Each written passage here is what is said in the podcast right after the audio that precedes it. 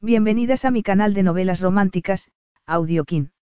Antes de continuar, regálame un minuto de tu tiempo y comparte esta novela con familiares, amigas y conocidas.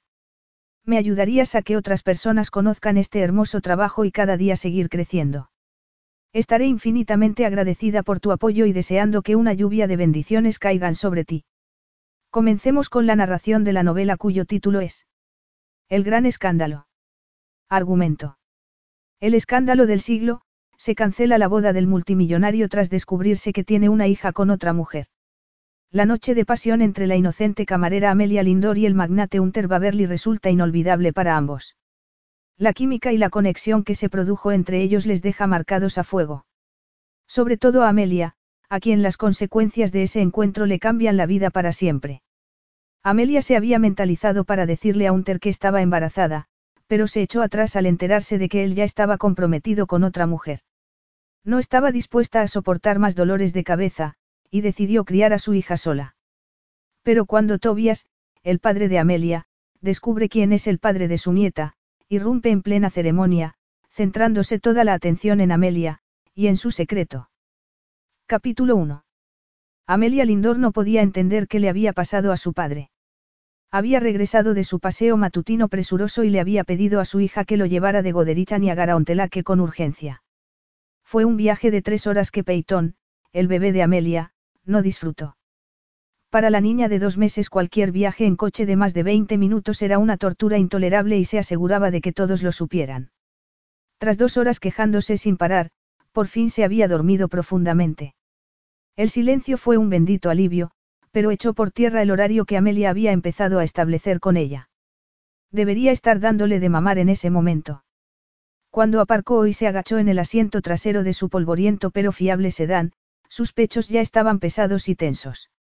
Debía despertar a la niña para alimentarla o era mejor dejarla dormir y arriesgarse a tener pérdidas delante de todo el mundo. ¿Cuánto tiempo estaremos aquí? Preguntó Amelia a su padre, pero solo obtuvo como respuesta un portazo. Salió del coche y le llamó, papá. Te lo dije, tengo que ver a alguien, refunfuñó Tobias por encima del hombro mientras atravesaba el aparcamiento atestado en dirección a la bodega que había en aquel viñedo. ¿Con quién? dijo ella con exasperación. No contestó. Ni esperó. Tobias tenía artritis y un corazón debilitado por la pena, pero segundos después ya había abierto de golpe la puerta y había desaparecido en su interior. No tenía sentido. Cuando su padre quedaba con alguien, solía ser con sus compañeros jubilados de la mina de sal. Seis días a la semana se levantaba temprano para tomar su medicación, anotar la temperatura en su diario meteorológico y escuchar las primeras noticias. Salía en cuanto amanecía y se reunía con sus compañeros en la cafetería de dos calles más allá, donde tomaban café y discutían sobre política o el mal estado de las carreteras. Esa misma mañana, uno de los compañeros dijo algo que hizo que su padre volviera a casa dando órdenes como el supervisor de mantenimiento que había sido hacía un tiempo. Vamos. Esto no puede esperar. Como el único plan que Amelia tenía era el yoga infantil, se había vestido a toda prisa y, ahí estaban. Tobias se había negado a hablar durante el trayecto, así que ella se había pasado todo el rato buscando música en las emisoras de radio, tratando de calmar a Peyton e ignorando qué era lo que estaba pasando. Soltando un suspiro de fastidio, tomó a Peyton en brazos con cuidado y fue tras su padre. Una pareja salió por la puerta de entrada cuando Amelia se acercó, ambos vestidos de punta en blanco. El hombre llevaba un traje elegante, la mujer llevaba un vestido color amatista sin tirantes. Parecía una dama de honor. ¿Quién más se vestía así a las once y veinte de la mañana? Era por eso que había globos morados y perlados en el cartel de bienvenida. La mujer se detuvo bruscamente antes de chocar con Amelia. Le mostró una sonrisa forzada, como de contención. Hola, soy Viena, la hermana del novio. Se tocó la parte superior del pecho desnudo y luego señaló la sala de catas.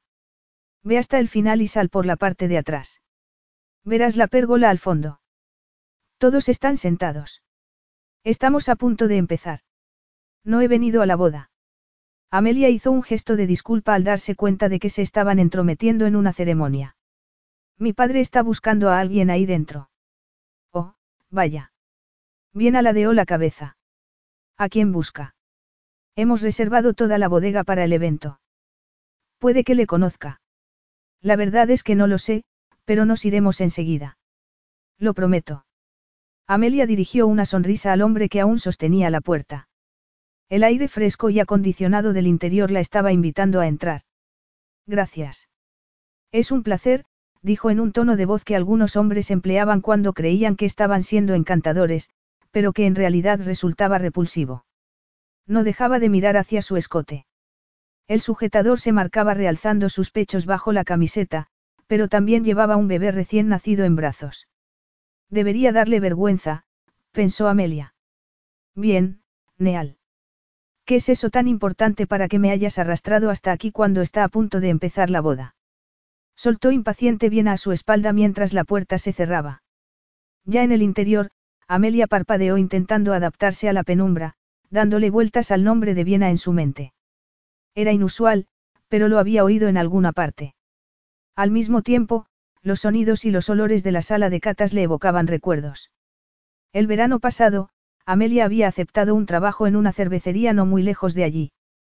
En sus días libres, ella y sus compañeros de trabajo habían recorrido las bodegas locales en bicicleta y se habían emborrachado en salas de cata como esa, con suelos de ladrillo y techos de viga levantados sobre postes. Aquel era un viñedo más grande, por lo que la sala tenía dos barras, una a cada lado. Detrás de cada una había filas y filas de botellas, mientras que el espacio intermedio estaba lleno de estanterías con productos gourmet, fina mantelería y copas de vino especiales. Amelia bloqueó automáticamente los otros recuerdos que intentaban invadirla desde el pasado mes de julio. Aquellos que tenían que ver con cierto hombre melancólico que la había besado a la luz de la luna y le había advertido que no fuera a su habitación. Mi vida es un desastre ahora mismo. No será más que esta noche. Borró esos pensamientos de su cabeza y se puso a buscar a su padre. No estaba entre los invitados que se apresuraban a tomar una copa de vino antes de salir por las puertas hacia la ceremonia. Habría ido hacia el jardín. Estaría con uno de los invitados de la boda. Abuela. Aquí hay otra persona. Una adorable niña de unos ocho o nueve años se plantó delante de Amelia tendiéndole un libro abierto. ¿Quieres firmar el libro de visitas? Le preguntó. Estaba claro que el trabajo que le habían encomendado se lo tomaba muy en serio. Bienvenida, dijo esta vez una mujer mayor que llevaba un elegante vestido azul. Amiga de la novia o del novio. No estoy aquí para la boda. Era algo que debía ser evidente a juzgar por la ropa informal que vestía. Su estómago empezaba a agriarse por lo inoportuna que era la misión de su padre. ¿Has visto pasar a un hombre mayor? Lleva una camisa amarilla y pantalones marrones. Tiene una barba gris muy tupida. Creo que sí. La niña hizo una mueca y miró a su abuela. Tampoco quiso firmar. Dijo que tenía un mensaje importante para el novio. Le indiqué dónde estaba la casa de huéspedes. La mujer mayor señaló hacia una puerta de cristal que conducía a un pasillo cubierto. Los padrinos de boda están tomando algo para ponerse a tono. Ella guiñó un ojo. Nos disculpas.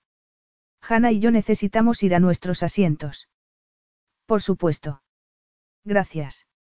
Amelia se dio la vuelta para empezar a recorrer el pasillo, pero su mirada se fijó en la pizarra que había detrás de la barra. La pizarra negra estaba adornada con una cenefa de orquídeas de seda en color púrpura y blanco. Las letras caligrafiadas decían, Felicidades, Unter Eden. El corazón de Amelia se detuvo de golpe y luego empezó a latir con pánico. No, no, Papá. No. Siempre supuse que me casaría en el viñedo de mi tía, había dicho la prometida de Unter Baverly cuando se hizo oficial su compromiso. Las bodas son su especialidad. Ella hará lo que sea por mí. Unter había aceptado porque un novio nunca debía decepcionar a su novia cuando ésta ponía todo su empeño en celebrar una boda al aire libre en un viñedo junto a un lago. ¿Acaso no era lo más bucólico? Celebrar la ceremonia allí lo hacía todo más fácil. Para cualquiera de los presentes aquella boda era perfecta. El sol de junio brillaba desde un cielo sin nubes. Había una suave brisa procedente del agua, suficiente para evitar que Unter se acalorara en su traje mientras salía a la pérgola. Si se había producido algún problema típico de aquellas ocasiones, seguro que ya se había arreglado antes de que Unter pudiera enterarse. Los invitados tomaron asiento, se informó de que la novia estaba lista y el oficiante indicó al trío de cuerda que terminara su pieza. Todo estaba yendo sobre ruedas, pero Unter estaba muy tenso. Trastorno de estrés postraumático, pensó con desazón. Durante la mayor parte de su vida, cada ocasión especial se había convertido en un completo desastre. Había tenido la tentación de insistir a Eden para que celebrasen una pequeña ceremonia, pero eso habría sido una cobardía. El oficiante se presentó con su padrino. Remy asintió, acarició su solapa y sonrió con fuerza.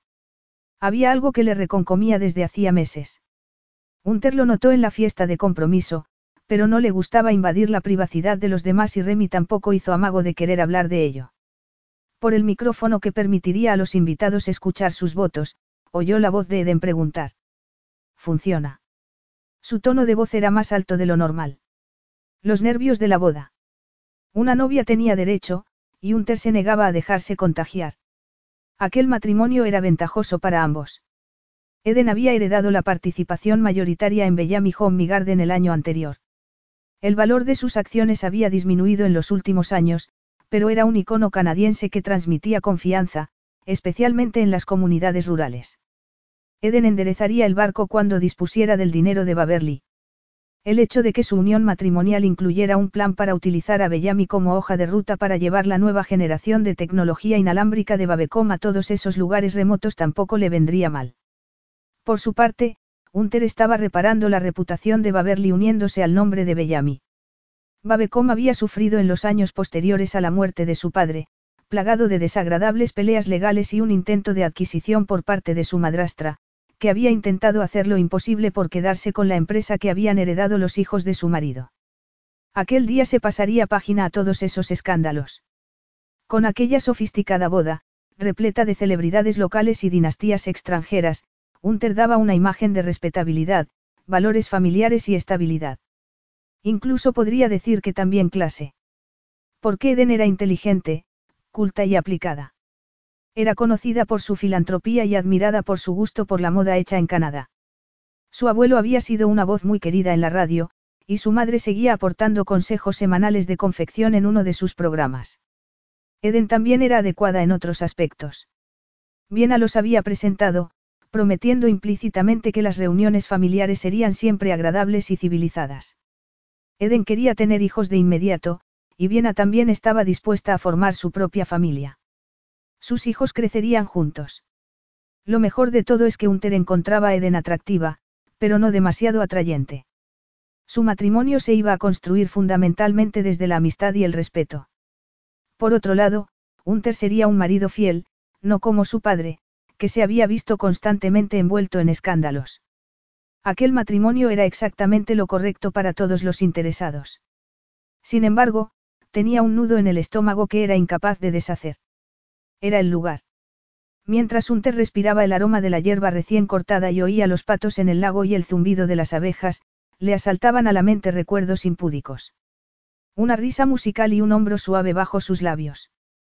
Un pelo fino que olía a flores frescas. Aquella noche había sido solo una aventura, se recordaba a menudo.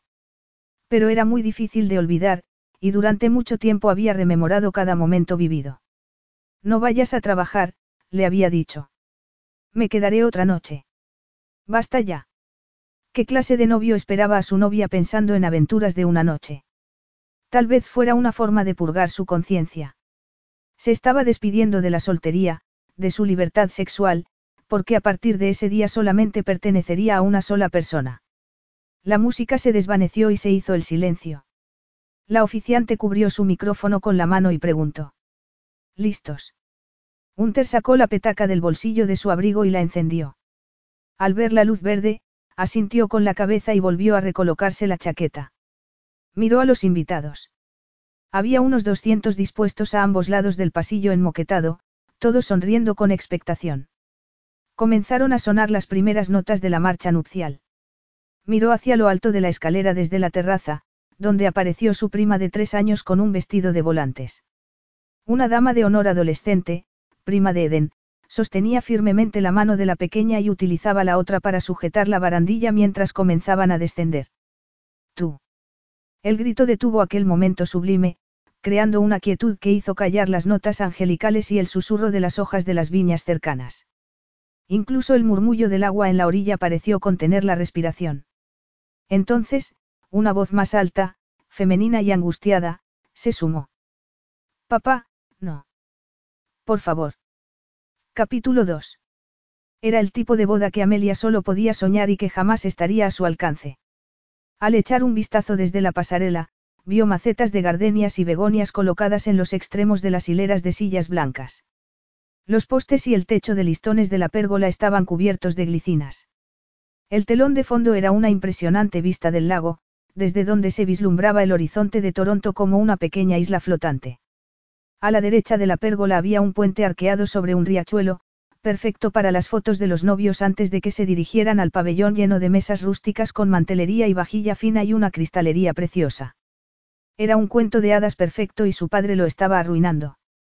Amelia se separó de la pasarela para interceptar a Tobias cuando salía de la casa de huéspedes y se dirigió hacia la pérgola. Todo el mundo giró su atención hacia ella, haciéndola sentir más torpe, mientras sujetaba a Peyton firmemente intentando no tropezar en la hierba. Oh, Dios, míralo. Hunter Baverly estaba tan guapo con aquel traje. Iba bien afeitado y era tan alto, con unos hombros tan anchos, que se le iban los ojos sin poder evitarlo. Desde la plataforma de hormigón de la pérgola se le veía aún más alto y miraba sorprendido a Tobias justo antes de desplazar su mirada hacia Amelia mientras ésta corría detrás de su padre. A ella le pareció que Hunter se sobresaltó al reconocerla. Entonces se sintió desnuda. Y pequeña. Más pequeña incluso que cuando salió de su habitación de invitados hacía un año. El sentimiento de vergüenza todavía le duraba y ahora debía añadir otra humillación. Su corazón se resquebrajaba. Se le aceleró el pulso al sentirse desprotegida y con su bebé tan expuesto. Allí. Delante de cientos de ojos, donde se veía claramente el abismo que existía entre el tipo de vida tan diferente que llevaba cada uno. Hunter había comprado un viñedo para su novia. A ella solo le había ofrecido la calderilla que tenía en la cartera. Tú. Volvió a decir su padre. Se notaba que estaba haciendo un esfuerzo por mantener el control. Evitó el intento de Amelia de agarrarle el brazo. Ignoras a tu propia carne y sangre, dejas a la madre de tu hijo a su suerte mientras tú, su mano impaciente señaló con desdén a los invitados, el bucólico entorno y la unión amorosa que estaba a punto de ser bendecida. Papá, por favor. Te lo ruego. Amelia consiguió agarrarlo y tiró de él. Vamos. Nos vamos. Lo siento mucho. La amable abuela miraba a Amelia como si fuera una mofeta que se hubiera metido en la cocina. Amelia no podía mirar a nadie más, especialmente a Unter. El estómago se le había revuelto en el fondo de la garganta. Está mejor sin ti. Su padre se deshizo de su agarre. Pero tus amigos y tu familia deberían saber qué clase de hombre eres. Tu mujer debería saber con quién se casa. Cielo santo. Si ni siquiera alimentas y ni vistes a tu hija. Su padre agitó el dedo hacia Unter. Y por lo que veo, puedes permitírtelo más que de sobra, así que deja de ser un granuja y hazte cargo como un hombre. Papá. Gritó ella. Él no lo sabía. De acuerdo. Nunca se lo conté. Si no hubiera tenido a la pequeña e indefensa Peitón acurrucada en sus brazos, hubiera deseado morir en aquel momento. Alguien en la multitud soltó una carcajada. Su padre miró a su hija de refilón. Un hombre tiene derecho a saber, Amelia.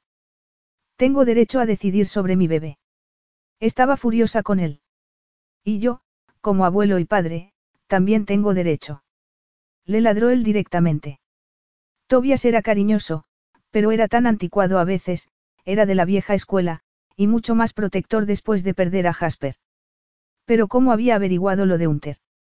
Es cierto. La voz de Hunter era profunda y tensa y sonaba como si hablara con los dientes apretados, incluso cuando resonaba desde un altavoz a su izquierda. Oh, Dios. Con un gruñido, se arrancó el cable de la solapa y sacó algo del bolsillo, entregándoselo al hombre que estaba a su lado. ¿Lo es? Preguntó de nuevo, ahora sin la reverberación de los altavoces. Por supuesto que no, mintió ella descaradamente. Todo esto es un horrible malentendido. Siento mucho la interrupción, añadió dirigiéndose a la multitud. Tenía el rostro como un tomate, hervía de vergüenza. Estaba mareada y apenas podía ver bien. Acabas de decir que no me lo habías dicho. Que no lo sabía, señaló Unter con una discreta indignación. Ahí te lo dejo, idiota. Unter, dijo Remy dándole un codazo. Unter levantó la mirada sobre la cabeza de Amelia, y ésta miró por encima del hombro y hacia arriba. La novia se acercó a la barandilla de la terraza. Estaba preciosa, con el pelo negro como la noche y unos hombros bronceados, acentuados por la blancura de su vestido de satén sin tirantes. Su velo captaba la luz del sol y creaba un efecto de halo de ángel alrededor de su asombrado y hermoso rostro. Podría ser peor aquel momento. Claro que sí. Peyton empezó a revolverse y a gemir, restregando la cara contra el cuello de Amelia, buscando el pezón que quería. Los pechos llenos de Amelia estaban listos. No, por favor, no. Pero la tensión en sus pechos se convirtió en escozor. Las lágrimas se asomaron a sus ojos al notar el calor húmedo que empezó a empapar las almohadillas de su sujetador, goteando por los bordes hasta manchar su camisa. Mortificada, Amelia se giró y volvió a la pasarela. Detrás de ella, oyó que algo caía como un zapato. Miró hacia atrás y vio que el ramo de la novia, un precioso ramo de rosas marfil entremezclado con helechos primaverales, había aterrizado en el césped. Unter odiaba los escándalos en público. Lamentablemente, era algo que le resultaba demasiado familiar. Con un movimiento de cabeza desde la terraza, Viena le aseguró que se quedaría con Eden, y acompañó a su novia de vuelta a la suite de luna de miel. A través de los altavoces, la voz llorosa de Eden gritó. Es verdad. Yo me encargo, le dijo Remy a Unter, al tiempo que le apretaba el brazo. Acto seguido, indicó con un gesto al organizador de la boda que debía cortar el micrófono. Unter salió de la pérgola y pasó rozando al padre de Amelia, que todavía seguía rumiando más palabras para calificarle. Mientras perseguía a la mujer que podía o no tener a su bebé en brazos, la mente de Unter era un torbellino. Ningún pensamiento parecía querer asentarse. Eso no era propio de él. Sabía cómo afrontar los problemas y solucionarlos. Lo hacía desde su undécima fiesta de cumpleaños, la primera ocasión en la que su madrastra lo había arruinado todo con su comportamiento vergonzoso. Y la última vez que había celebrado su aniversario. Tengo que encauzar mi vida, se decía. Pero el encauzamiento para él era el matrimonio. Con Eden. No podía dejar que eso se descarrilara por una mujer con la que había tonteado una vez. Bueno, tres veces. Había sido una noche muy activa, pero solo había sido sexo. No podía haberse quedado embarazada. Claro que no. La mujer con el bebé, le espetó a uno de los camareros de la sala mientras miraba hacia la salida del aparcamiento. Se ha ido. Ella pidió un lugar para sentarse y... Hunter dejó de escuchar y siguió el dedo que señalaba hacia la vuelta de la esquina, atravesando una puerta cerrada etiquetada como, dirección. Disculpa. Amelia miró fijamente desde el asiento bajo la ventana en el que estaba sentada. Su rostro era de un rojo intenso. Las raíces oscuras de su pelo eran tan largas que solo el moño deshilachado de la parte superior de su cabeza seguía siendo rubio. Parecía mucho más joven sin el maquillaje que llevaba cuando la conoció. Sus cejas estaban fruncidas y su boca apretada. Fuera, dijo ella con más insistencia. Aunque no se veía nada, estaba claramente molesta mientras acunaba al bebé contra un pecho y con una manta rosa cubriéndola. Unter se sintió incómodo, aunque ya había visto amamantar a un bebé. Es cierto. Fuera. Puso los ojos en blanco y se volvió hacia la puerta cerrada, adelantándose para cerrarla. Insistiré hasta tener una prueba, no tengo tiempo para juegos. Hay una mujer a mi lado que merece saberlo. Merecía saberlo. Amelia murmuró algo y dijo. Sí, lo sé. Parecía estar hablando con el bebé, porque se oyó un grito de protesta y luego, ya está. Todo mejor. Suspiró. Se reanudó el silencio, roto por los tragos del bebé. Mientras se giraba con recelo hacia ella, Unter hacía algunas cuentas rápidas, tratando de averiguar si era posible. Nueve meses desde julio llevarían el nacimiento a abril.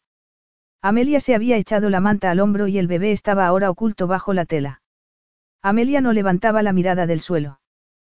¿Qué edad tiene? ¿Un niño o una niña?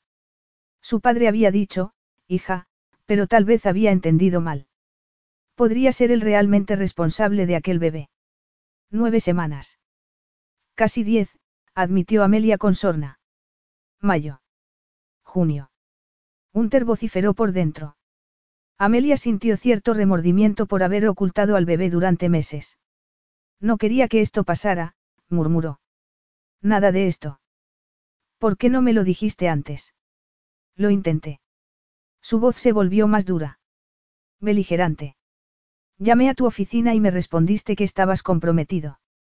Me dijiste que no volviera a enviar mensajes. Eso no es intentarlo. Por el amor de Dios, Amelia. Tenía que saberlo.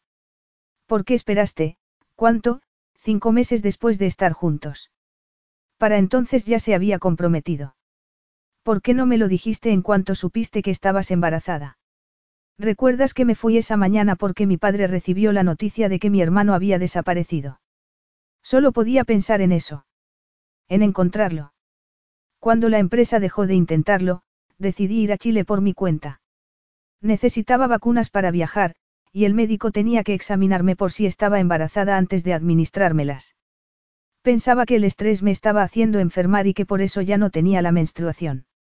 No hacía nada más que estar sentada frente al ordenador, escribiendo correos electrónicos, así que el aumento de peso no me pareció extraño.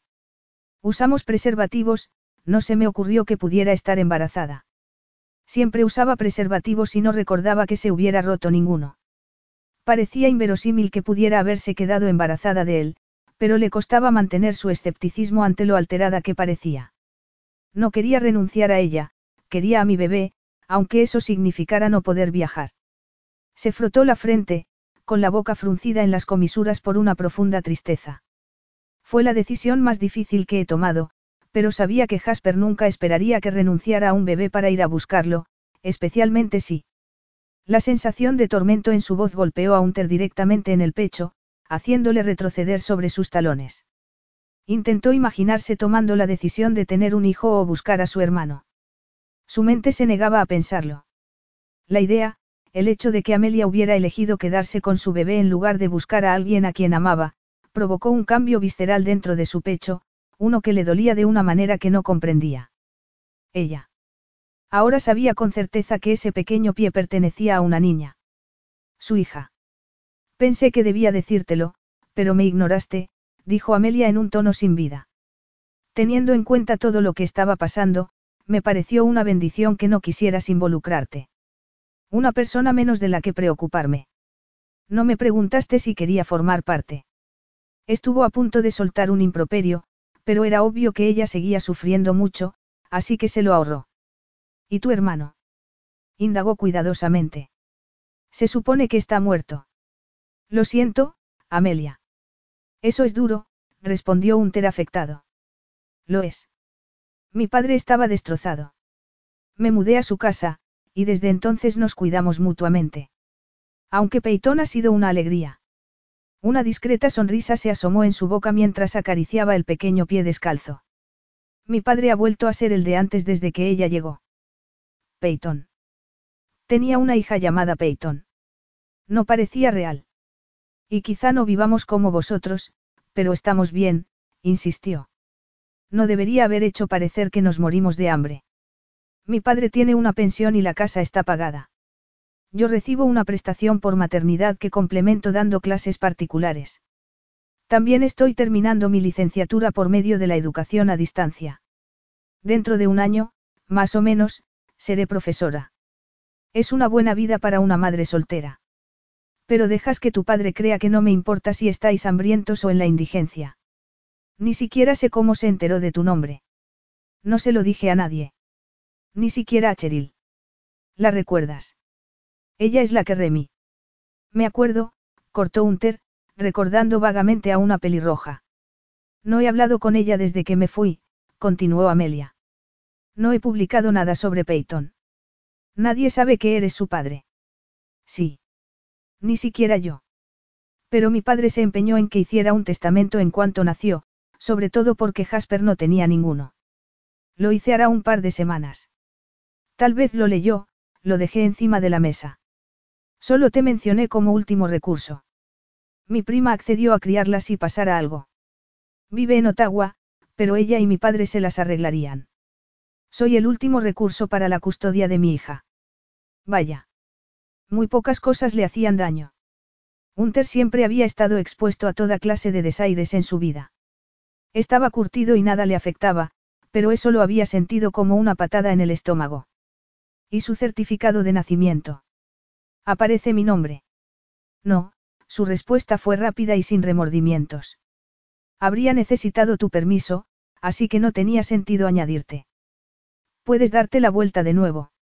Ha terminado y necesito recolocarme la ropa. Le dio la espalda y asimiló todo lo que ella había dicho, pero no le gustaba la frase, como último recurso.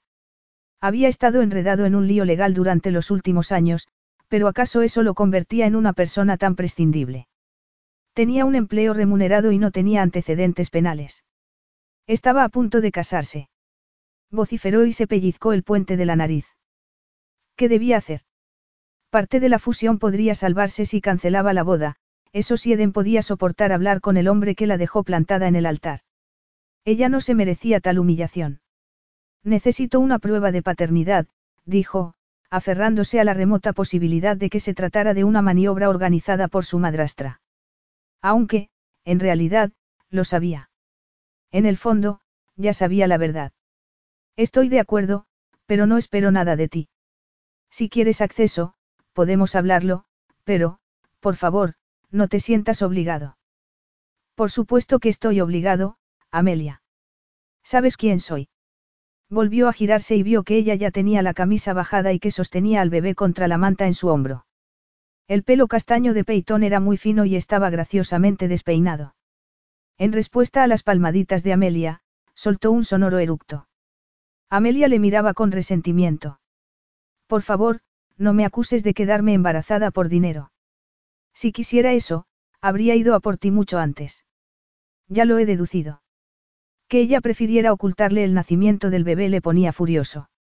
Y le hacía sentir incómodo. Por favor, no me demandes para intentar quitármela. Por eso no me lo dijiste. ¿Crees que trataría de separar a un bebé de su madre? Yo no soy así, Amelia. No voy a disculparme. Estás enamorado de otra persona, Hunter. A punto de casarte. Hice lo que pensé que era correcto, dijo ella con el ceño fruncido. ¿Para quién? No para nuestra hija, arremetió él. Tengo una vida acomodada. Tu padre tiene razón. Mi hija merece beneficiarse de lo que puedo darle. Sus necesidades están cubiertas, insistió ella. Está gordita y feliz. Y duerme con un pañal seco bajo un techo firme todas las noches. La quiero mucho. Mi padre también. No le falta de nada. Excepto el padre que quiere ser parte de su vida. Realmente ibas a esperar hasta que ella fuera lo suficientemente mayor para que preguntara por mí antes de decir nada. Me niego a sentirme culpable por las decisiones que he tomado. Me dijiste que no te escribiera. Si es una Baberly, tiene derecho a vivir como tal. Bien. Haz una prueba de paternidad. Haz todo lo que quieras. Para ella, subrayó. Necesito vivir con mi padre para poder cuidarle. Y no creas que soy idiota o algo así, hablaré con un abogado y me informaré sobre mis derechos. Todavía está amamantando y, sinceramente, creo que es mejor que esté conmigo a tiempo completo. Aunque estoy abierta a que eso cambie cuando deje de mamar. Soy una persona razonable. Es bueno saberlo, dijo en tono de broma. Pero nada de esto es razonable. Es escandaloso. Tienes razón en que debería habértelo dicho antes, admitió a regañadientes. Siento que haya sucedido así. Buscaré a mi padre y nos iremos y... ¿Y qué? El daño ya está hecho. Ya no habrá boda, espetó. ¿Por qué? No es tu culpa, no lo sabías. Ella le miró fijamente con unos ojos azules increíblemente ingenuos. Ahora lo sé. Todo el mundo lo sabe. La prensa iba a hacer su agosto. Tenía la sensación de que poco podía hacer por impedir que saltara el escándalo. Seguramente la noticia ya estaba circulando. Apostaría a que al menos unos cuantos invitados o miembros del personal ya estaban enviando mensajes de texto o publicándolo en sus redes sociales. Hunter se llevó con miedo una mano a la solapa, pensando en si se habría estado escuchando la conversación a través del micrófono todo el tiempo. Amelia no era la mujer ingeniosa y segura de sí misma que conoció el verano anterior, la del pelo rubio impecable, el delineado de ojos de gato y las piernas largas y bronceadas bajo una minifalda descarada. Se había convertido en una madre primeriza desaliñada y angustiada. Su complexión era débil y tenía ojeras, algo habitual en los padres primerizos, según lo que él había oído, pero la hacía parecer más vulnerable, y esa camiseta descolorida y sus pantalones de yoga de oferta gritaban socorro. Tenía un aspecto horrible en realidad, pero seguía sintiendo una atracción por ella que trataba de ignorar en ese momento. Deseo. Los kilos que había ganado con el embarazo la hacían más curvilínea y llamativa. Y su voz grave por la tensión le evocaba los gemidos de placer contra su oído. Desde el momento en que ella reapareció, la parte animal de él resurgió de nuevo. No. Ella acababa de convertir su vida en un desastre. Era peligrosa, justo todo lo que él no quería. La mirada de Amelia se volvió recelosa al darse cuenta de que la estaba mirando. Se recostó en el sillón y acunó al bebé. Una llamada a la puerta le hizo gruñir. Ocupado. Soy yo, vi. Amelia aspiró preocupada por si se trataba de Eden. Él se giró para dejar entrar a su hermana. Eden necesita saber qué está pasando. Miró a Amelia con curiosidad. El equipo B está reunido online para cuando estés listo. Unter habría renunciado a su primogénito con tal de no volver a oír esas palabras, pensó con tristeza, pero agradeció que bien hubiera alertado tan rápido a su equipo de relaciones públicas. El tiempo se había agotado. Había que tomar decisiones. Apretó el brazo de su hermana y se fue. Capítulo 3. Amelia observó cómo bien cerraba la puerta y echaba el cerrojo. Luego se acercó y se inclinó sobre ella para bajar las persianas de la ventana que tenía detrás. Me estás escondiendo. Dijo Amelia sin entender lo que estaba pasando. Estoy protegiendo al nuevo miembro de nuestra familia. Las cejas de Viena se levantaron con indignación. Si es que es cierto lo que dices, por favor, sé sincera, porque estoy a punto de encariñarme con mi sobrina o sobrino. Ambos hermanos se parecían mucho, tenían el mismo porte alto y el pelo castaño oscuro. También los mismos pómulos. Peyton estaba completamente saciada tras la siesta y la comida. Estaba muy tranquila y adorable en los brazos de su madre.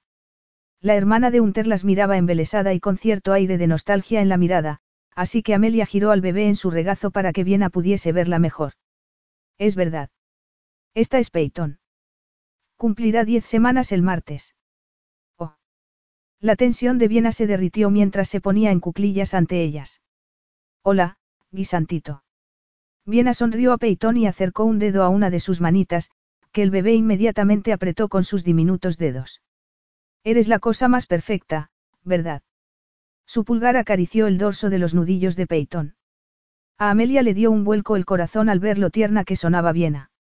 Le daba esperanzas de que pudieran, bueno, era poco probable pensar que pudieran llegar a ser amigas.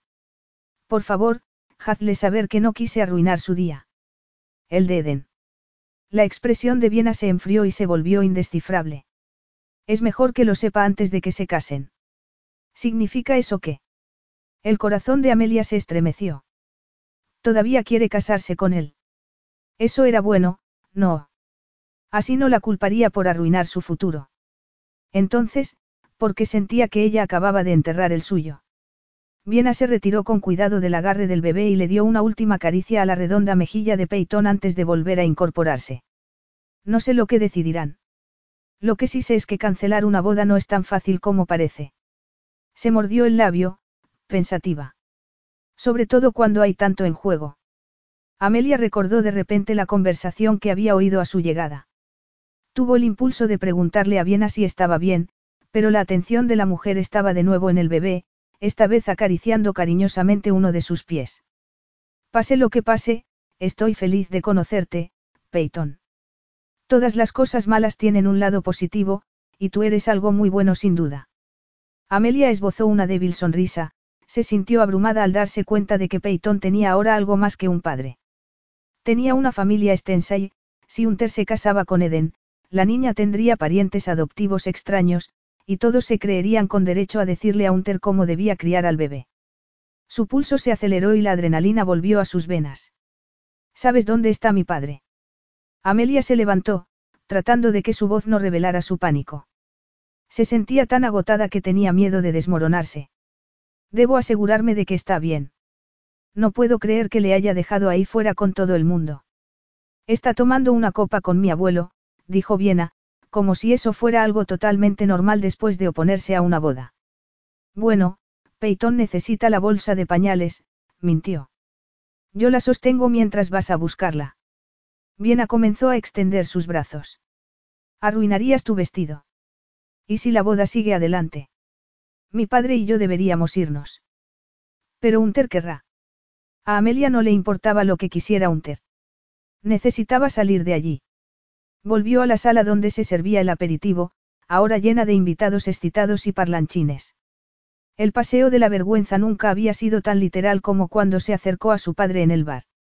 Estaba hablando con un hombre de su edad con un traje marrón a rayas. Estaban frente a frente, con los codos apoyados en la encimera, sosteniendo copas de vino tinto. Amelia oyó algo sobre truchas de lago mientras se acercaba. Papá. Lo siento, le dijo al otro hombre, consciente de que estaba siendo grosera al interrumpirles, pero tenemos que irnos ya. Amelia, por favor. Ignorando su respuesta, Amelia se dirigió a la salida. Ya en el exterior, se abrió paso entre un puñado de personas que estaban fumando y riendo. Uno se dirigió a ella. Oh, hola.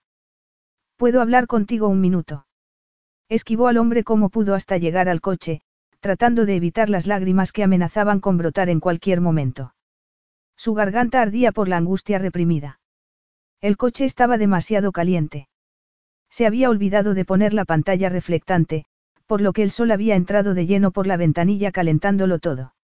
Era un horno y no podía meter al bebé dentro.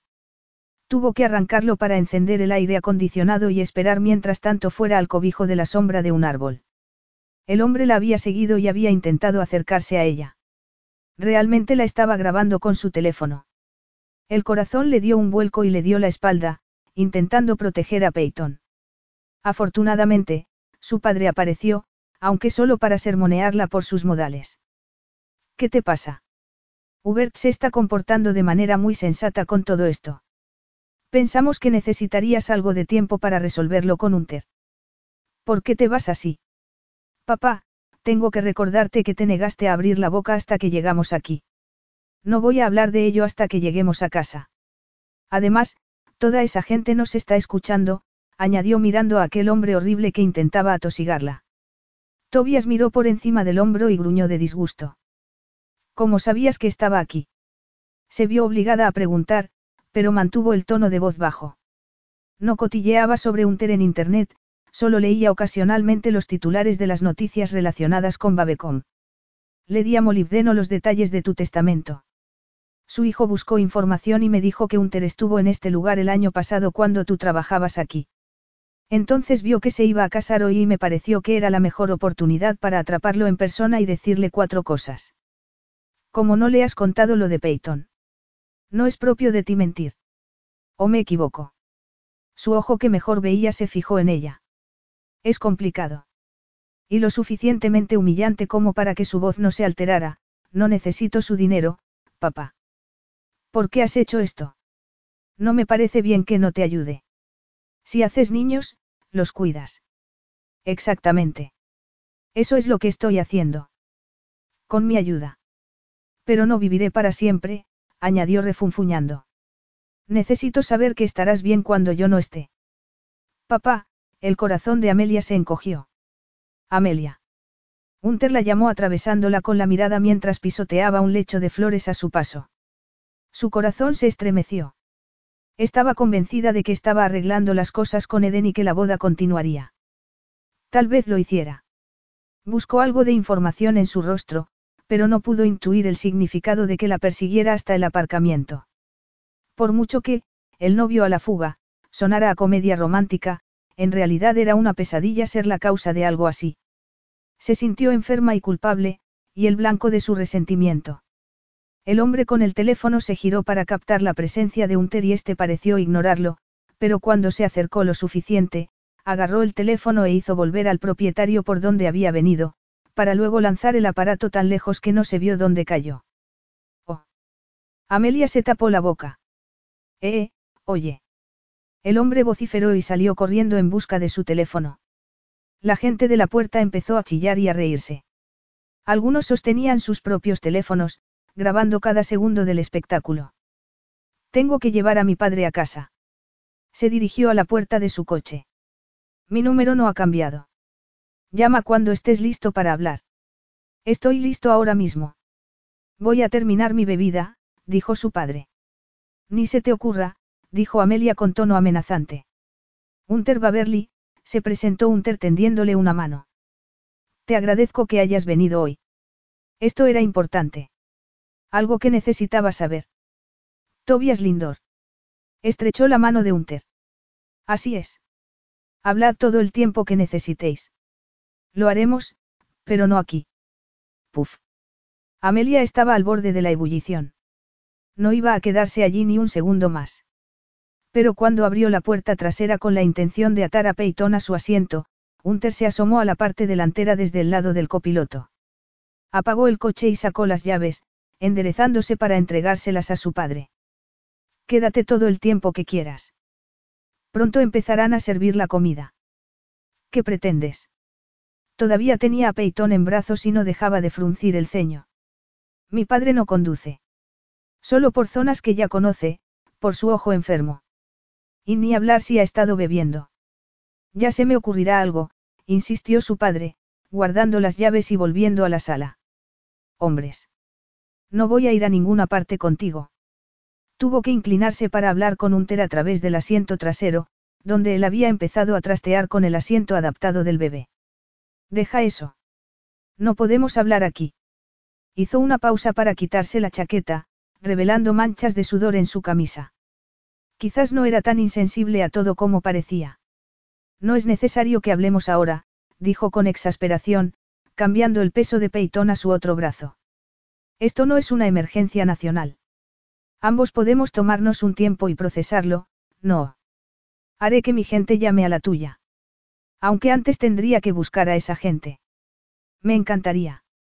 Su tono era cansado y con cierto aire autoritario. Sacó el asiento de un tirón, cerró de golpe la puerta y se acercó a su lado, obligándola a enderezarse y a mirarle. Pero echa un vistazo a tu alrededor.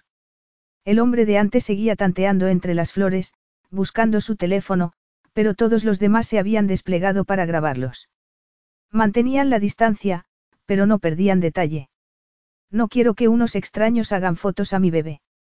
Abrazó a Peyton con más fuerza. Yo tampoco. Por eso nos vamos.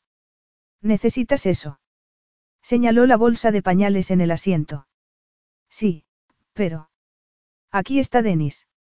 Hunter agarró la bolsa y cerró de golpe la puerta del coche, luego abrió la puerta del conductor, pulsó el botón de cierre y la cerró de golpe también. Un todoterreno se detuvo al lado y un hombre enjuto de mediana edad salió de él, dejándolo en marcha mientras instalaba eficazmente la sillita del bebé con un clic y también con una sonrisa. Dudosa, Amelia se subió al asiento trasero, que estaba fresco y era espacioso. Aseguró a Peyton, le puso la mantita y se abrochó el cinturón, apartando un mechón de pelo de sus ojos. Todo irá bien, se dijo a sí misma, aunque el estómago le decía lo contrario. Tal vez se lo hubiera creído si un terno se mostrara tan distante y amenazador. En lugar de ocupar el asiento del copiloto en la parte delantera, ocupó el lugar más alejado de Peyton. ¿A dónde, señor? Preguntó Denis mientras se abría paso por el aparcamiento hacia la salida. A Goderich, dijo Amelia mientras Hunter hablaba por encima de ella. A mi apartamento. Hunter la miró con el ceño fruncido. Está en Toronto. Mucho más cerca. Esto es un secuestro. Solo si pido un rescate. Enviaba mensajes de texto mientras hablaba, ¿qué tipo de seguridad tienes en Goderich? Un cerrojo y persianas venecianas. ¿Por qué? Esa gente no me molestará en mi propia casa, ¿verdad? Se giró para mirar por la ventana trasera. Un coche le seguía. Según mi experiencia, ese tipo de personas se suben a un cubo de basura y te fotografían en el retrete si creen que pueden ganar dinero con ello. Entonces, ¿por qué los invitaste a tu boda? No lo hice. Se ve que la seguridad ha sido insuficiente. Tú también conseguiste colarte. Vaya, y dices que estas son las comodidades que tú puedes proporcionar a Peyton. Preguntó con mordacidad. Tienes razón. Debería habértelo dicho antes. Las cosas mejorarán si nos ceñimos a lo que tiene que pasar y no a lo que ya ha pasado. Hunter contestó a una llamada que interrumpió la conversación, sí, estoy aquí. Estaba hablando con varias personas a la vez, como si estuviera en una especie de reunión. Zudora, necesito una prueba de paternidad. Que una enfermera se reúna con nosotros en el apartamento. Kimi, trae todo lo que necesita un bebé de dos meses. Déjalo en una de las habitaciones de invitados. ¿Quién tiene el número de la organizadora de la boda? Hazle saber que Denis volverá a por el padre de Amelia y que se encargará de que su coche le siga. Búscale una habitación de hotel por si necesita pasar la noche. Karina, déjame escuchar lo que tienes hasta ahora. No, no digas eso.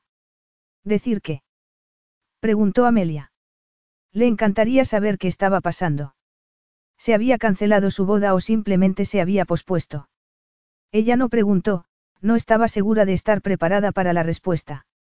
No, llámalo una breve relación que terminó antes de conocer a Eden. Quiero que quede claro que no estuve con ella en ningún momento mientras salía con Eden. A Amelia se le cortó la respiración con eso. Hizo oídos sordos y volvió la cara hacia la ventana. No tenía ninguna razón para sorprenderse u ofenderse, y volvió a pensar en sí misma. Él le había advertido que no fuera a su habitación si esperaba que fuera más allá de esa noche. Esta noche es suficiente, había dicho ella, creyéndolo así en el momento. Esa noche había creído muchas tonterías. Que él la respetaba como persona, en lugar de verla como un objeto de entretenimiento. Que era rico, pero con los pies en la tierra. Que tenían una conexión que iba más allá de lo físico. Toda esa ilusión seguía viva dentro de ella, sintiendo su presencia como una fuerza que la empujaba y tiraba de ella. Magnetismo. Era eso. Era joven y atrevida, y por eso aceptó la proposición que Cheryl le contó aquel día con emoción. La mesa 14 quiere invitarnos a tomar algo. La dirección no veía con buenos ojos que los camareros confraternizaran con los clientes, pero no lo prohibía. Aún así, Amelia intentaba no complicarse la vida. Reconocía los problemas en cuanto los veía. Ya se había dejado llevar con un cliente en una ocasión y la cosa no terminó bien. Un par de hombres vestidos con ropa de golf de lujo, con relojes de oro y gafas de sol de aviador, no buscaban el amor precisamente. Además, mientras uno de ellos tenía un sexy acento francés y una sonrisa embaucadora, el otro era contenido e intimidante. Amelia sabía de sobra que era mejor acercarse a los hombres con aspecto de perrito adorable, no a los que transmitían una energía melancólica y peligrosa. Probablemente tienen esposas esperando en casa, había dicho Amelia, a pesar de que su interés ya se había despertado.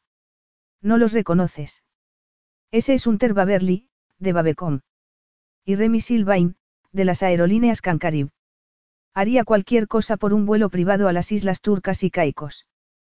Cheryl haría cualquier cosa por reírse y pasar un rato agradable, aunque fuera revolcándose sobre heno. Había roto con su novio, con el que había estado mucho tiempo, y estaba decidida a ir de flor en flor antes de volver a sentar la cabeza. Amelia era todo lo contrario. Su única relación seria la había dejado tan marcada que se había convertido en una persona desconfiada.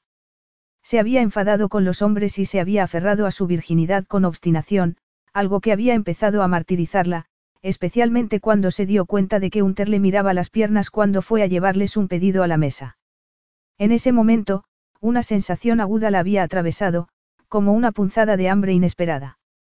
Se le había calentado la piel y se le había puesto el corazón en la garganta por haber captado su interés. Solo será una copa, se engañó a sí misma. Pero ella sabía hacia dónde iba todo aquello, porque lo había imaginado mucho antes incluso de saber su nombre, había fantaseado con que acababa en su cama. Y la fantasía se hizo realidad. Se había entregado a él sin necesidad de que Unter hiciera ningún esfuerzo por seducirla. Peyton empezó a gemir. Ya está, cariño. No tardaremos mucho, dijo en voz baja mientras acariciaba la barriguita de la niña. Pero no funcionó. Nada lo hizo. Mientras Peyton se revolvía incómoda, Hunter dejó de hablar por teléfono para prestarles atención. Está bien. No le gustan los viajes largos en coche. Amelia se encogió de hombros, a la defensiva. Los bebés se quejaban.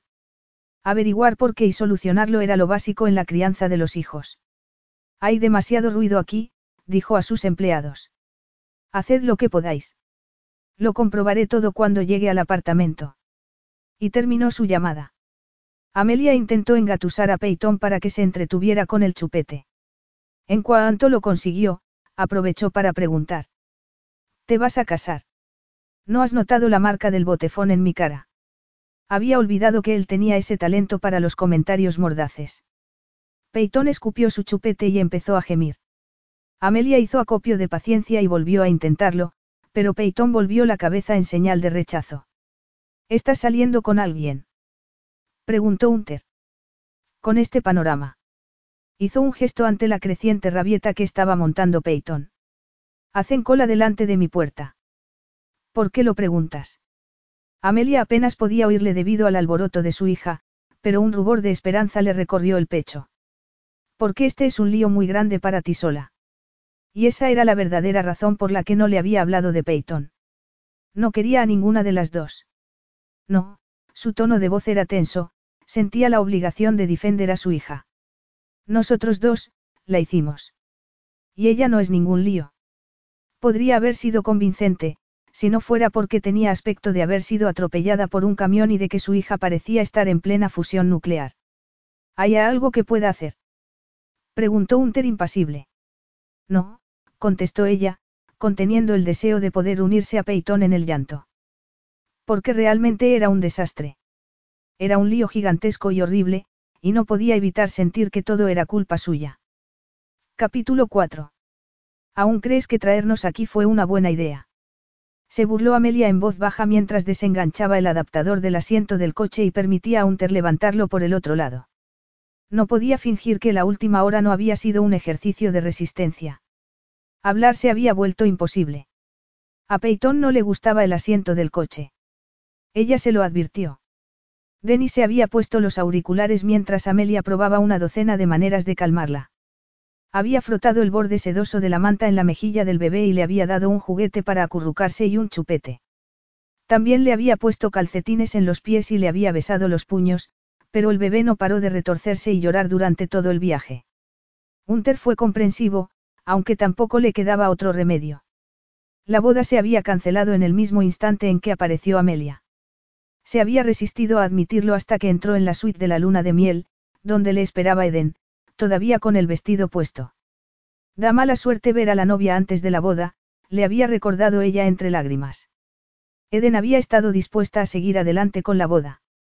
Ambos necesitaban su matrimonio y probablemente podrían haber salvado el día. La interrupción podría haber sido justificada como una performance para anunciar la existencia de un bebé. Podían hacer creer que la noticia era tomada como una bendición. Pero después de eso, ¿qué?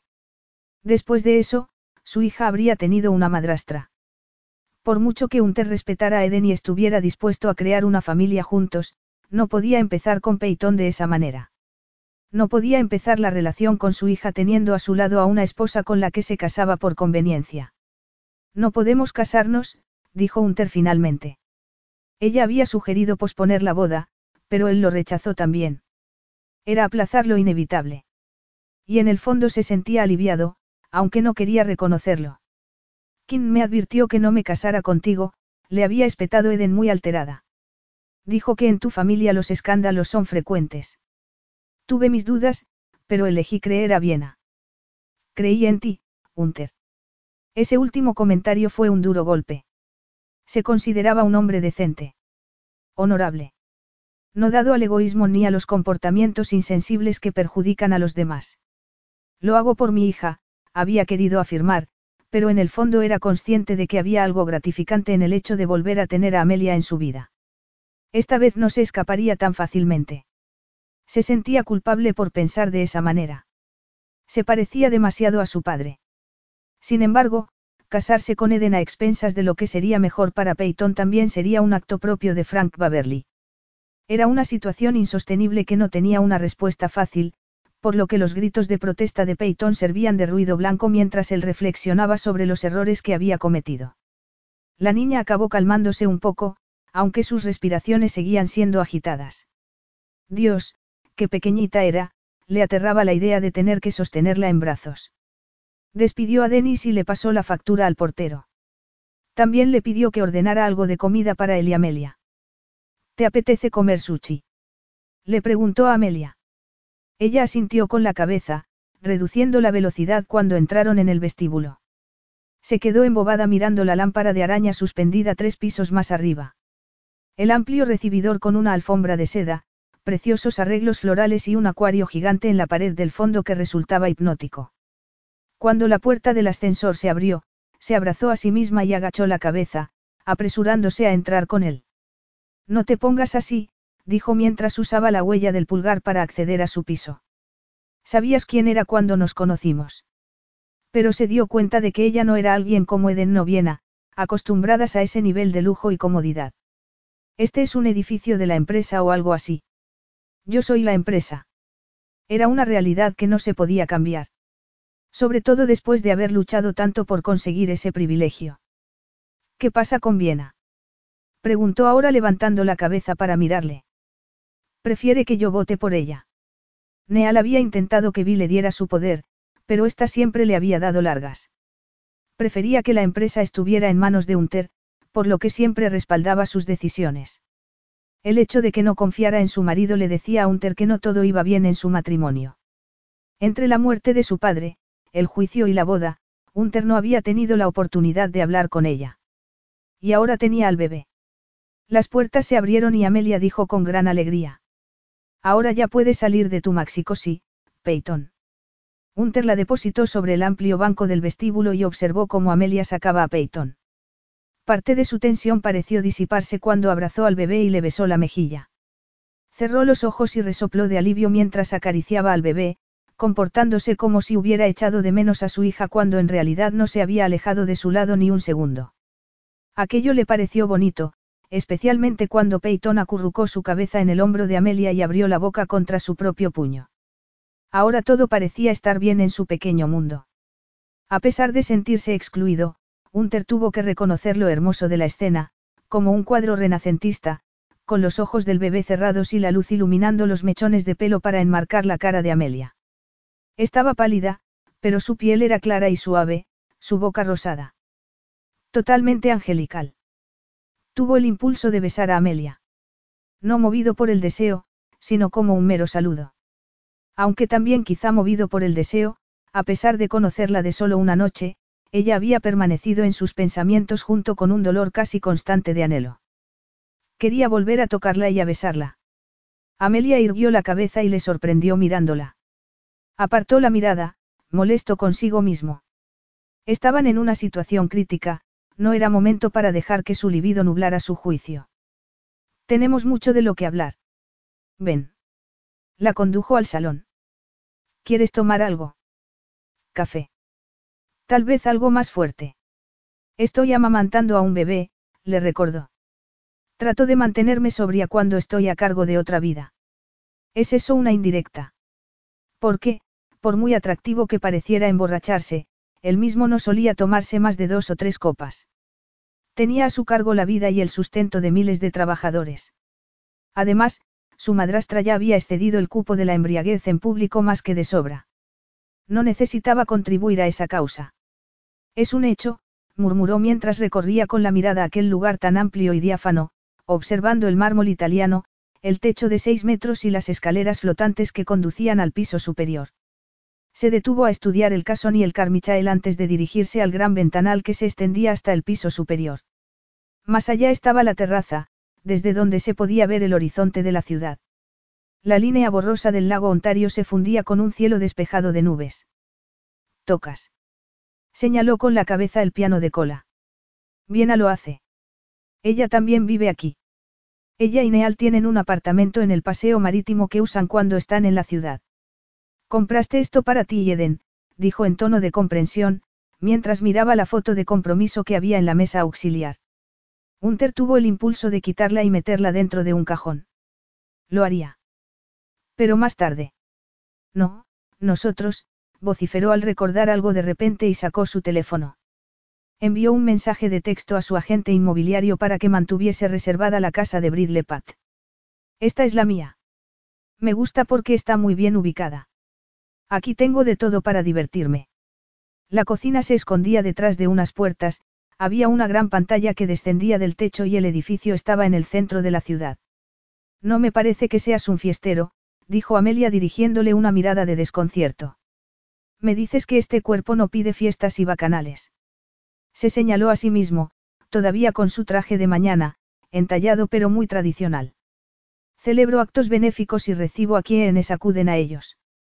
¿A quién te refieres? Celebridades. Se encogió de hombros. Atletas que vienen a la ciudad para un partido. Gente importante del extranjero. Ese es el tipo de gente que invitas a cenar. A veces. Se encogió de hombros de nuevo.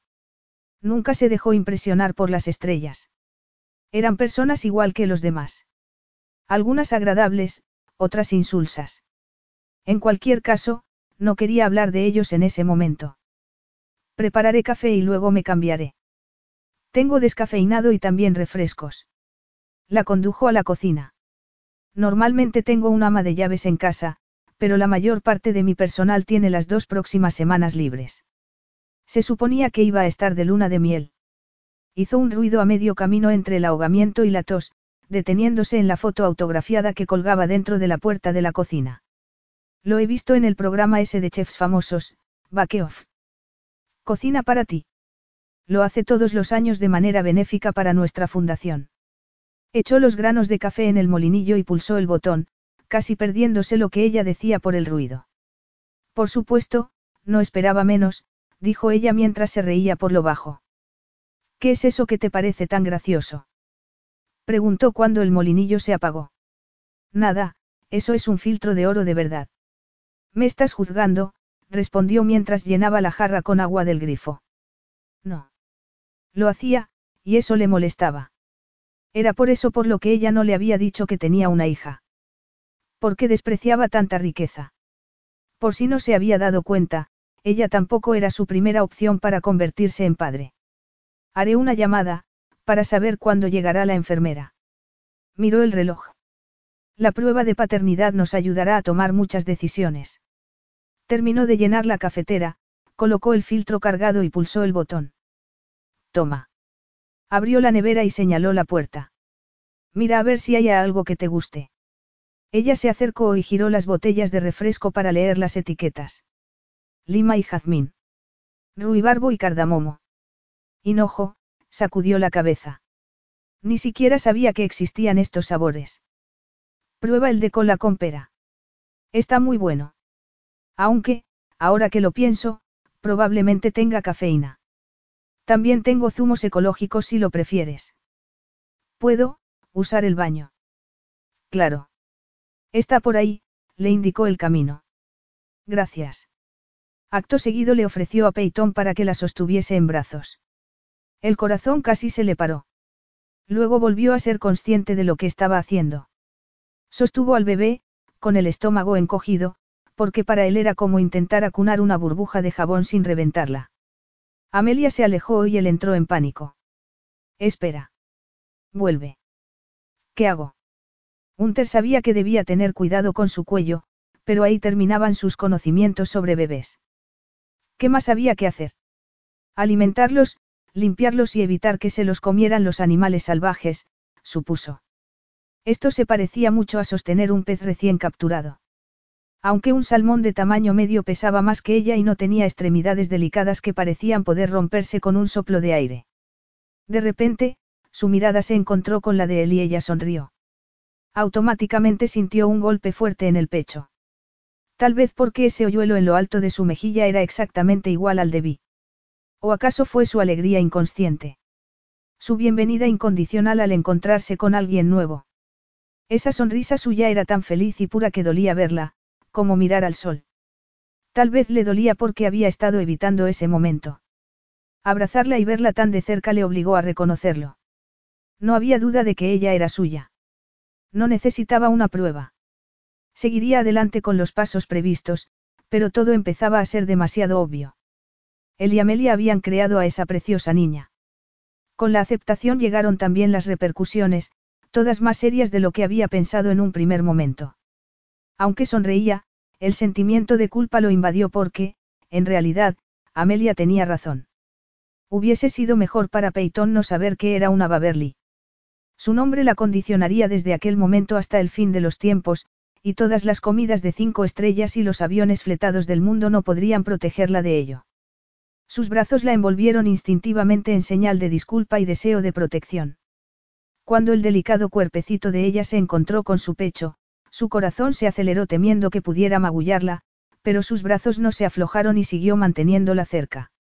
Esa criatura tan pequeña acababa de arrinconar todas las etiquetas que él se había aplicado a sí mismo a través de los años, hijo, hermano, amigo, hombre, director general, ese día incluso se había preparado para llamarse marido. Nunca había imaginado el poder que tenía ser padre. Aquello le impactó como un golpe seco en el cerebro. Tenía que estar a la altura de este nuevo papel y replantearse todos sus objetivos, porque su hija acababa de convertirse en su máxima prioridad. Sus próximos pasos no consistían en dar vueltas a lo que había sucedido aquel día. Se trataba de dar forma a su futuro y asegurarse de que hubiera espacio para Peyton. Y, por lo tanto, también para Amelia. Ese pensamiento le produjo una sensación extraña que le recorrió todo el cuerpo. Quería volver a acostarse con Amelia.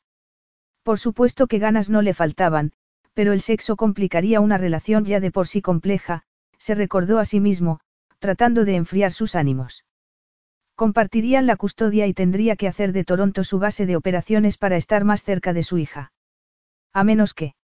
Acarició la espalda de Peyton, tratando de ser objetivo con el pensamiento que le había venido a la cabeza. Estaba tratando de ordenar completamente su vida. ¿Por qué una boda tradicional con alguien como Eden tenía sentido? Una boda repentina con Amelia parecería un impulso salvaje motivado por la atracción sexual, como el matrimonio de su padre con Irina. O podría ser el giro que lo salvara de parecer un mujeriego que se aprovechaba de las desventuradas camareras.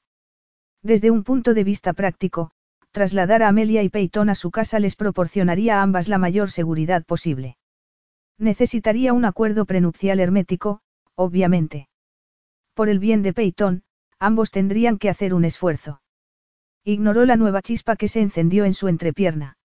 No era por eso por lo que le propondría matrimonio. Aunque la idea era apetecible también por otros motivos, resolvería un montón de problemas de un plumazo. Gracias, dijo Amelia con voz apagada al volver del baño. Se acercó y extendió las manos.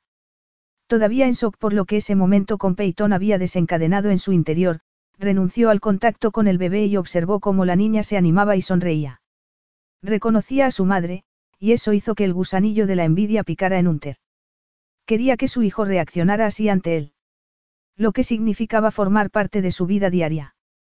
La expresión de Amelia se suavizó brevemente, pero, cuando le devolvió la atención, se puso seria y su tono se volvió determinante. He decidido que iremos a casa de mi prima. Capítulo 5. Unter frunció el ceño. No de forma agresiva o enfadada.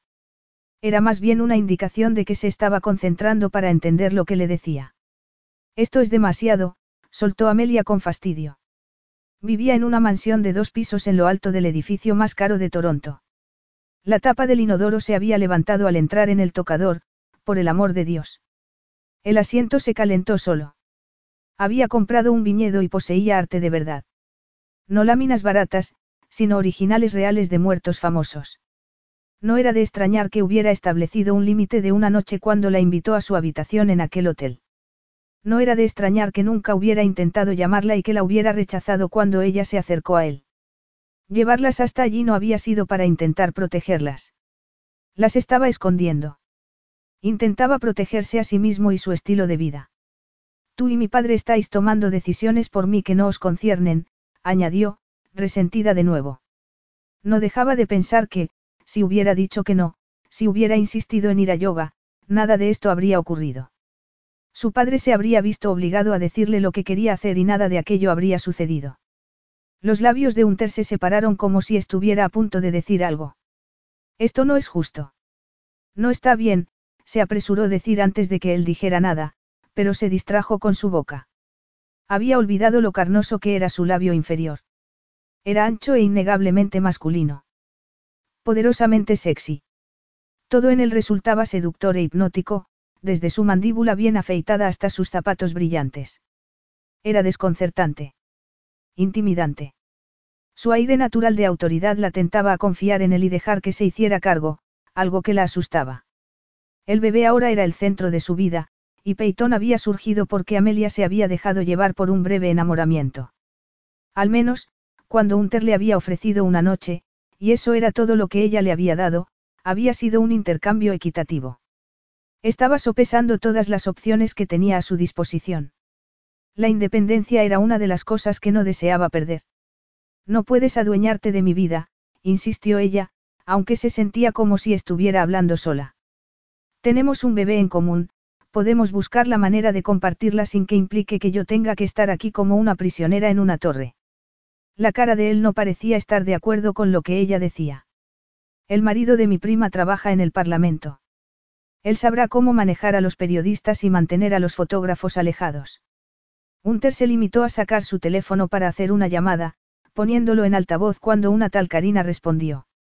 Actualización de la situación, pidió él sin rodeos. Un segundo. Mi vuelo ya está embarcando. Parecía que Karina necesitaba encontrar un lugar discreto para hablar.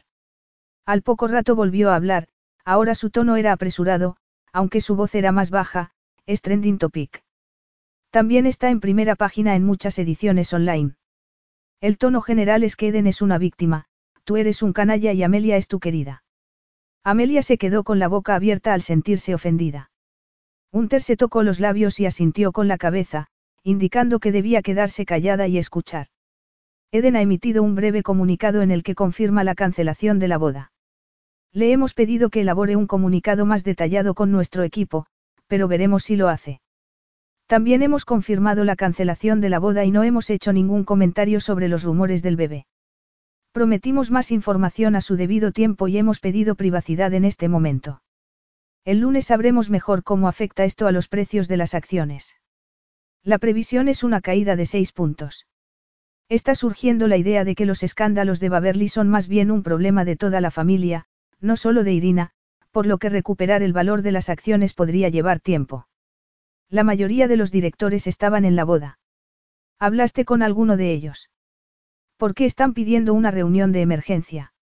Sé quién lo pide, dijo Unter. Retrasa eso al menos una semana para que el precio de las acciones pueda nivelarse. Lo haré. La enfermera debería llegar en una hora. ¿Estás seguro de que el bebé es tuyo? Viena tuvo la idea de que tus abuelos llevaran al padre de Amelia a su casa de campo. Totalmente seguro, afirmó, sosteniendo la mirada de Amelia. Deberían quedarse allí al menos una semana, probablemente dos. Hecho. ¿Cuándo puedo sentarme con Amelia? Necesitamos averiguar lo máximo posible sobre su familia para poder adelantarnos. Y necesitamos fotos. Las que se hicieron en la bodega nos lo pondrán difícil. En cuanto hagamos circular unas disculpas formales, haremos fotos familiares y un reportaje, pero ahora mismo sugiero montar algo para los paparazzi que muestre que ella es una madre protectora y tú un padre servicial y amoroso. Amelia retrocedió, incapaz de encontrar las palabras adecuadas para expresar su indignación y disgusto. Averigua si el estilista de Viena está disponible, dijo Unter. Si no es así, busca a alguien y ven directamente aquí cuando aterrices. Lo haré. Última llamada para el embarque, tengo que dejarte. Nos vemos pronto. Terminó la llamada, y él levantó las cejas de una manera muy poco alentadora. Karina también estaba de vacaciones, visitando a su familia en Nueva Escocia. Ahora es mi culpa que sus vacaciones hayan sido interrumpidas. Solo digo que sería de mala educación que no estuvieras aquí cuando ella va a venir a reunirse contigo. Como si tuviera otra opción. Gritó. Y comenzó a llorar al recordar aquella dichosa frase que le había calado hasta los huesos, Amelia es tu querida. Si tienes otra opción, dijo en un tono que sonaba condescendiente. Puedes irte si lo deseas, pero, hasta que se confirme lo contrario, Peyton es mi hija. Por lo tanto, me corresponde protegerla. Si tu marcha la pone en peligro. No te atrevas a amenazarme, le advirtió con las entrañas empezando a temblar. No es una amenaza. Es la realidad. Esto es a lo que nos enfrentamos. Señaló su teléfono, haciendo referencia a la conversación con Karina. Deja que os proteja a los dos. Se negaba a creer que su vida se estuviera saliendo de control. Seguramente, Karina estaba exagerando. ¿Dónde está la bolsa de los pañales? Preguntó mirando hacia la puerta del salón. Deberías encontrar arriba todo lo que necesitas para Peyton. Quiero mi teléfono. Para confirmar si es verdad lo que nos acaba de contar. Sacudió la cabeza con indignación. No es buena idea que veas eso, Amelia. Te afectaría demasiado. Le sostuvo la mirada mientras la presión crecía en su pecho y su garganta. Haré lo que quiera. Tú no eres mi jefe. Esto no tiene por qué ser así. Todo esto es culpa tuya. Soltó de manera infantil. Y yo asumo la responsabilidad.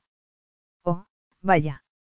Se giró para dirigirse al vestíbulo de manera apresurada, donde pasó la mano por encima de la bolsa y la agarró antes de subir las escaleras. Peyton necesitaba un cambio y todavía llevaba el mono de manga corta que Amelia le había puesto aquella mañana. En ese palacio con aire acondicionado en el que estaban necesitaba ropa más abrigada. Ya arriba, Amelia miró la primera puerta abierta y se encontró con una habitación de invitados decorada con mucho gusto y repleta de paquetes. Cajas y bolsas por todas partes.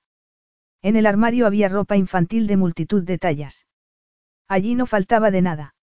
Los estantes estaban repletos de pañales, cremas y toallitas húmedas, todas las marcas eran ecológicas, biodegradables y para piel sensible. Un derroche total. Sacó un pañal de algodón de su bolsa de pañales y colocó a Peyton encima del cambiador. Unter apareció y se quedó apoyado en la puerta. Ya no llevaba la chaqueta y la camisa se tensaba en sus bíceps al tener los brazos cruzados. ¿Vas a quedarte ahí todo el rato para intimidarme? Preguntó Amelia. ¿Es eso lo que estoy haciendo? Pensé que estaba observando un procedimiento delicado. ¿Quieres aprender a cambiarla? Para poder evaluar la competencia de la niñera una vez que la contrate, sí. Yo me encargo de cuidarla. Si no estás dispuesto a hacerlo tú mismo, ¿por qué iba a dejar que estés con ella? Preguntó de muy mal humor. Solo era una broma. Puso un pie sobre el pedal de la papelera, sosteniendo la tapa abierta para ella. Tienes derecho a estar enfadada. Vaya, gracias. El pañal mojado aterrizó con un ruido sordo en el fondo del cubo. Pero eso no cambia nada. Yo también estoy furioso, dijo en un tono casi de conversación banal. Sin embargo, en sus ojos se podía intuir una furia contenida. Quiero la custodia, tengo derecho a mantener a mi hija. Ahora su tono fue implacable. Con una mirada pensativa recorrió su rostro y luego miró a Peyton. Siempre he sabido qué tipo de padre quería ser. A Amelia le faltó el aire por un momento e intentó calmarse, centrándose en asegurar bien el pañal limpio. ¿De qué tipo? Uno presente, dijo con rotundidad. Uno que hace lo correcto. Uno que protege a sus hijos en lugar de anteponer sus propios caprichos y deseos. Su enfado con él disminuyó un poco. Intentó recordar lo que sabía de su familia, pero no era mucho. Su padre había muerto hacía unos años y había habido una larga batalla judicial con su madrastra por el control de Babecom. Él estaba en medio de todo eso cuando se conocieron, pero no había hablado de ello. Sin embargo, Remy había comentado que el fin de semana de golf era necesario para ayudar a su amigo a relajarse. En las semanas posteriores, Amelia había estado inmersa en la búsqueda de Jasper. No había estado al corriente del triunfo legal de Hunter. Cuando se dio cuenta de que estaba embarazada, él ya no aparecía en los titulares y ella estaba sumida en el dolor. En su mente, todas esas cosas que aparecían en la televisión le habían ocurrido a otra persona, no al Hunter Baverly que ella conocía. El hombre con el que se había acostado era sorprendentemente humano, mientras que el de la televisión era una leyenda de una familia rica y poderosa, con poca empatía por los simples mortales como ella. Me cambiaré y te veré abajo. La comida llegará en cualquier momento, dijo él mientras se alejaba. Dijiste que sí al sushi. La voz de Unter irrumpió en los pensamientos de Amelia. ¿Prefieres un tenedor? No soy un purista. Perdón. Oh, ajustó el agarre de sus palillos y parpadeó ante la variedad de mariscos que tenían delante. Mientras ella había tomado un par de panecillos, Hunter se había comido la mitad de la tempura y la mayor parte del pollo teriyaki. No tengo mucha hambre. Miró hacia donde estaba Peyton, que enredaba tumbada en una alfombra de actividades. ¿Qué iba a hacer? Las cosas estaban mucho peor de lo que había temido. Has mirado, dijo Hunter con gran decepción. No es así. ¿Qué? Ella le devolvió la mirada, y luego puso cara de culpabilidad. La consecuencia de haber buscado su nombre en Internet. Solo quería saber más sobre su padre y su madrastra, pero eso no había aparecido en la parte superior de la página. Su propio nombre sí. Al parecer, estaba arruinando la vida de Eden Bellamy. La familia Bellamy era considerada un tesoro nacional. Amelia lo sabía, así que tal vez debería haber estado preparada para ser vilipendiada, pero no era como si lo hubiera hecho a propósito. Su bebé era completamente inocente en todo eso, pero sin embargo habían dicho cosas muy desagradables sobre Peyton. Cosas tan horribles que le daban ganas de llorar. Son troles, Amelia. No vale la pena pensar en ellos. Pero he recibido mensajes de amigos. Quieren saber qué pasa y por qué nunca les dije que eras el padre de Peyton. ¿Qué les has contado? Nada. No sé qué decir. Por eso vamos a traer un equipo. Ellos se encargarán de limpiar los rastros desagradables que hay en Internet y responderán a las preguntas más incómodas. Muy pronto sentirás que vuelves a tener el control. Lo haré. Se burló ella. ¿O lo harás tú? Porque si tú vas a decirme lo que yo tengo que decir, entonces no soy yo quien tiene el control, o me equivoco. Este es un asunto muy complicado, Amelia. Yo sé cómo manejarlo. No te pediré que mientas, solo que sigas la misma línea. Resopló, atrapó un rollito y lo mojó con salsa de soja antes de llevárselo a la boca. Tengo tendencia a odiar a la gente de relaciones públicas, explicó una vez que había tragado. La empresa que envió a Jasper a Chile hizo todo lo posible para silenciar su desaparición. Les hizo quedar mal. Me sentaba con un reportero durante horas, desahogándome, con la esperanza de conseguir algo de atención y apoyo. La historia se diluía o desaparecía antes de publicarse. Si conseguía que un funcionario del gobierno se interesara por el tema, de repente me dejaba de lado y volvía a la casilla de salida. No puedo probarlo, pero sé que sus jefes estaban detrás. Soy consciente de que tú necesitas a gente como Karina a tu alrededor, pero yo, no. Entendido. Se había cambiado de ropa, y en ese momento vestía unos pantalones de color crema y una camisa de cuadros que llevaba arremangada, dejando ver sus brazos bronceados. Para mí siempre ha sido necesario. Mi vida ha sido una pesadilla pública tras otra desde que murió mi madre. Eso era lo que Amelia había querido averiguar. Recuerdo algún que otro titular sobre el vestuario y algunas disputas en Twitter. ¿Hubo otros problemas? Preguntó. Tantos, dijo con disgusto. Todavía puedes encontrar muchos de ellos en Internet si buscas bien. Engañó a tu padre. No sé si se puede llamar engaño, él lo sabía y lo soportaba. Tal vez a él le excitaba ser cornudo. No es de mi incumbencia si ese es el caso, pero ella se acostaba con hombres casados cuando mi padre estaba en pleno proceso de cerrar tratos con ellos. Sus esposas se enteraban y todo se iba a la basura, así que afectaba a la empresa. Eso sí es asunto mío. Se golpeó el pecho. ¿Por qué sabías que la empresa iba a ser para ti? ¿O es que ya estabas trabajando allí? Las dos cosas. He estado en la empresa desde muy pequeño. Incluso antes de la muerte de mi madre, mi padre nos recogía en la escuela y nos llevaba a la oficina. Parece que al menos intentaba conectar contigo y con tu hermana. A su manera, tal vez. Una vez que mi madre se fue y él se casó con Irina, ir a la oficina era la única forma de verlo sin que ella estuviera presente. Tenía 14 años cuando el primer miembro de la junta directiva vino a verme, quejándose de ella y pidiéndome que hablara con mi padre.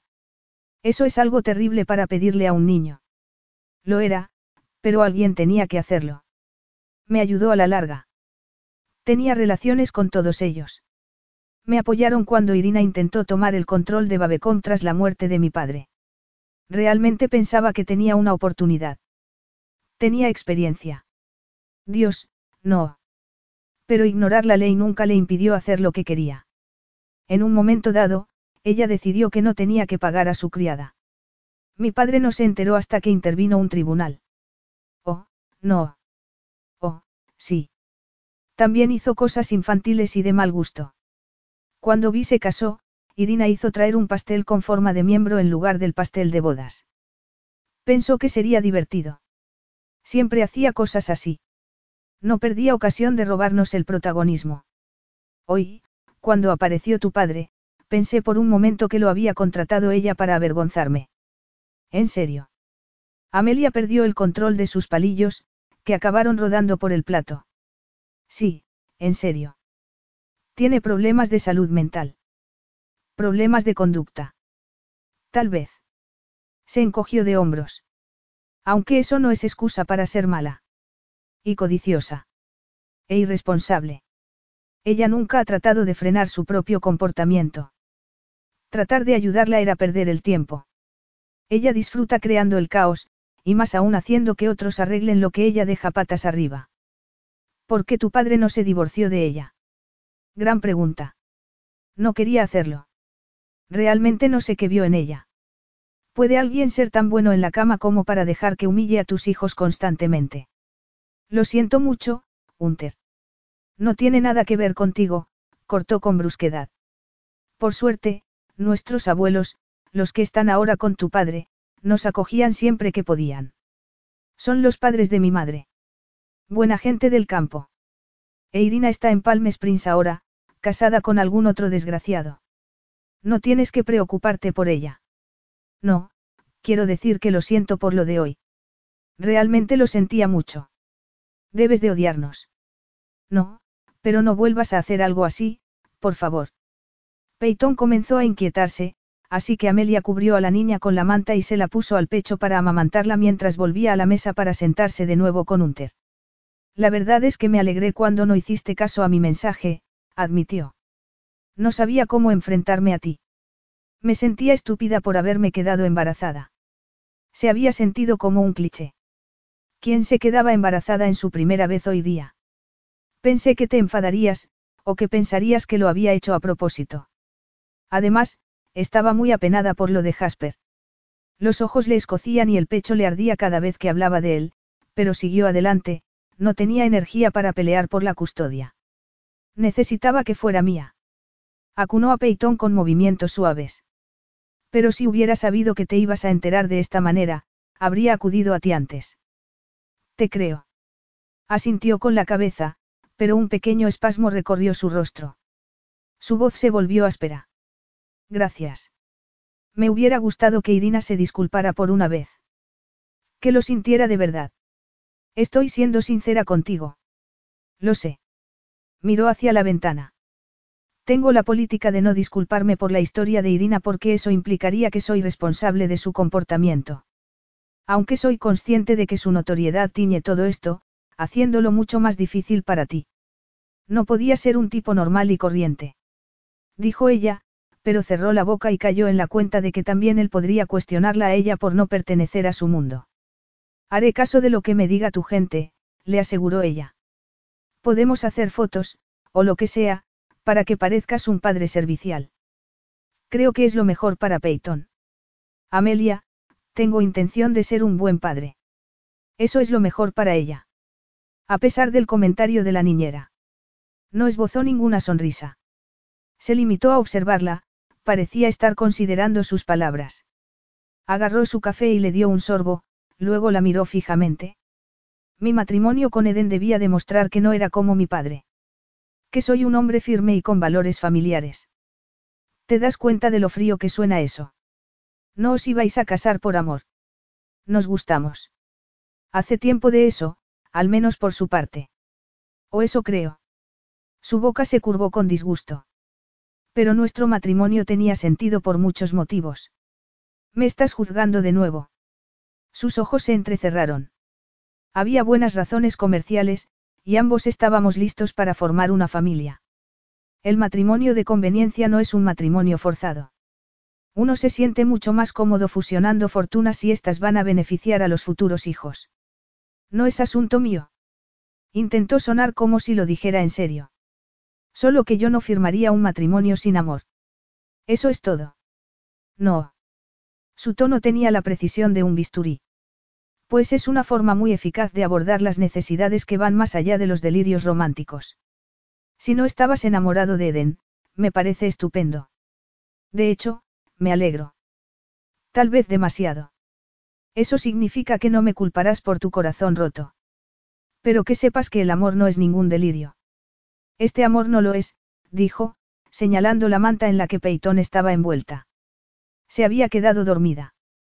¿Pero qué me dijiste el año pasado? La desafió Unter. Que habíais roto recientemente después de una larga relación. Creías que le querías, pero te equivocaste.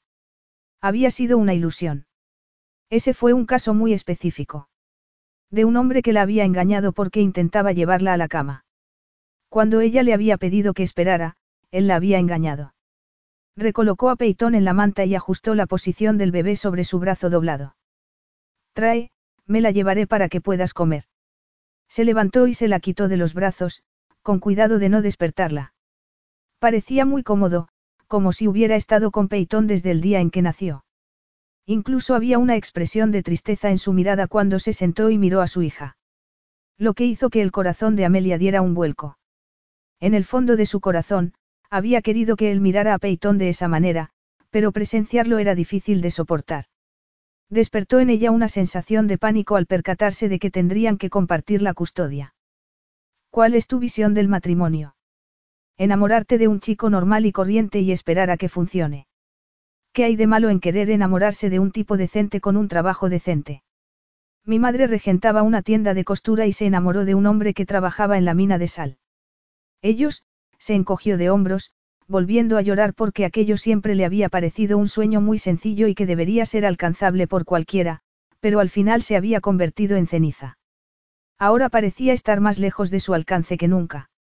Eran muy felices y siempre pensé que yo también tendría lo que ellos tenían.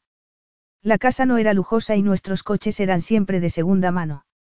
Hubo momentos difíciles cuando subieron los tipos de interés y despidieron a mi padre, pero era un hogar muy dulce y lleno de amor. Mi hermano era mi mejor amigo y me preparaba macarrones con queso instantáneos cuando mi madre tenía que trabajar hasta tarde. Mi padre me enseñó a montar en bicicleta y nos construyó una casa en el árbol. Eso es lo que quieres para Peyton. Ahora quién juzga.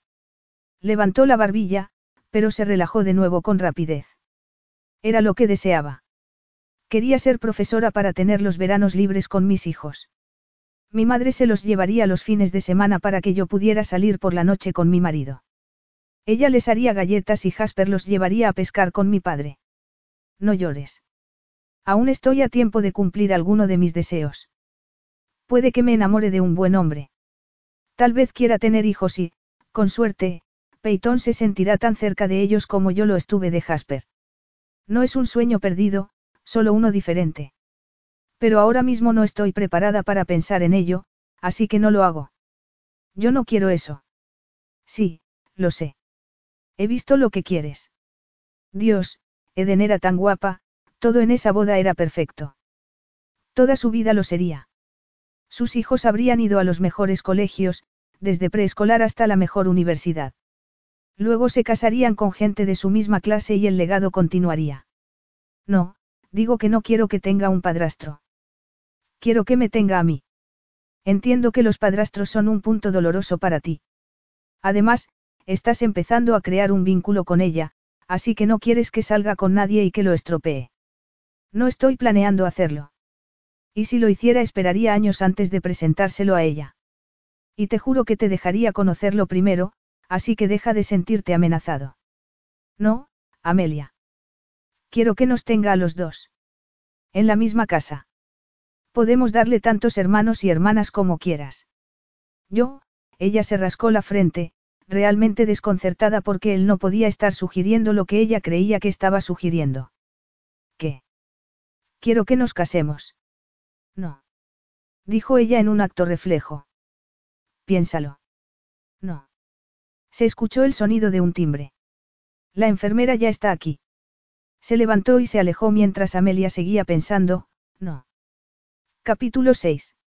La prueba consistió en frotar un hisopo en la parte interna de la mejilla de Peyton mientras dormía. Hunter se tomó su propia muestra y acompañó a la enfermera a la puerta. La acostaré y luego me ducharé, si no te importa, dijo Amelia, todavía acunando a la niña. Ella estaba tratando de evitarlo, a Elia la propuesta que le había hecho. Hunter se dio cuenta. Estaba decepcionada porque él no había sido más romántico. El hombre de sus sueños se habría arrodillado y le habría ofrecido un diamante por valor de dos meses de su salario, estaba seguro, pero ¿qué demostraba eso? Su matrimonio tenía sentido. Quería seguir conversando hasta que ella se diese cuenta de que era lo mejor, ese era el método que utilizaba en la mayoría de las negociaciones de la empresa. Pero el rostro de Amelia indicaba que estaba en el límite de sus fuerzas. Tendría que darle un poco de tiempo para que lo procesara. ¿Quieres algo limpio para ponerte? Creo que Vi dejó aquí un vestido que podría servirte. Le hizo un gesto para que le siguiera escaleras arriba. Sí, seguro que es de Vi, dijo Amelia con escepticismo. Él ahogó un suspiro, no estaba acostumbrado a que no le creyeran ni a tener que dar explicaciones, pero podía entender su sospecha de que pertenecía a Eden. Viena estuvo de compras y me lo enseñó cuando vino a almorzar conmigo. Quería probárselo de nuevo porque tenía dudas, pero luego lo olvidó en el vestíbulo. Lo he dejado arriba. Se dirigió a la otra habitación de invitados. Cuando regresó a la habitación llena de cosas para el bebé, Amelia estaba leyendo la parte trasera de la caja de un monitor para bebés.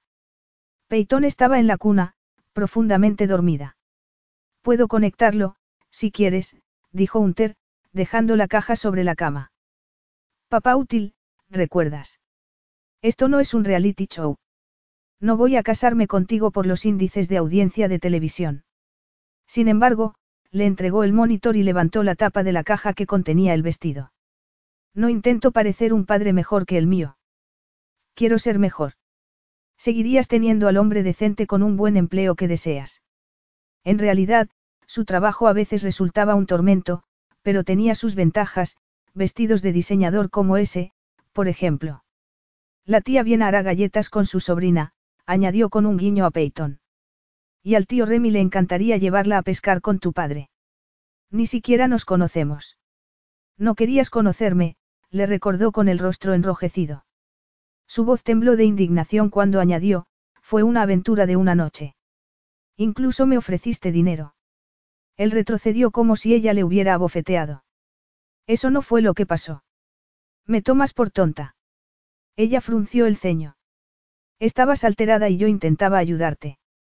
Él se apretó la nuca, todavía avergonzado por la forma en que se había ido esa mañana. Dijiste, no pudo recordar lo que ella había dicho. Algo sobre que tenía que llegar la casa de inmediato porque su hermano había desaparecido. Él le había preguntado, ¿necesitas dinero?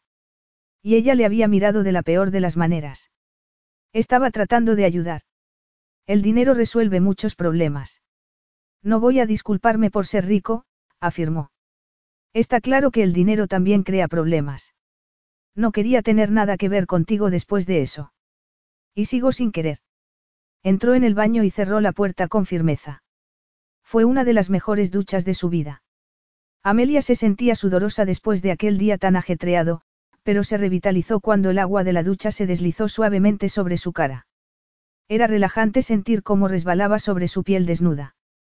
Cuando salió, no pudo soportar la idea de ponerse otra vez la misma camiseta manchada. Cedió y se probó el vestido de verano de lunares azules y amarillos que supuestamente había comprado Viena, no Eden. En cualquier caso, todavía tenía las etiquetas y...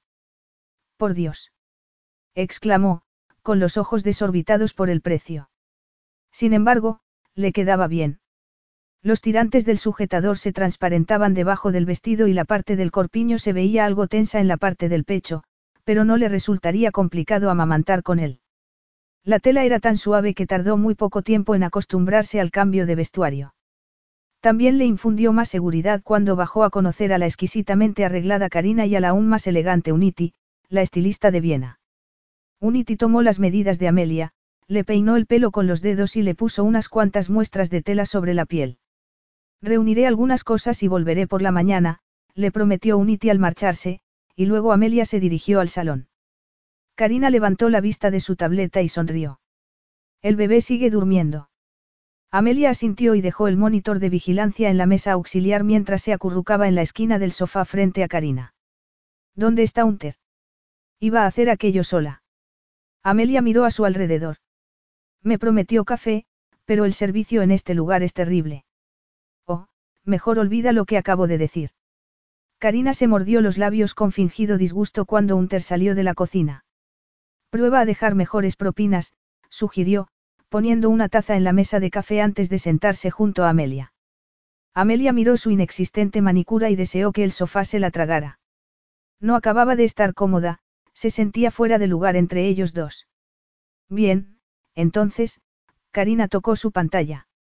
Unter me informó de que estás considerando casarte. ¿En qué momento dije que estaba de acuerdo? Amelia lo fulminó con la mirada. Solo he dicho que lo estamos hablando, dijo suavemente. Lo estamos haciendo. ¿Es cierto o me equivoco? Cierto, murmuró ella. Obviamente, esperaremos a los resultados de la paternidad antes de hacer cualquier anuncio de ese tipo, dijo Karina en tono tranquilizador. A corto plazo, no queremos que nadie te etiquete como una rompehogares. Volveremos a hablar de tu familia, pero primero necesito saber tus puntos fuertes. ¿Algún acto benéfico? Amigos en las altas esferas que estén dispuestos a colaborar. No es momento de ser modesto. Los chismosos se acercarán a tus vecinos y a cualquiera que esté dispuesto a hablar de ti. Amelia cada vez estaba más incómoda. Algo le tocó el codo y al girar la cabeza se dio cuenta de que era un ter, que deslizaba las yemas de los dedos por su brazo desnudo, poniéndole la piel de gallina, para luego sujetarle la mano con calidez. Está bien. Por eso estamos aquí pensando en las distintas opciones. Para contrarrestar ese tipo de cosas. Seguía siendo horrible, pero cerró su mano en torno a la de él. De ese modo le resultó más fácil recordar a algunas personas que dirían cosas buenas sobre ella. Se aseguró de mencionar que daba clases particulares online a refugiados a través de una organización sin ánimo de lucro, ofreciéndose como voluntaria para ayudarles con el inglés como parte de su currículum de profesora. Cuando Karina pasó a preguntar por sus anteriores relaciones, Amelia retiró su mano de la de Unter y juntó las suyas en su regazo. No hay mucho que contar. Salí con alguien en el instituto, pero tenía un hermano sobreprotector, así que, se encogió de hombros con ironía. Yo también tengo uno de esos, dijo Karina con divertida empatía. Amelia sintió envidia porque Karina aún conservaba a su hermano. ¿Y en la universidad? No hubo nada serio. Preguntó Karina. Solo uno. Gareth Bedford. Era de otro curso y, me engañó, así que no creo que salga a decir cosas desagradables sobre mí. Se mostraba a la defensiva, su postura se encorvó más en la esquina del sofá. Sorprendería lo que la gente dice por sus 15 minutos de fama. ¿Cuándo terminó exactamente? ¿Por qué podrían surgir especulaciones en torno a la paternidad de Peyton? Queremos tener todo muy claro para que no haya dudas. Me parece complicado que intente demostrar que es su padre cuando ni siquiera nos acostamos. En todo caso, seguirá quejándose de lo frígida y mojigata que fui. Oh, lamento que te hayas topado con un imbécil. Yo también he conocido a alguno de esos. Golpeó brevemente su pantalla. ¿Alguien más? Encuentros esporádicos. ¿Cómo tomar un café? ¿Qué van a decir de mí? Que intercambiamos notas de las clases. Soltó con indiferencia. Todo había sido muy inocente. No te hago estas preguntas porque me interesen y sea una cotilla, Amelia. Es porque esto funciona mejor cuando sabemos quién y qué puede salir a perjudicarnos. Mejor estar prevenidos. No hay nada. Realmente deseó haberse quedado en la cama esa mañana. Y pensar que cuando su padre había insistido, una parte de ella se había aferrado con entusiasmo a salir de la casa. Había pensado que el viaje podría ser agradable. Quizá podrían comprar unos sándwiches y comerlos en la playa. A ver si lo he entendido bien, Karina ladeó la cabeza, parecía perpleja. Estás diciendo que solo te has acostado con un ter. Su voz sonó con una aguda incredulidad. Yo, el corazón de Amelia dio un vuelco al verse tan expuesta. Podía sentir cómo un ter le perforaba la cara con su mirada. Sí, dijo finalmente con la voz quebrada. Ya veo.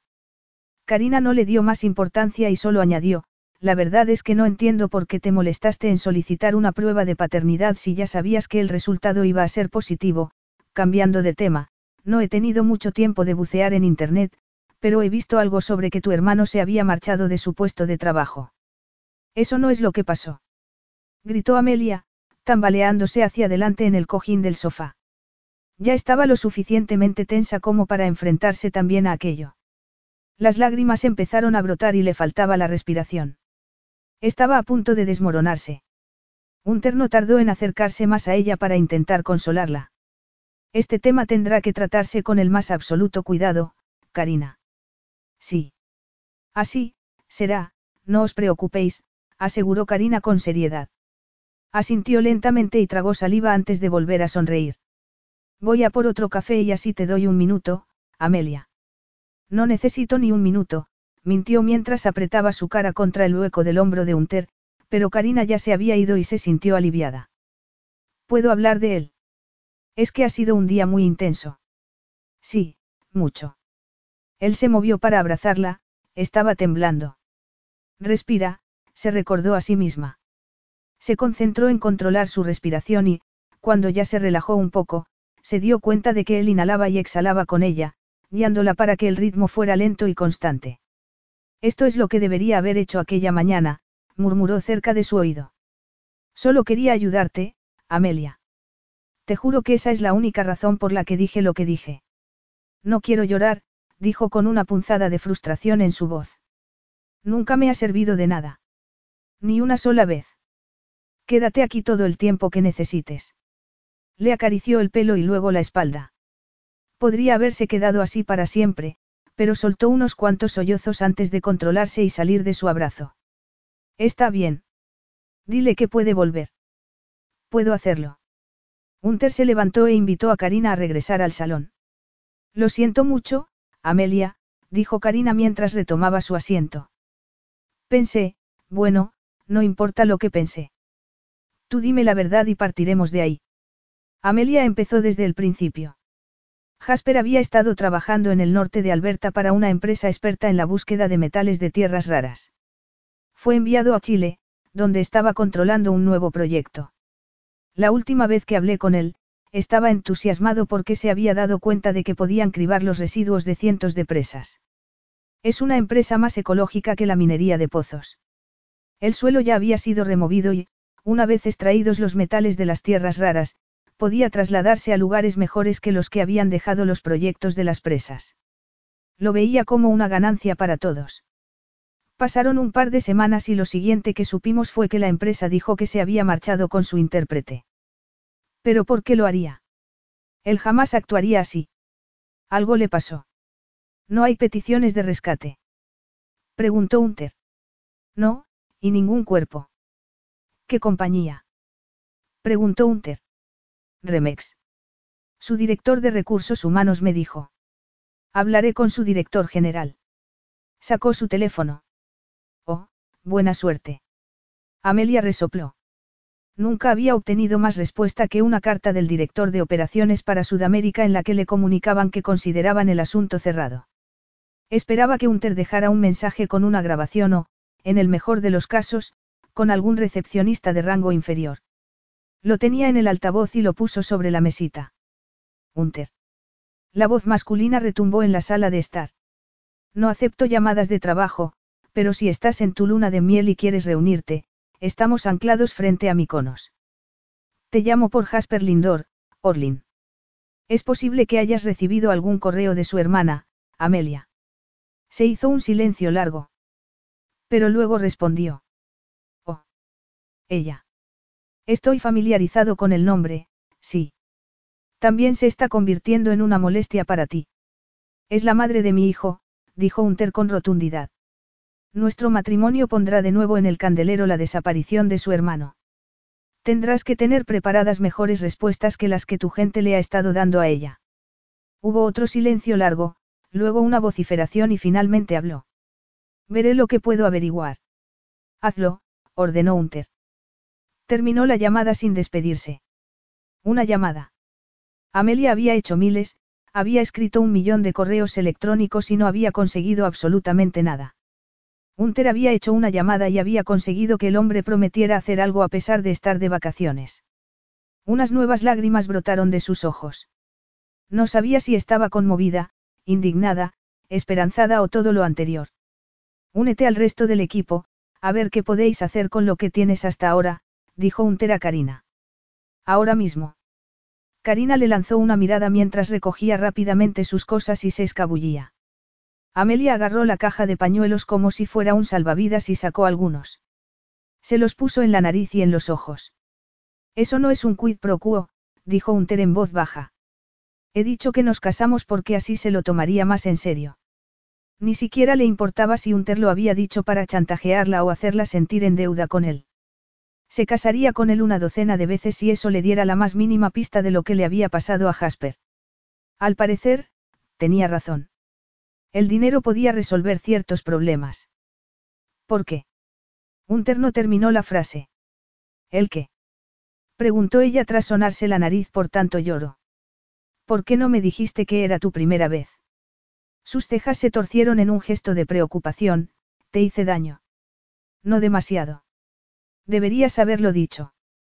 Pensé que creerías que era una rarita por no haberlo hecho nunca. Tenía 23 años, le recordó ella, y le hizo un gesto señalando hacia el ascensor. ¿Has visto la cara de Karina? Piensa que soy un bicho raro. No hay nada raro en ser virgen. Es más raro que le demos tanta importancia. Por otro lado, la estudió con detenimiento. Si alguien se está reservando, normalmente hay una razón. Lo que me hace preguntarme, ¿por qué esa noche? ¿Por qué yo? El corazón le dio un vuelco en el pecho. Hoy es el día en el que cada detalle de mi vida tiene que ser arrancado y examinado, ¿no es así? ¿Quieres oír hablar del día en que me vino la regla y Jasper tuvo que comprarme provisiones? También compró un preparado para hacer un pastel. Cuando lo horneó le quedó horrible, pero yo comí tanto igualmente que todavía soy incapaz de probar un postre con sabor a limón. Las lágrimas se deslizaron desde las comisuras laterales de sus ojos hasta las sienes. Los cerró con fuerza. No tienes que hablar de esto, Amelia. No quise molestarte. No, está bien. Nunca se lo he dicho a nadie, pero me hace reír cuando lo pienso. Ella sonreía a través de sus lágrimas. Eso es lo que intentaba, hacerme reír. Habíamos perdido a mi madre unos meses antes y él sabía que ese día la necesitaba de verdad. ¿Le echas mucho de menos? Mucho. Levantó la cabeza y se aclaró la garganta. Jasper espantaba a cualquier chico que me mirara dos veces porque él mismo había pasado por un susto de embarazo. Arrugó la nariz. De hecho, la chica se marchó con su tía y solo le dijo al volver que todo estaba solucionado. Ella esperaba que él se sintiera aliviado, pero se quedó un poco confundido. Su cuerpo, su elección. Él lo entendía y lo apoyaba, pero le daba mucha importancia a que, si yo iba a hacerlo con alguien, que fuera con una persona con la que fuese en serio, no con un cualquiera, ¿sabes? A Amelia le dio la risa. Cuando empecé a salir con Gareth, le expliqué que quería ir despacio, que necesitaba saber que teníamos un futuro antes de tener sexo. Me dijo que le parecía bien, pero siempre que tonteábamos me empujaba a llegar hasta el final. Ponía mala cara cuando le hacía parar y se sentía culpable. Algo de eso fue culpa mía. Nada de eso fue culpa tuya, intervino Unter con firmeza. Tienes razón. Sé que tienes razón, pero siempre pienso que debería haberlo visto con más claridad. Había otros problemas. Era controlador, pero de forma sutil, así que no podía discutir con él. Si lo hacía, él me hacía sentir como si fuera tonta en lugar de defenderme. Siempre me decía lo que tenía que hacer y qué tenía que decir. Es así como te sientes conmigo. ¿Por qué te convencí para quedarte aquí? Él echó la cabeza hacia atrás como si se preparara para una respuesta desagradable.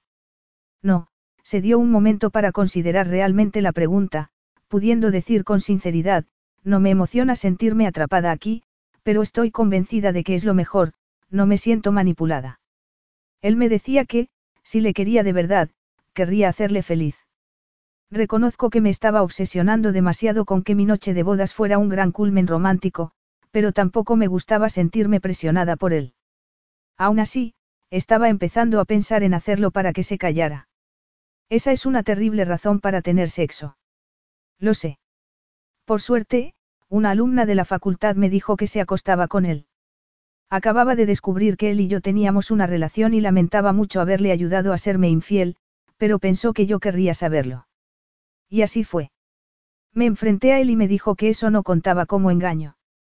Dijo que no estábamos realmente juntos ya que no habíamos consumado nuestra relación, pero también que por eso se acostaba con ella, porque yo no le satisfacía.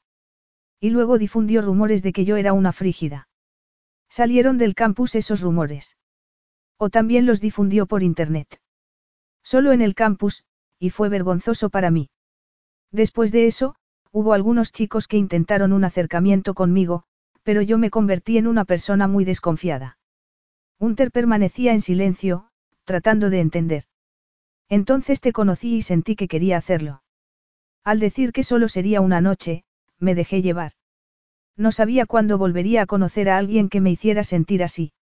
Y aunque terminamos con una nota amarga, no me arrepentí. Pensé que al menos tenía ese recuerdo feliz antes de perder a Jasper. Luego descubrí que estaba embarazada y me sentí una idiota. No eres idiota. Por lo que me han dicho, el sexo es la principal causa de embarazo.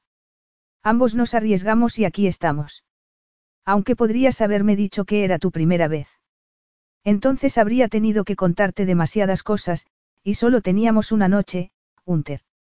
Quería ir directamente a la parte buena. Oh. Él sonrió con satisfacción. Y estuvo bien.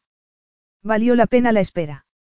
Se estaba muriendo de vergüenza y al mismo tiempo sentía esa extraña mezcla de excitación y dulzura que había descubierto con él. Tenía un buen recuerdo. Y su hija era un precioso regalo de aquel encuentro. ¿Cómo voy a saberlo? Preguntó con ironía. No tenía nada con que compararlo. Tendrás que decírmelo tú. Ella se puso más colorada aún. Sí, estaba buscando un cumplido. Alguna señal de que había significado algo para él. Me pareciste increíble, dijo, con una nota de voz más baja de lo habitual. Entonces, ¿por qué? Su voz se quebró y apartó la cara, sin querer que él viera lo mucho que había anhelado algo más de él. Estaba en medio de todo el lío de Irina. Por eso Remy insistió en que necesitaba un fin de semana fuera. No estaba bien.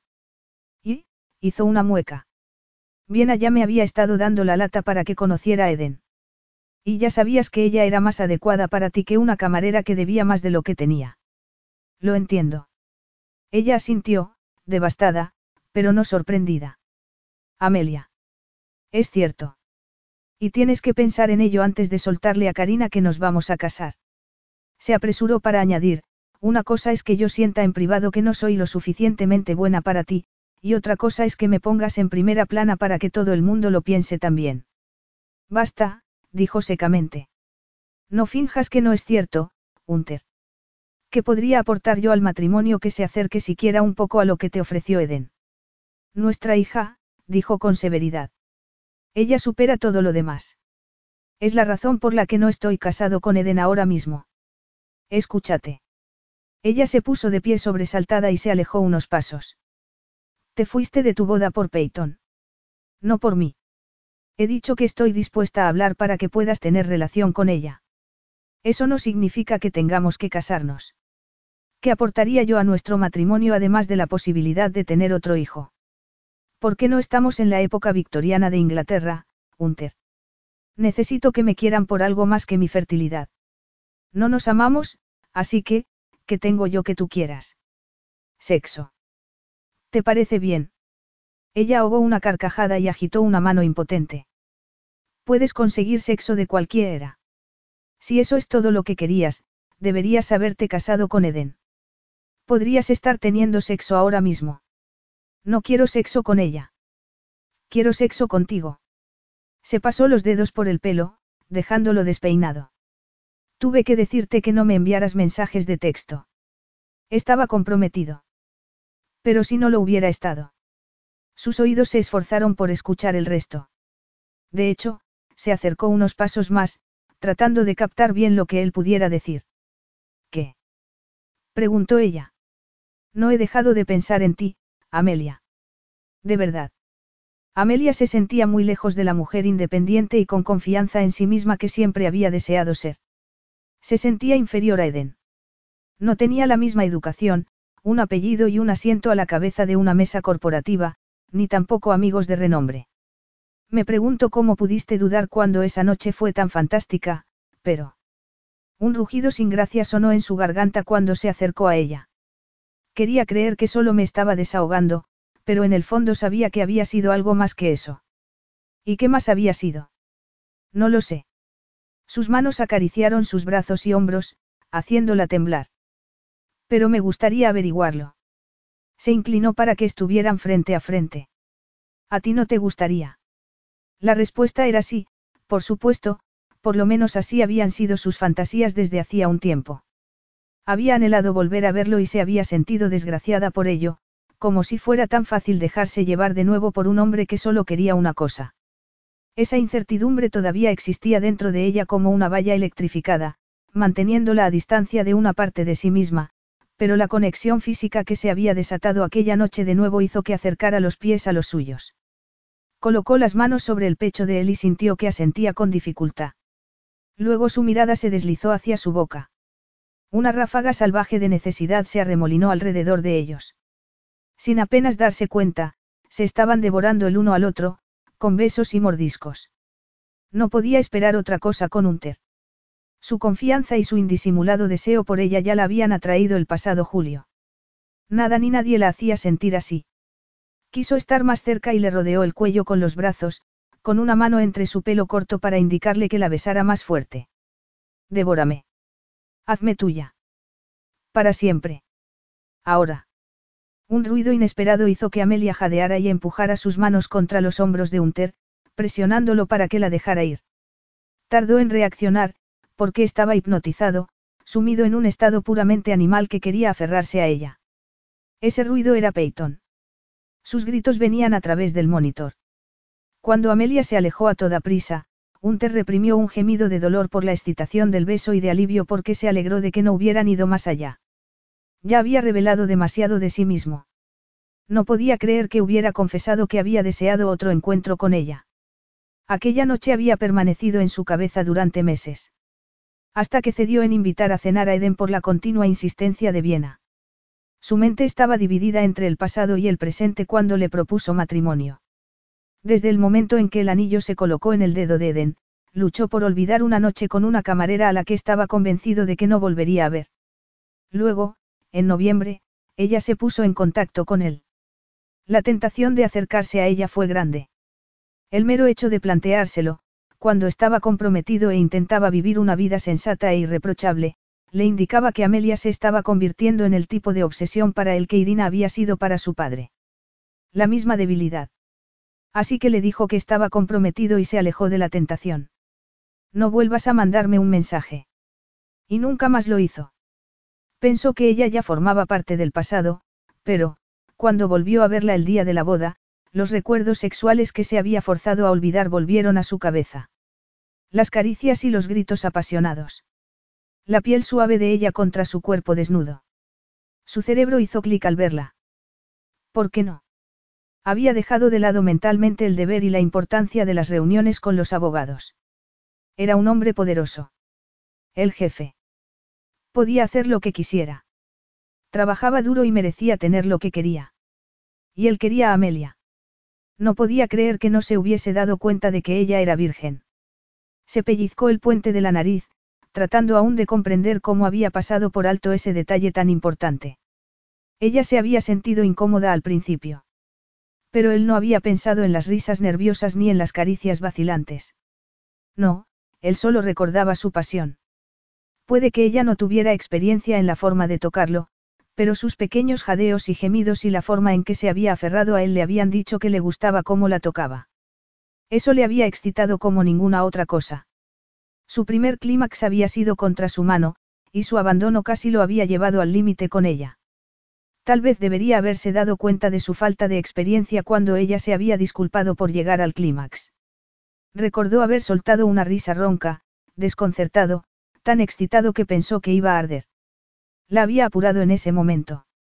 Siempre llevaba preservativos y siempre preguntaba. Ella había dicho que sí, que quería seguir, pero él se había dado cuenta de su tensión. La respiración de ella se había acortado mientras él la penetraba. Notó lo apretada que estaba. Y cuando abrió la boca contra su cuello, gimiendo de necesidad, había sentido su sangre vibrar, directamente en el lugar donde él la penetraba. Lentamente, se hundió hasta el fondo. Quería desbocarse, pero también quería que durara. Sus brazos se habían enroscado alrededor de su cuello y había soltado un suspiro agitado. Ese fue el momento en que debería haberse dado cuenta de que era su primera vez, pero su mente, en ese momento, estaba embriagada. Habían empezado a besarse y él había empezado a empujar, y ella se movía con él en perfecta sincronía. Sus manos habían estado en su pelo y en sus hombros y se habían deslizado por su columna vertebral. Sus piernas lo habían abrazado, sus tacones habían estado en sus nalgas, animándolo. Pura tortura y paraíso absoluto. Había sido difícil no ceder al placer, el cosquilleo se había acumulado en su coxis cuando las respiraciones entrecortadas se convirtieron en sollozos de desesperación. Los músculos internos de ella se habían apretado alrededor de él desatando agitadas contracciones que hicieron saltar su propia y poderosa liberación. Casi se había partido por la mitad por la fuerza de la misma. Y le encantó. Se pasó la mano por la cara, encontrándose de nuevo en su ático de Toronto. Estaba empalmado. Memoria muscular, pensó con ironía. Recordaba cada milésima de segundo de su relación amorosa, porque seguía reproduciéndola en su mente constantemente. Ella era su debilidad, del mismo modo como Irina lo había sido para su padre. Había olvidado ya que Amelia le había arruinado la vida aquel día. En el monitor del bebé, podía oírla arrullando a Peyton, riendo suavemente. ¿Cómo puedes tener hambre otra vez? Bien, bien. No te asustes. Estoy aquí. Su voz se desvaneció cuando se alejó del monitor, pero él aún pudo escuchar cómo murmuraba, qué exigente eres. No sé a quién habrá salido. No era una queja, su voz sonaba divertida. Se notaba que amaba enormemente a su hija. Tenían que casarse. Era la mejor manera de solucionar todo de un plumazo. Aunque debía intentar tener los pies sobre la tierra. Ella tenía un poder sobre él que le hacía nublar la cabeza. Tendría que mantenerla a distancia incluso cuando estuviera enterrado profundamente dentro de ella. Amelia tuvo la sensación de que, si su hija no se hubiera despertado, en ese momento estaría gestando otro embarazo. En realidad, no le importaría tener una docena más de bebés. Su hija era tan adorable que la tenía hechizada. Sin embargo, Amelia estaba realmente asustada por Peyton. El mundo de Unter era tan peligroso como lujoso. Mientras intentaba no rememorar los besos sensuales y volvía a pensar en todo lo que Karina había dicho, supo que el matrimonio era la mejor forma de cubrir las necesidades de Peyton. Sin embargo, la lujuria y un bebé no eran los pilares más sólidos para forjar un matrimonio. El tipo de matrimonio que ella siempre había deseado se basaba en el amor, el respeto y la simpatía. La amistad. La igualdad. Ella no tenía ninguna de esas cosas con Unter. Pero era importante que la niña tuviese una buena relación con su padre. Y aunque el dinero no lo era todo, sí era de gran ayuda. Tenía que casarse con Unter, por el bien de Peyton. Ella lo sabía. Y ella quería casarse con él. Por su propio bien.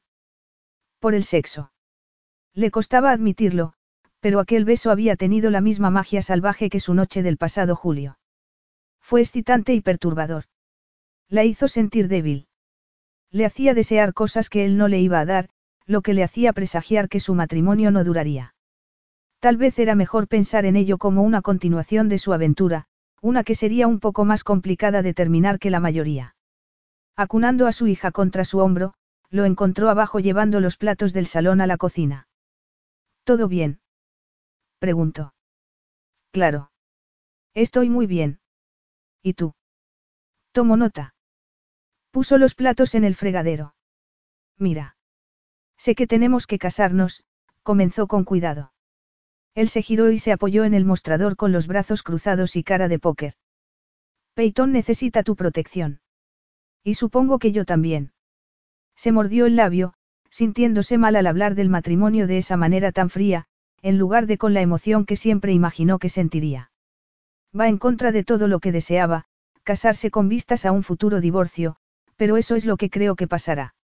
Así me gusta, dijo. El pensamiento positivo es el secreto del éxito. ¿Crees que tenemos lo que hace falta para llegar hasta el final? inquirió con escepticismo. Soy bastante cabezota cuando me propongo algo. Como correr una maratón, aunque te haga vomitar. Ese es el espíritu, se burló. Tendremos un acuerdo prenupcial, dijo como si fuera obvio. Si nos divorciamos, será muy civilizado. Me aseguraré de ello. Eso era lo que ella esperaba de él, pensó con desazón. No me importa tu dinero. Necesito que lo entiendas. Pero también me preocupa cómo será mi vida. ¿En qué sentido? Por ejemplo, lo de tener más hijos. No creo que sea una buena idea. No de inmediato. De todos modos, no estoy preparada para volver a estar embarazada. Pero tomaré la píldora o algo así. Obviamente, los preservativos no siempre funcionan. Oh. Sí, por supuesto. Se bajó del mostrador y se dirigió a la sala de estar. Lo que tú quieras estará bien. Capítulo 7. Se casaron tres días después en el apartamento. Hunter propuso hacer algo más grande en otro momento, pero Amelia lo rechazó. Realmente creía que esa unión sería temporal. Por eso no aceptó la oferta de traer a su padre en avión para la ceremonia.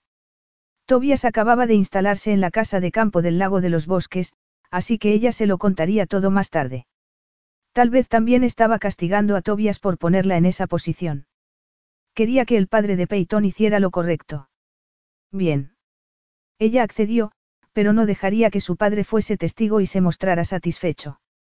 No le crearía falsas expectativas para luego echarlas a perder en uno o dos años cuando ella y Unter se separaran. Le pidió a Unter discreción. Viena era su testigo, junto con Karina. Al parecer, Remy había leído la invitación de Unter para ser su padrino de nuevo, pero no había respondido. Amelia se dio cuenta de que él no entendía el silencio de su amigo, pero la ceremonia continuó. No dejaba de recordarse a sí misma que había sido elección suya tener una ceremonia tan poco sentimental y burocrática. Unity le había mostrado una docena de vestidos preciosos. Amelia finalmente se decantó por un traje pantalón en color crema combinado con una camisola de raso y unas ramitas de paniculata en el pelo. Amelia no pudo evitar recordar el viñedo y el trío de cuerda. La multitud de invitados, los asientos cubiertos de lino y la porcelana fina. Aquella visión le encogió el estómago. No porque ella quisiera eso. En realidad no. Una unión civil improvisada habría sido suficiente si se casara con alguien a quien amara, pero ella y Unter no tenían eso. Aquella era la razón por la que se sentía engañada y desvinculada de todo lo que ocurriera ese día. Tal vez, si se hubieran pasado los últimos tres días conociéndose, ella se habría sentido diferente, pero solo se habían reunido para comer, y casi siempre estaban acompañados de otras personas o bien Unter se pasaba todo el tiempo atendiendo llamadas. Amelia también había estado ocupada decidiendo los detalles que le proponían para la boda. Solo había salido del ático una vez para ir al médico. Llevó a Peyton porque tenía que recibir sus primeras vacunas. La niña estaba inquieta y tenía un poco de fiebre. Amelia había optado por ponerse un DIU, por lo que tuvo calambres y se levantó con Peyton media docena de veces por la noche. Hunter apareció en la habitación a las cuatro, preocupado porque Peyton no se calmaba. La tomó en brazos y la paseó hasta que paró de llorar, lo que permitió a Amelia dormir por fin. Al día siguiente, ambos tenían mala cara y una clara falta de ánimo mientras repetían sus votos. Cuando el oficiante los declaró marido y mujer y los instó a besarse, Amelia sintió que se le caían las lágrimas, y no en el buen sentido. Estaba triste porque su vida se había convertido en mucho menos de lo que ella misma había querido. Se sentía engañada y de segunda categoría. ¿Por qué había aceptado? Fue Unter quien se acercó a ella para besarla. Al principio fue casto, pero la punta de la lengua de él rozó el borde de su boca y ella la abrió para recibir un beso más profundo. Él le apretó los brazos con fuerza, y ella se acercó más a él. El deseo la recorría como el fuego en la hierba seca. Por eso había aceptado. También quería el sexo. Quería el recorrido de la palma de su mano por la parte baja de su espalda y sus cuerpos pegados para sentir la erección contra su estómago. Quería ser deseada. Pero incluso mientras se derretía, Hunter levantó bruscamente la cabeza, haciendo retroceder a Amelia un paso.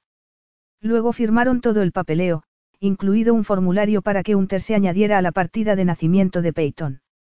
Se hicieron algunas fotos e incluso bebieron champán para celebrarlo. Es una pena que no hayas tenido tiempo de arreglar el pasaporte de Peyton. Una luna de miel en condiciones habría estado bien, dijo Viena mientras comían un ligero almuerzo. Pero, bueno, al menos en la cabaña no hay cobertura y nadie os molestará allí. Nunca he visto las rocosas. Estoy deseando ir, dijo Amelia amablemente. Tampoco había estado nunca en Grecia, pero agradeció no tener la luna de miel que Unter había planeado con Eden. ¿A qué hora tenemos que estar en el aeropuerto? Le preguntó a Unter, temiendo ya el largo vuelo con Peyton. El avión estará listo cuando nosotros lo estemos. Poco después, se despidieron de sus pocos invitados. Amelia se peinó y se puso ropa más cómoda para el viaje. Cuando bajó las escaleras, Hunter estaba colocando a Peyton en la silla del coche. ¿Lista? No, dijo con frustración. He preparado la bolsa de los pañales, pero ahora no la encuentro. ¿La has puesto tú en algún sitio? Tranquila, ya se han llevado todo, contestó Hunter. Sí, sé que odias estar en esta cosa, se dirigió ahora a Peyton, que se revolvía incómoda. Solo serán unos minutos. Te lo prometo. Se montaron en el ascensor y subieron al tejado, donde un helicóptero ya estaba listo para despegar. Volaron por encima del tráfico del mediodía hasta un jet privado que, efectivamente, les estaba esperando en el aeropuerto de la isla.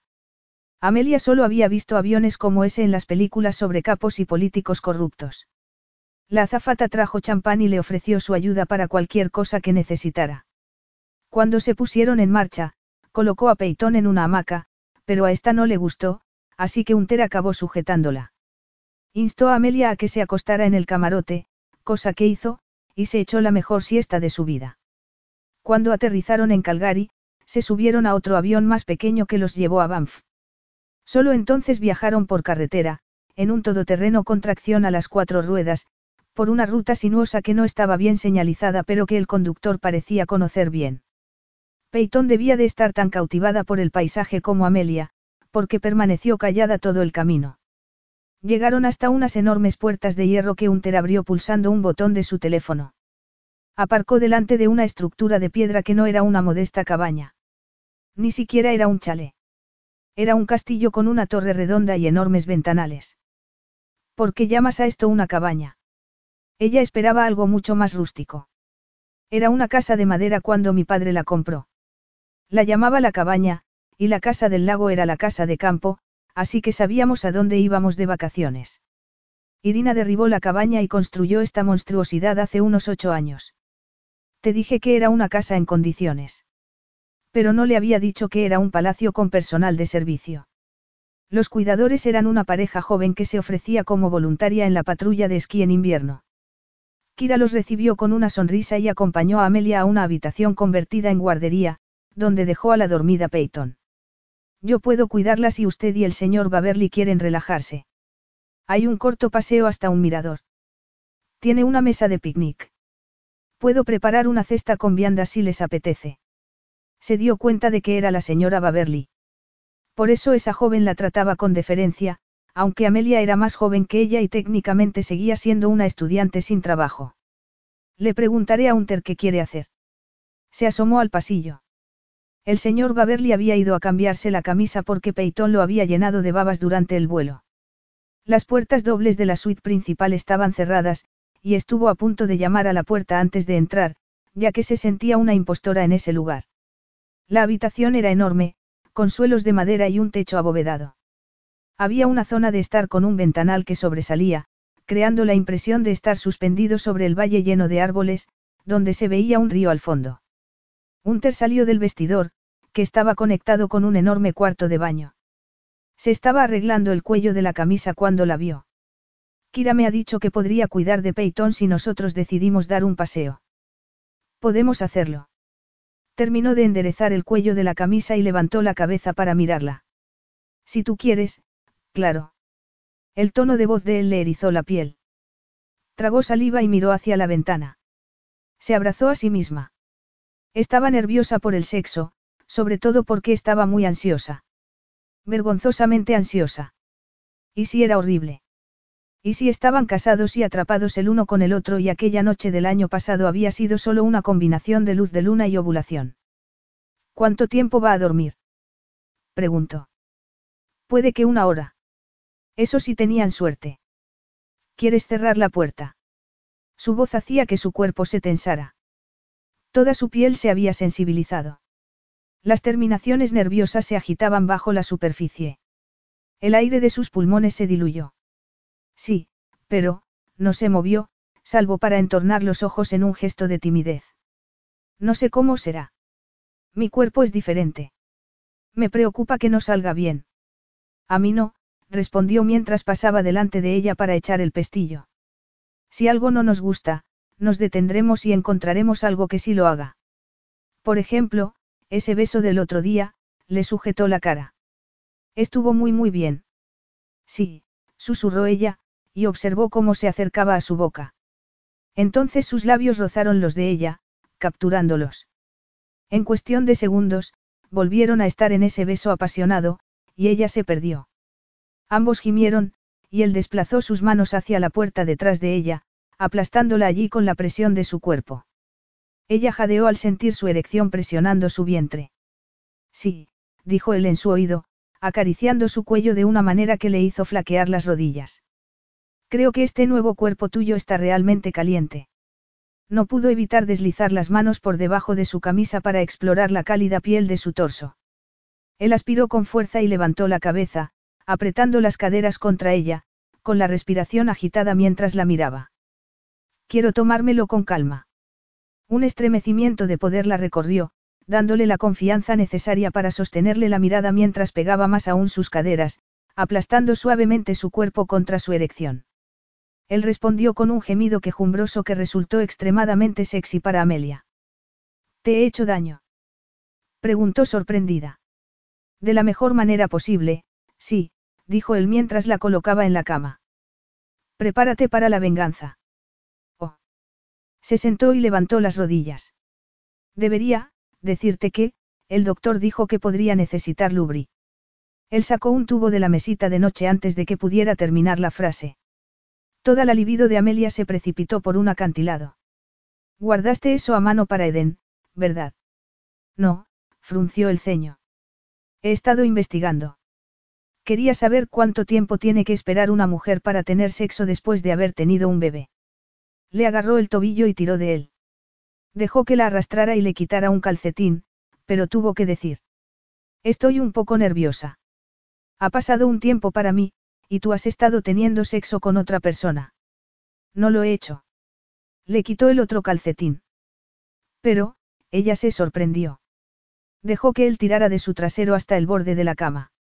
Lo siento, pensé que, al estar comprometido. Ella quería esperar hasta que nos casáramos. Ahora deja de hablar de ella. ¿Es eso cierto?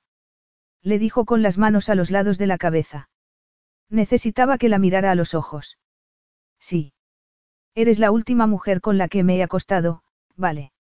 Había tal incomodidad en sus ojos al revelar eso que ella no pudo dudarlo.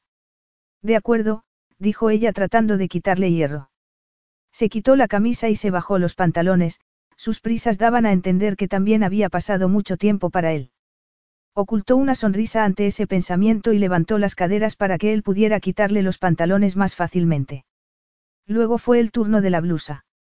La estudió mientras dejaba caer distraídamente su ropa sobre la suya. Se mordió el labio mientras la miraba. Unity le había comprado ropa interior a juego con los sujetadores de lactancia, que eran mucho más bonitos que los aburridos de algodón blanco que había usado hasta entonces. Aquel era de raso gris con un cierre rosa entre los pechos. Me da miedo quitarme esto, dijo sinceramente. No quiero estropear el momento si deciden portarse mal. Tal vez un vistazo rápido. Abrió burlonamente las copas del sujetador para dejar al descubierto los pesados pechos y el profundo escote que había entre ellos. Él gimió mientras se arrodillaba entre sus piernas. Su mirada no abandonó sus pechos. Acarició aquellas dos protuberancias provocándole cosquillas por todo el cuerpo. Con gran ternura, depositó un beso en cada una, conteniendo las ganas de recrearse más en ellas. Continuó explorando el cuerpo de Amelia hasta que con un ruido de preocupación detuvo sus dedos en las marcas en forma de llama de su abdomen. Estrías. Sí. Quiso ocultarlas con una mano, pero él la apartó y le dio un ligero empujón en el esternón, animándola a recostarse. La besó y la acarició a lo largo de las marcas, pasando los labios por el abdomen y lamiendo la estrecha cintura, la cadera, y luego la línea del bikini. Tenía la piel sensible porque se había depilado hacía poco y, cuando él abrió la boca y rozó con sus dientes la seda que cubría su montículo, la atravesó una sensación tan exquisita que casi saltó por los aires. Duele. Sus ojos se reían de ella. No, pero sus piernas se habían convertido en gelatina. Se estremecían mientras intentaban decidir si querían aferrarse o abrirse para él. Tienen que quedarse puestas por alguna razón especial. Enganchó su dedo en el encaje gris. Puedes quitármela si quieres, dijo con la voz ronca por los nervios. Sí que quiero. Levanta las caderas. Retiró la seda y le acarició los muslos con las manos. Su vientre se estremeció y sus músculos temblaron. Cuando sus dedos acariciaron suavemente su sexo, ella comenzó a gemir y a retorcerse. ¿Quieres que te acaricie con la boca? ¿Por qué me muero por probarte de nuevo? Sus dedos apenas rozaban ahora su piel. Paseaba sus dedos sutilmente, agitándola y excitándola cada vez más. Sí, admitió sintiendo un escalofrío entre las piernas. Él le agarró un tobillo y le besó el interior de la pantorrilla. ¿Piensas en esa noche? Sí, gimió ella, tapándose los ojos con el brazo. ¿Qué haces cuando piensas en ello? Su boca comenzó un viaje hacia el interior de su rodilla, llegando a la fina piel de su muslo interior. Muéstramelo, le dijo. Se moría de vergüenza. Mantenía sus ojos ocultos bajo uno de sus brazos, pero no tardó en deslizar la mano libre hacia abajo para aliviar el dolor que él le estaba provocando. Hunter gimió al verla y luego su boca desplazó la mano de ella sustituyéndola. El pulgar de él rodeó la entrada caliente y luego lo introdujo con facilidad. ¿Te gusta? Sí, gimió ella, clavando el talón en su espalda y levantando las caderas, perdiéndose en el placer que le estaba proporcionando. Era terrenal. Erótico. Carnal en la forma en que convirtió su cuerpo en una terminación nerviosa receptiva. Sucio por la forma en que le abrió los muslos. Exquisitamente placentero cuando el clímax surgió de repente y se estrelló contra ella. Se dio cuenta tarde de que un grito había salido de su garganta. La habría oído Kira. Podría despertar a Peyton. Un terno dejó que eso lo detuviera. La excitó de nuevo, haciéndole imposible encontrar una respiración que no temblara. Le dolían los pechos y le ardía la piel. Te quiero dentro de mí, dijo tras lamerse los labios entre jadeos. Giró la cabeza y abrió la boca en su muslo, mordiendo suavemente. Luego le besó el estómago y la parte inferior de los pechos. No creo que vayas a necesitar esto, pero asegurémonos. Tomó el lubricante y se quitó los boxer de una patada antes de untar un poco en su erección con descarada confianza, fascinándola mientras la miraba. Luego colocó su reluciente punta contra ella, aumentando la intensidad de la presión a medida que entraba en ella. Sigue, jadeó Amelia. Mientras la llenaba, la profunda intimidad del acto hizo que le brotaran unas pequeñas lágrimas en los ojos. Sin preservativo, dijo temblando. Puede que no dure mucho. Intentaré seguirte el ritmo. Hazlo. La besó suavemente, luego más profundamente, como si no pudiera saciarse de ella. Amelia se movió para que él se hundiera un poco más, y él gruñó de placer. ¿Te gusta así? Sí, dijo ella, acariciando su oreja y arqueándose sensualmente. Me gusta mucho así. Sí, la besó profundamente de nuevo y comenzó a moverse con más ímpetu. A mí me gusta demasiado. Estaban hechos para eso, pensó ella mientras empezaba a recibir sus embestidas, igualando el ritmo que él marcaba. Estaban hechos el uno para el otro, porque ella se estaba acercando peligrosamente al clímax. Hunter. Él hizo una pausa en sus movimientos. No, no pares. No pares nunca, jadeó ella, tan cerca de llegar al orgasmo. No pares, no pares. Cielo santo, siguió empujando, aumentando su potencia. Un profundo orgasmo la recorrió, casi doloroso en la fuerza de sus contracciones, pero tan bueno que solo podía gemir de placer. Unter emitió un sonido entre la gratificación y el sufrimiento mientras la agarraba con fuerza y la hacía rodar para que estuviera encima de él. Durante unos instantes, solo pudo permanecer tumbada encima de él, hundiendo la nariz en el hueco de su cuello mientras las manos de él le acariciaban la espalda, las caderas y el trasero. Él seguía siendo una presencia palpitante dentro de ella, tan duro que ella no podía evitar apretarse a su alrededor. Pronto él levantó sutilmente las caderas, y la presión y la ligera fricción despertaron de nuevo sus sentidos. Se levantó para sentarse a horcajada sobre él y paseó las manos por su pecho, deleitándose. Él se mordía los labios intentando mantener el control. Sus manos se aferraban a las caderas de ella mientras la instaba a cabalgar sobre él, clavándole los dedos con fuerza y a punto de llegar al orgasmo. Córrete, le instó ella, queriendo sentirlo, observarlo. Tú primero, dijo con voz firme mientras comenzaba a acariciarla entre las piernas con un pulgar y ella seguía cabalgando. Ella no quería hacerlo, pero todo comenzó a derretirse de nuevo sin poder evitarlo. Su carne se tensó alrededor de él y disparó ondas de escalofríos por el resto de su cuerpo. Hunter, le clavó las uñas mientras su placer aumentaba. Eso no debería estar pasando de nuevo, pero así era. Ella estaba a punto. Perdió el ritmo y se apoyó en él, necesitándolo. A él. Profundo y duro dentro de ella, mientras las llamas se avivaban y la culminación llegaba como una mano para agarrarla. Era él. La mano de él se puso detrás del cuello de ella y la atrajo hacia abajo para que se besaran. El grito de ella fue amortiguado por el gemido agudo de Unter cuando se corrieron al unísono. Capítulo 8. Ha sido, la voz de Amelia se apagó como si no tuviera palabras. Unter no dijo nada, estaba agotado, y al mismo tiempo se sentía agradecido. Todavía unido a su mujer, que estaba tumbada sobre su pecho sin poder moverse al igual que él. Su esposa. ¿Por qué eso lo satisfacía tanto como el sexo? Hacía mucho tiempo que no lo hacía, dijo, y luego estalló en risas. Una opresión invadió su pecho, pero no fue una risa. Era un tirón de incomodidad por la reacción de él ante su comentario. Lo siento. ¿Te ha parecido mal lo que he dicho? Levantó bruscamente la cabeza y se alarmó al darse cuenta de que a él no le hacía tanta gracia como a ella. Terrible. Peor que una broma de mi padre. Estás pisando mi territorio. Le apartó el pelo, que le hacía cosquillas en el borde de la mandíbula. Ella le buscó con los ojos y luego le dedicó una sonrisa tan pálida como la suya. Cuando se apartó, un terno intentó detenerla. Ella se metió en el baño y él se quedó tumbado, con el brazo por encima de la cabeza mientras indagaba mentalmente por qué estaba tan consternado por algo que era exactamente el tipo de chiste privado que una pareja debería compartir tras un revolcón. No presumía de conquistas y nunca se había sentido avergonzado por los periodos de sequía entre amantes. Al contrario, para él era un orgullo poder estar sin sexo, a diferencia de su padre. Pero resultaba demasiado revelador que Amelia supiera que no se había acostado con nadie desde ella, probablemente porque la autodisciplina no era la razón por la que había postergado el sexo con Eden. Ella había abordado el tema un par de veces, con mucha cautela. Él le había asegurado que no había prisa. Sin embargo, la cruda verdad era que no había deseado a Eden de la misma manera que a Amelia.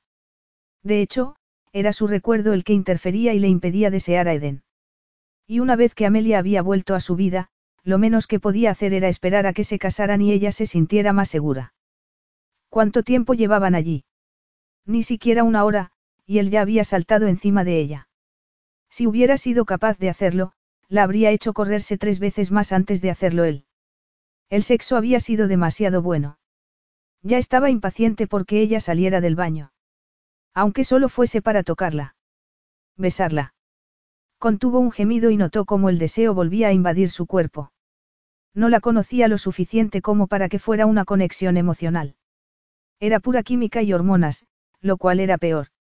A su libido no le importaban ni miedades como si podía confiar en ella. Si no tenía mucho cuidado, se convertiría en alguien tan obsesionado y estúpidamente indulgente como su padre. Debería deshacer la maleta. Amelia reapareció con una mullida bata blanca. Se detuvo en el armario para mirar las maletas que habían quedado allí. Kira lo hará. Hunter se obligó a levantarse y a buscar sus calzoncillos. Necesitaba salir de allí o la tendría de nuevo en la cama antes de que ninguno de los dos se diera cuenta. Demos un paseo. Si Peyton está despierta, la llevaremos con nosotros. Amelia no estaba segura de lo que esperaba de su luna de miel, probablemente llegaría a conocer mejor a su marido, pero las pequeñas cosas se interponían. La pequeña cosa más persistente era su hija. Eso no la molestaba. Disfrutaba viendo cómo Unter se relacionaba con Peyton. Él se encargaba de llevarla cuando hacían excursiones y le cambiaba el pañal si era necesario. Otras veces, los obstáculos eran más desalentadores, como cuando estaban en público, donde podían ser escuchados, o cuando estaban en la casa, donde Kira y su marido siempre andaban cerca. Cuando conseguía un minuto para preguntarle algo personal, Hunter siempre acababa desviando el tema. Podía contar que su madre había muerto de una infección sanguínea cuando él tenía nueve años, pero no hacía ningún comentario de cómo se sentía al respecto. Debe de haber sido muy duro. Lo siento mucho. El corazón de Amelia se encogió por él. Bien apenas se acuerda de ella. Por eso nuestra fundación familiar recauda dinero para tratamientos y curas de la septicemia. La gala es el mes que viene, de hecho. Haré que mi asistente personal envíe los detalles. Se alejó para buscar su teléfono y emitir esa orden.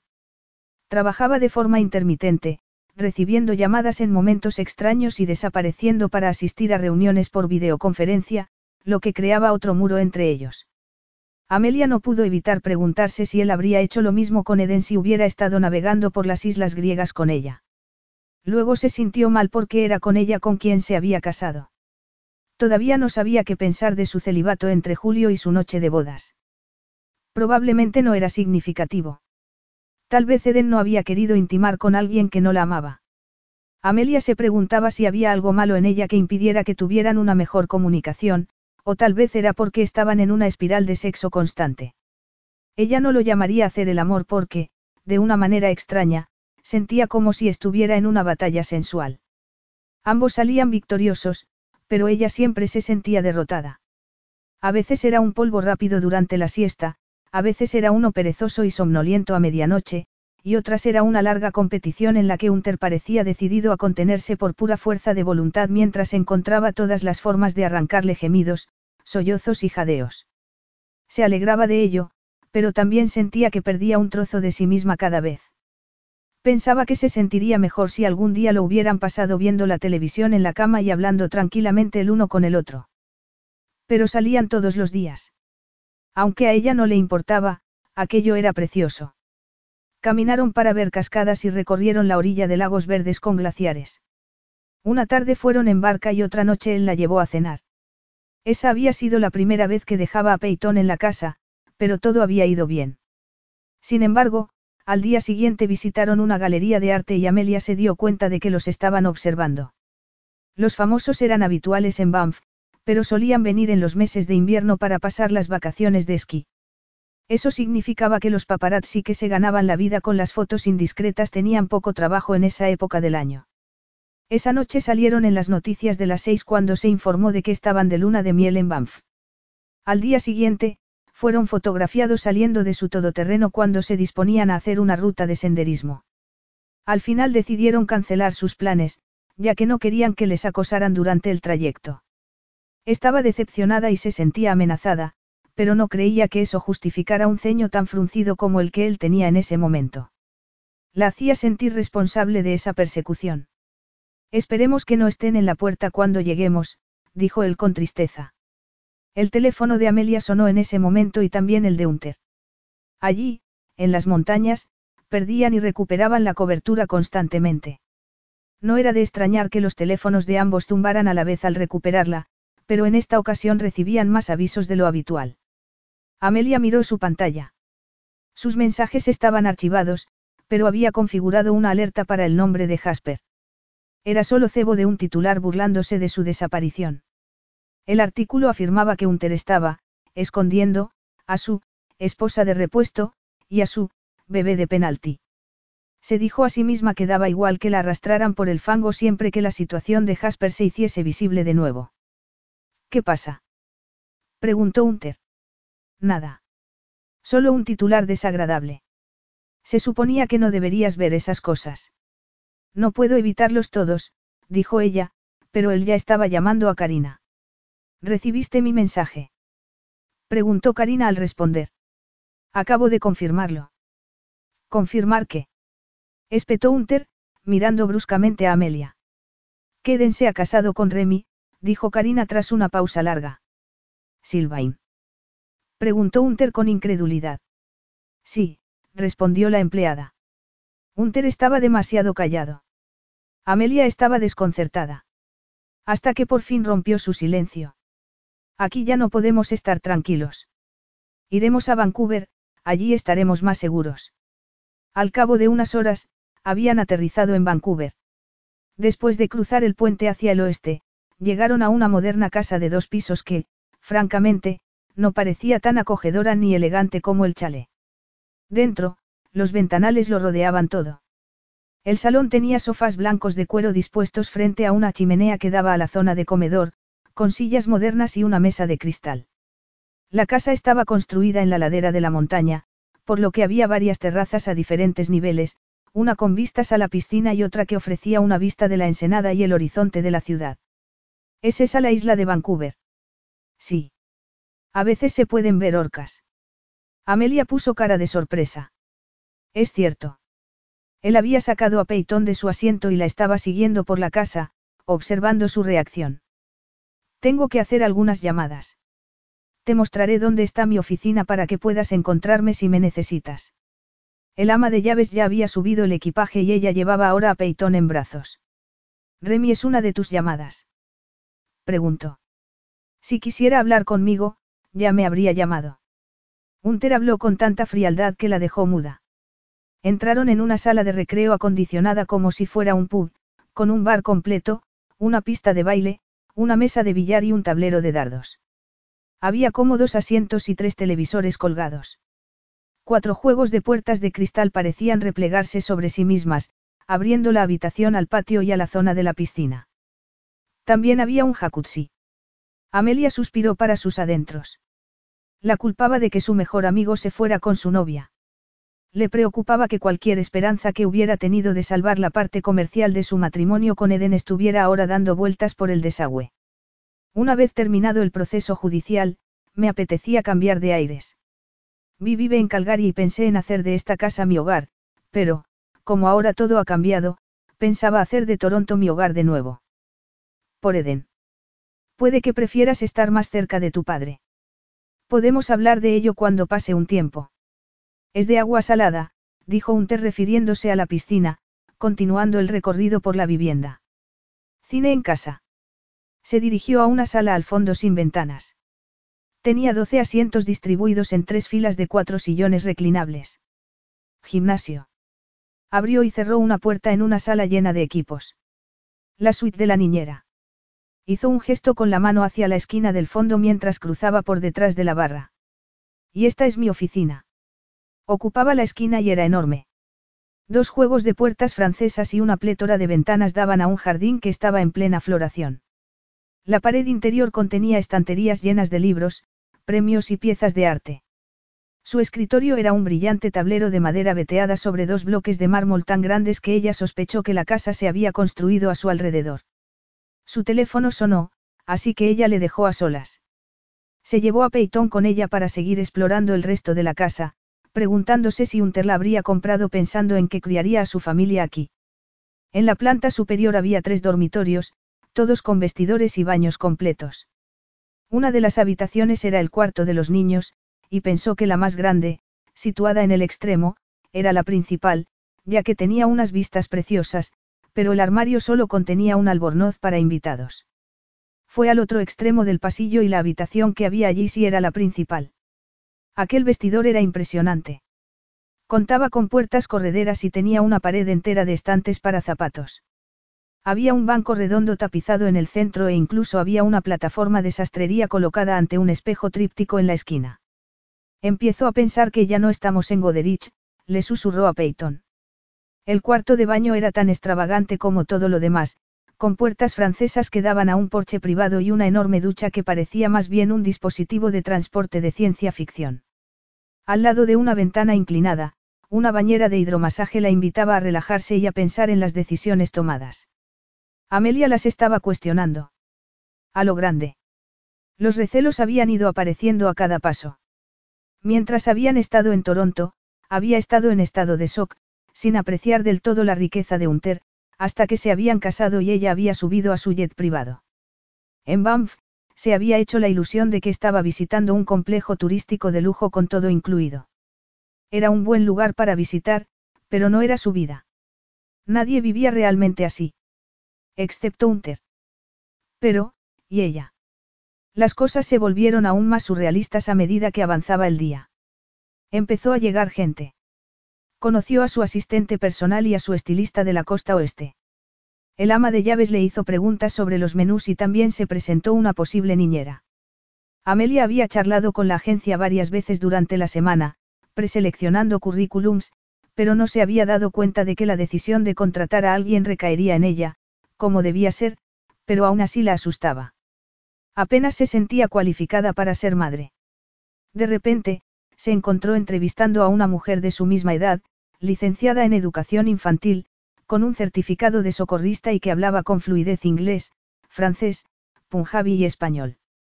Matinder no solo tenía más estudios que Amelia, sino que estaba más preparada para el estilo de vida de Unter. Amelia le presentó a Peyton, que la adoraba, y a Unter, que le preguntó si Matinder estaba dispuesta a viajar al extranjero y si tenía conocimientos de primeros auxilios pediátricos. Ella los tenía. Por supuesto que sí. Empezaría a trabajar al día siguiente.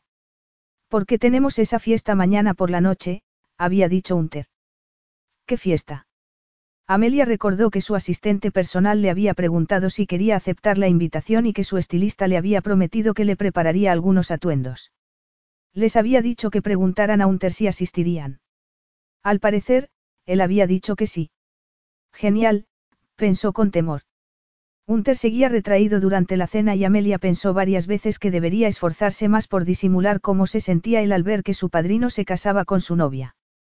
Siguió pensando que, si no podía aportar sofisticación y caché social a aquel matrimonio, al menos podría ofrecerle apoyo emocional. Él no parecía quererlo, así que ella empezó a enfurecerse en silencio. Hasta ese momento, toda la presión sobre ella había venido de fuera. Los paparazzi lo seguían y la gente la juzgaba, pero ella era capaz de encogerse de hombros porque no la conocían. Sin embargo, al día siguiente tendría que asumir un papel que le era completamente ajeno. Cuando organizara una cena o hablara en una recaudación de fondos, cometería errores y sería criticada por sus decisiones y acciones. No era de extrañar que quisiera casarse con alguien como Eden. Amelia iba a avergonzarlo tanto como su madrastra, y ni siquiera lo haría a propósito. Cuando consiguió que Peyton se quedara dormida, lo encontró esperándola en su dormitorio. Apenas hablaron. Ella estaba tan desesperada por recibir consuelo que fue directamente a sus brazos. Las emociones que se agitaban en su interior se tradujeron en una pasión al rojo vivo. Sus fuertes brazos la atraparon y su boca hambrienta la devoró. Sollozó de alivio. En esas circunstancias ambos eran iguales. Al menos, eso fue lo que pensó mientras la llevaba a la cama. Cuando se desnudaron y él se inclinó para tumbarse encima, ella le presionó los hombros, instándole a que se tumbara de espaldas. Ya no era una virgen tímida. Se habían acostumbrado lo suficiente al cuerpo del otro como para que ella no dudara en abalanzarse sobre él, deslizando su desnudez contra él y pasando las manos por sus hombros, costillas y estómago. Estaba siendo más agresiva que nunca, acariciando y besando su pecho. La caja torácica de él se expandía bajo sus labios mientras él respiraba profundamente, agitado. A ella le encantaba. Sonrió y bajó las manos, acarició sus poderosos muslos y la carne que había entre ellos, oyéndolo gruñir de placer. Cuando ella bajó para llevárselo a la boca, la mano de él en su hombro se tensó y él gimió como si ella fuera su salvación. Como si lo necesitara. A ella. La excitación y la dulce exaltación la invadieron. Hizo todo lo que pudo para volverlo loco, deleitándose en la intimidad. En la confianza que implicaba. Siempre era ella la que se corría primero, pero esa vez quería hacer que fuese él quien llegara al cielo. Para, dijo él con una voz entrecortada. Levantó la cabeza, sintiéndose casi mareada. ¿Qué pasa? ¿Qué quieres? A ti, no era obvio. Tómame, entonces. La arrastró hacia arriba y sobre él. ¿Necesitas? No, dijo con satisfacción mientras acariciaba entre sus muslos a horcajadas y la encontraba resbaladiza de deseo. Estás más que preparada, ¿verdad? Tan preparada, ella estaba temblando, porque lo necesitaba. Él la ayudó a introducir su miembro y ella gimió cuando la llenó. Ella quería que llegaran al clímax juntos.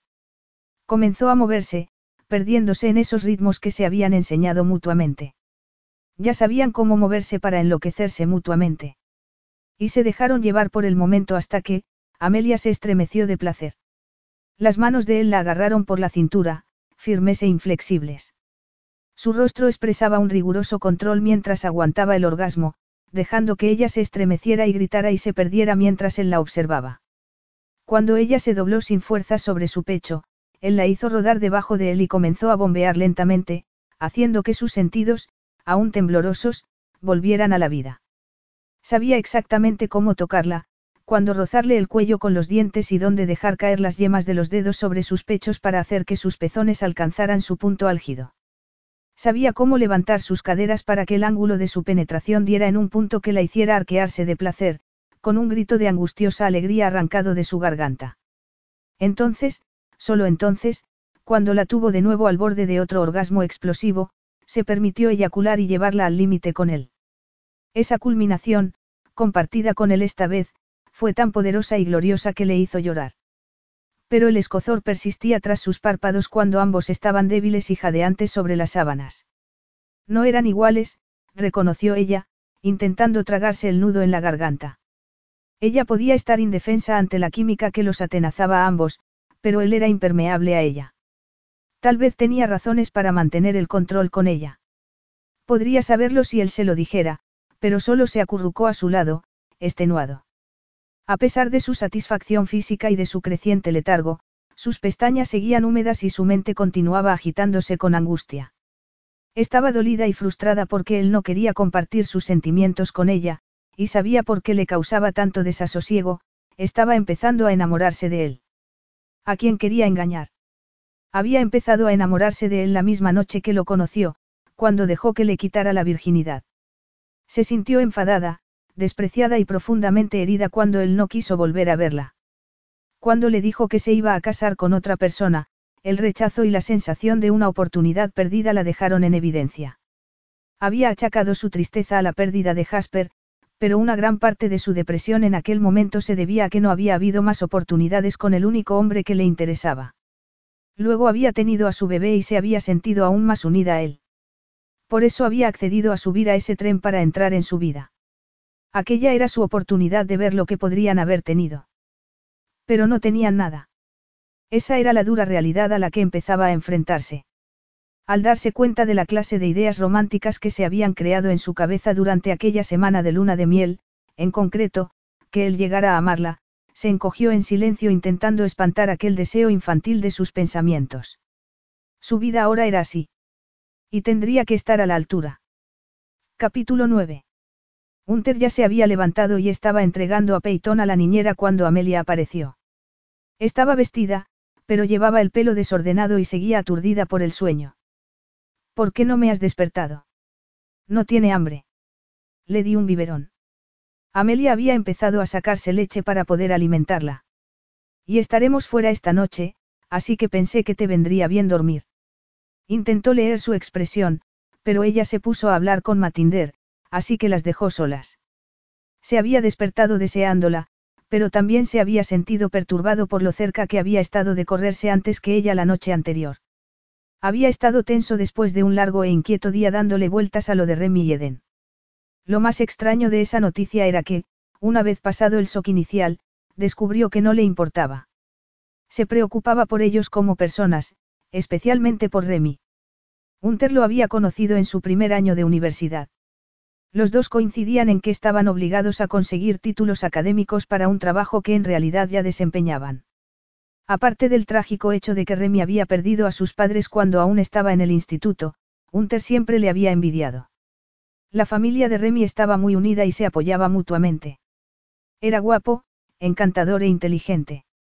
Todo el mundo le admiraba por ser piloto y un talentoso viticultor, entre otros muchos logros. Remy era, simplemente, un buen amigo. Cuando el caso judicial había empezado a hacer mella en Unter, cuando todavía estaba tambaleándose por la muerte de su padre y luchando contra su madrastra, Remy había estado a su lado. Necesitas desconectar, le había dicho. El fin de semana que habían planeado debía ser de golf, unas cuantas copas y nada de teléfonos. Cuando la camarera de la cervecería había coqueteado con Remy, Unter no se había sorprendido lo más mínimo. Él estaba siendo una pésima compañía, pero su amigo había insistido en que se soltara y se tomara una copa con la otra camarera. Esa fue la última vez que Unter pasó tiempo a solas con Remy. Tras ganar el juicio, Bien había organizado una pequeña fiesta para celebrarlo y Unter había invitado a Eden, ya que habían comenzado a salir. Remy había asistido, pero rápidamente mencionó que tenía otro compromiso. Cuando Unter le había llamado para pedirle que fuera su padrino, había habido una breve pausa y un comentario sobre una rivalidad comercial con Mika, el hermano de Eden. Había sonado a excusa. ¿Y a quién más se lo voy a pedir? Nadie más me aguanta, había insistido Unter. Entonces, será un honor, le había asegurado Remy. Había hecho aparición en la fiesta de compromiso, pero no se había quedado. Había asistido a la despedida de soltero de Unter, donde le había preguntado. ¿Estás seguro de este matrimonio? Unter había pensado que estaba bromeando. Por lo que él sabía, Remy y Eden solo se habían visto una vez antes de que Unter los hubiera presentado. Y aunque le parecía extraño el apresurado matrimonio de la pareja, descubrió que no sentía celos por Remy. Unter ya no podía imaginarse casado con Eden. No ahora que estaba con Amelia. No estaba seguro de si se había equivocado proponiéndole matrimonio a Eden no si se estaba conformando con Amelia. En cualquier caso, parecía que no podía ni debía confiar en su propio juicio. Estaba en pleno conflicto interno cuando se reunió con Amelia en su dormitorio. Ella había saltado sobre él de una manera que había sido gratificante. Demasiado gratificante. Su cerebro se había preguntado si ella estaba empezando a reconocer su poder sobre él y a ejercerlo. Se negó mentalmente a bajar la guardia. Las barreras que había levantado contra ella debían permanecer en su lugar, para su propia tranquilidad, pero también notaba que ella estaba nerviosa por la fiesta de esa noche. Lo notó en cuanto le entregó a Peyton y ella se dirigió a una habitación para que la peinaran y la maquillaran. Hunter se sentía culpable por hacerla pasar por aquello. Pero un hombre de su posición estaba obligado a acudir a alguna de vez en cuando. A veces recurría a Abby para que lo sustituyera, pero no había podido ser así en esa ocasión. Aquella primera aparición como pareja era inevitable. Estaba nervioso, se dio cuenta al servirse una segunda copa mientras la esperaba. Era la primera vez en mucho tiempo que lo acompañaba alguien tan importante para él. Se encogió de hombros ante esa palabra. Importante. Amelia no solo era la madre de su hijo, sino también su esposa. Se preocupaba por ella. Una persona debía preocuparse por su cónyuge, pero no le gustaba lo vulnerable que le hacía sentir aquel profundo afecto.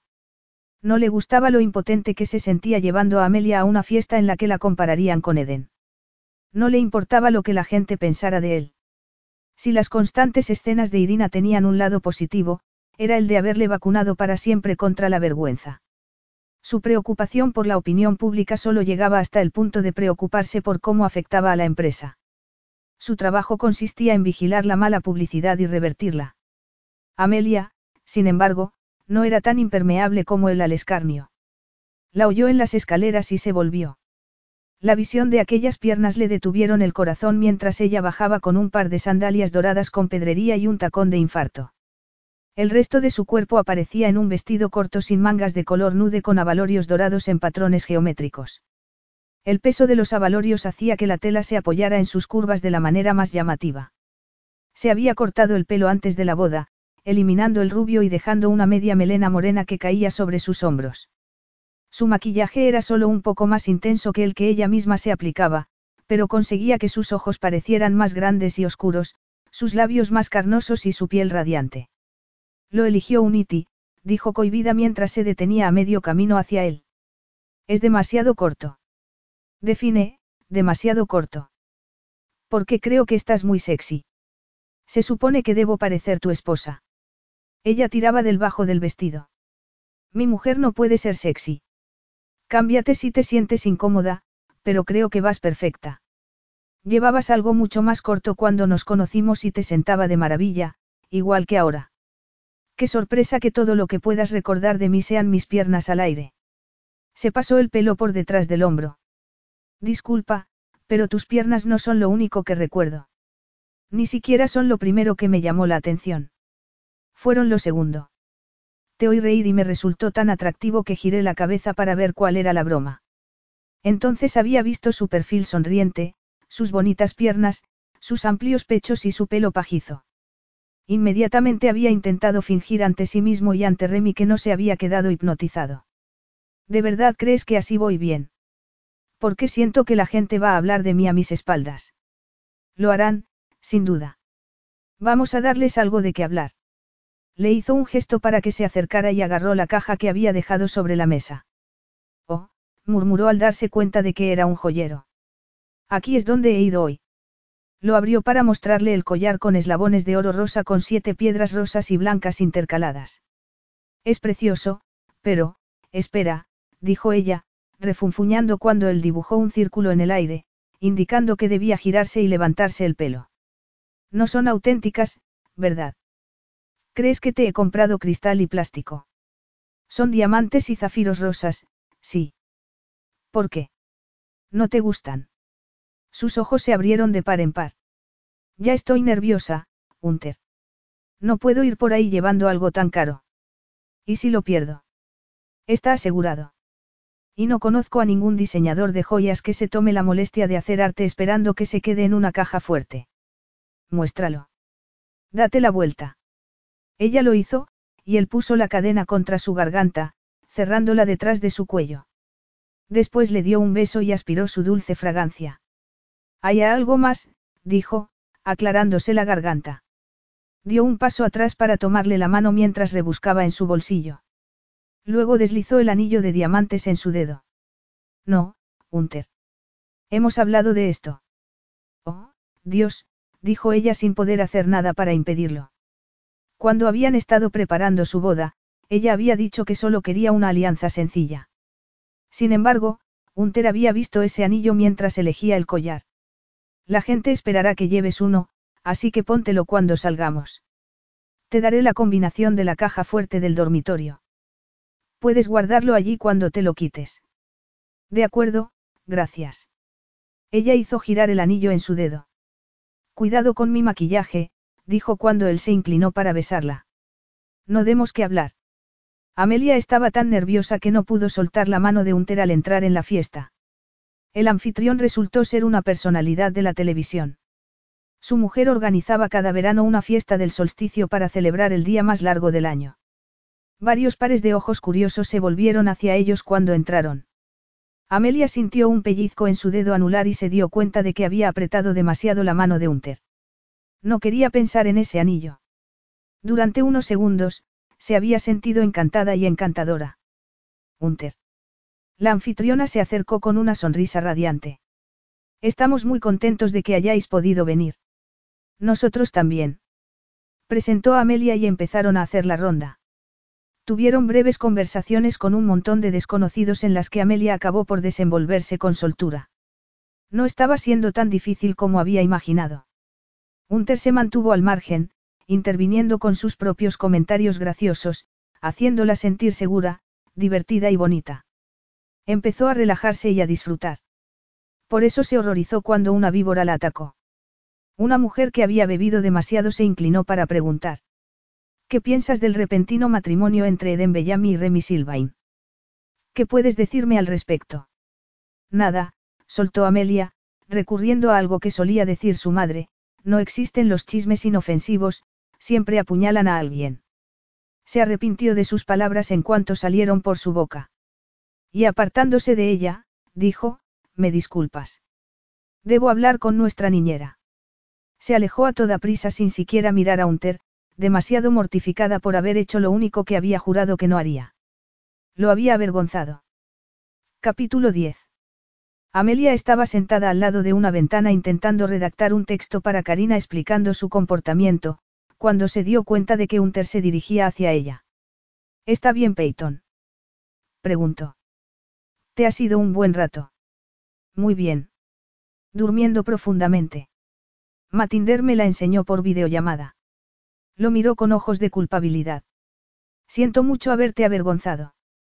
No debería haberle dicho eso a esa mujer.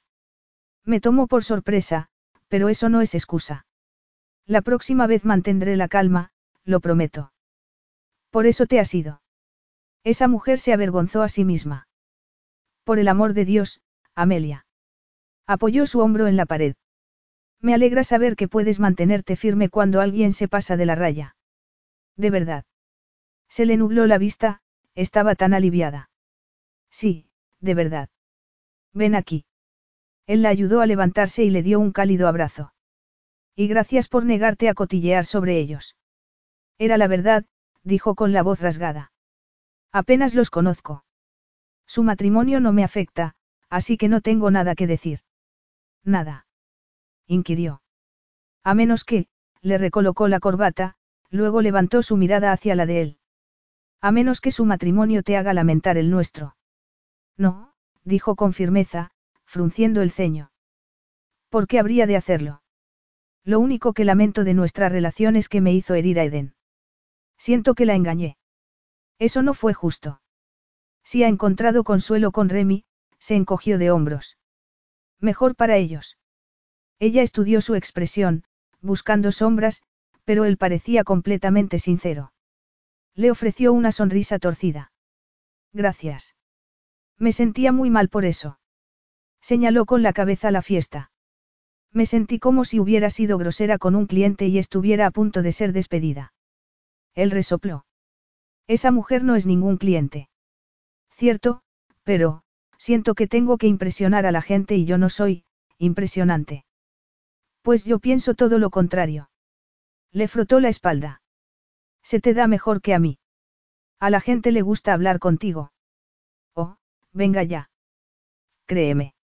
Esa es la razón por la que acabaste en mi habitación el año pasado. Si te hubiera encontrado aburrida o desagradable, no habría estado contigo. Sé tú misma, Amelia. Estaba tan conmovida que lo abrazó y las palabras que le venían a la mente eran, te quiero. Él le besó la sien. Y escucha. No me importa si la gente piensa que me escabullí con mi mujer para besarme en una escalera, pero si eso es lo que quieres hacer, deberíamos ir a casa y hacerlo bien. Nos quedaremos otros 20 minutos en la fiesta. No seamos tan descarados. Trató hecho. Durante las siguientes semanas, la rutina hizo que las cosas se estabilizaran entre ellos. Unter iba a su oficina del centro unas cuantas veces a la semana, pero los demás días trabajaba desde casa. La llevó a Calgary para un viaje de dos noches, sobre todo para que pudiera visitar a Viena mientras él estaba trabajando. La tía Vi mimó convenientemente a su sobrina con docenas de trajes y juguetes, admitiendo mientras Amelia lo sabría que ella y Neal llevaban dos años intentando concebir. Lo siento mucho. Amelia dejó caer el peto con motivos de panda en su regazo. Debió de ser duro para ti que nosotras apareciéramos así. En absoluto. Me alegro por mi hermano. Y solo tengo 25 años. Tenemos tiempo para intentarlo de otras maneras si no funciona de forma natural. Estoy segura de que lo lograréis. Amelia lo dejó así, pero fue un buen recordatorio de que incluso alguien como Viena, que parecía tener todo lo que podía desear, seguía luchando con cosas que parecían accesibles a cualquiera. Amelia se lo mencionó a Unter cuando estaban de vuelta en Vancouver unas noches más tarde, disfrutando de una tranquila velada en casa. ¿Sabías que Viena y Neal están intentando tener un bebé? Sí, estoy al corriente. Dudó, como si no quisiera hablar de más. Hace tiempo que ella quiere formar una familia. Ineal, pensó ella, pero prefirió no decirlo. Mientras bien había aprovechado cada oportunidad para abrazar a Peyton, Neal apenas había mirado a su sobrina. No a todo el mundo le gustaban los hijos de los demás, Amelia lo entendía, pero para ser un hombre casado que estaba intentando formar una familia, parecía más bien un soltero interesado solo en ver partidos de fútbol con sus amigos. ¿Cuánto tiempo llevan casados? Preguntó con curiosidad. Cuatro años. Calculó mentalmente. Cerca ya de los cinco. Dios, tu hermana se casó muy joven. A diferencia de nosotros, se burló con sorna, y luego se puso serio. Intenté que no se precipitara, pero vi tenía sus razones. ¿Y eso? Oh, no tienes que decírmelo, se corrigió inmediatamente. Es que ella dijo algo en, la boda.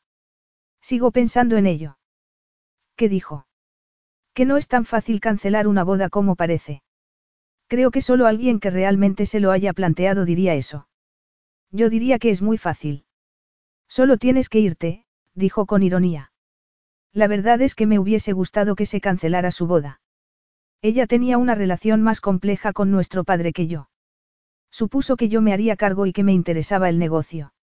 No importaba lo que pasara, los desacuerdos que tuviéramos, siempre teníamos ese punto en común al que volver. Vino tenía la misma conexión con él, pero quería sentir que contribuía a nuestro beneficio colectivo. Su matrimonio con Neal parecía muy bueno sobre el papel. La familia de Neal hizo fortuna con el alquiler de vídeos y, con el tiempo, se expandió a la tecnología del entretenimiento y los ordenadores. Encajaba muy bien unir todo eso bajo nuestro paraguas, y Neal es un hábil vendedor. No puedo negar que se le da bien cerrar tratos. Pero. Preguntó ella. Pero no puedo soportar a ese hombre. La engañó en su despedida de soltero. Le dije que lo dejara. Nuestro padre le dijo que lo superara y que terminara lo que había empezado. Ella le hizo caso. No tuvo mucha empatía con ella, no. Yo sí tuve una charla con Neal. Le dejé claro que no toleraría ninguna otra infidelidad. Apoyo que tenga una familia si eso es lo que ella quiere, pero también quiero decirle que corte por lo sano con él. En ese momento, Amelia recordó algo que quería comentarle. Viena me dijo que tu cumpleaños se acerca. No lo celebro, soltó Unter de forma rotunda. Eso también me lo comentó, pero no me dijo por qué no. Vamos a sacar a relucir todos los trapos sucios familiares esta noche. Suspiró y agarró su vino, dando un buen trago. Cuando cumplí once años, Irina organizó mi fiesta de cumpleaños. Era la primera vez que hacía algo bonito por mí. Invitó a toda mi clase y a sus amigos. Ahora me doy cuenta de que solo fue una excusa para beber también durante el día. Otro gran trago, y luego dejó el vaso a un lado. Era la primera vez que veía ese lado oscuro de ella. Y empeoró con los años. Pero esa fue la primera vez que la vi totalmente borracha, descuidada y haciendo bromas subidas de tono. Oh, no. Hunter, lo siento mucho. Todavía no he terminado, le aseguró, levantando una mano. A mi padre le pareció divertidísimo. Todos los demás padres se reían.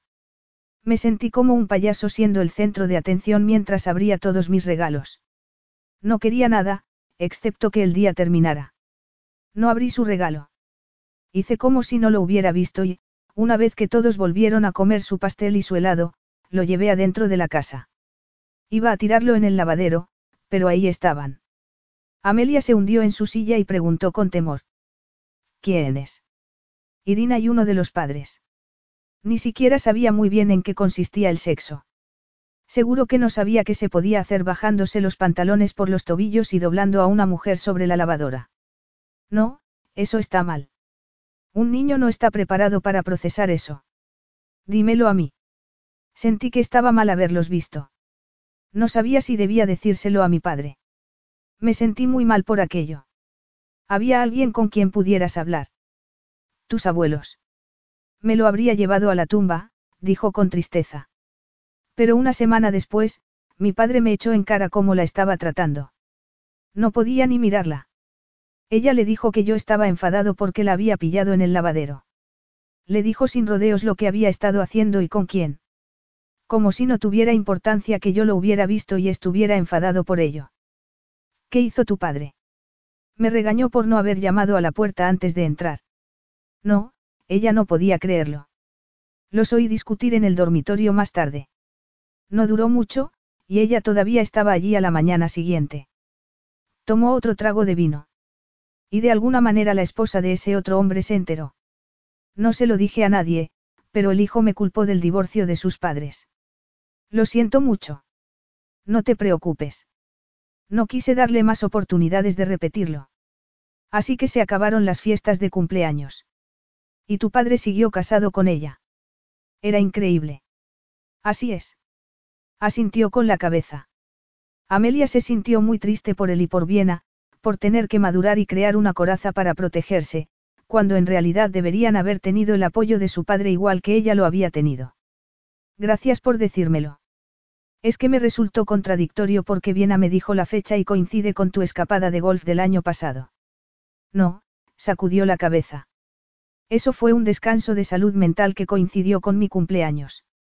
Pero ahora que lo dices, ese también es nuestro aniversario, se dio cuenta. Podemos celebrarlo. Iremos a cenar. ¿O prefieres una escapada de fin de semana? En realidad, se cruzó de brazos frente al plato que aún no había terminado. También es el aniversario de la desaparición de Jasper. Prefiero pasarlo con mi padre, si no te importa. Volverá a Goderich esta semana. Unter vociferó y se sentó. Por supuesto. Ni siquiera lo pensé. De todos modos, tengo que pasar unas semanas en Toronto. Lo visitaremos desde allí. Hazme saber si tiene algún problema con los paparazzi una vez que esté en casa. El sistema de seguridad fue instalado, pero eso solo protegerá su privacidad mientras esté dentro de la casa. Gracias.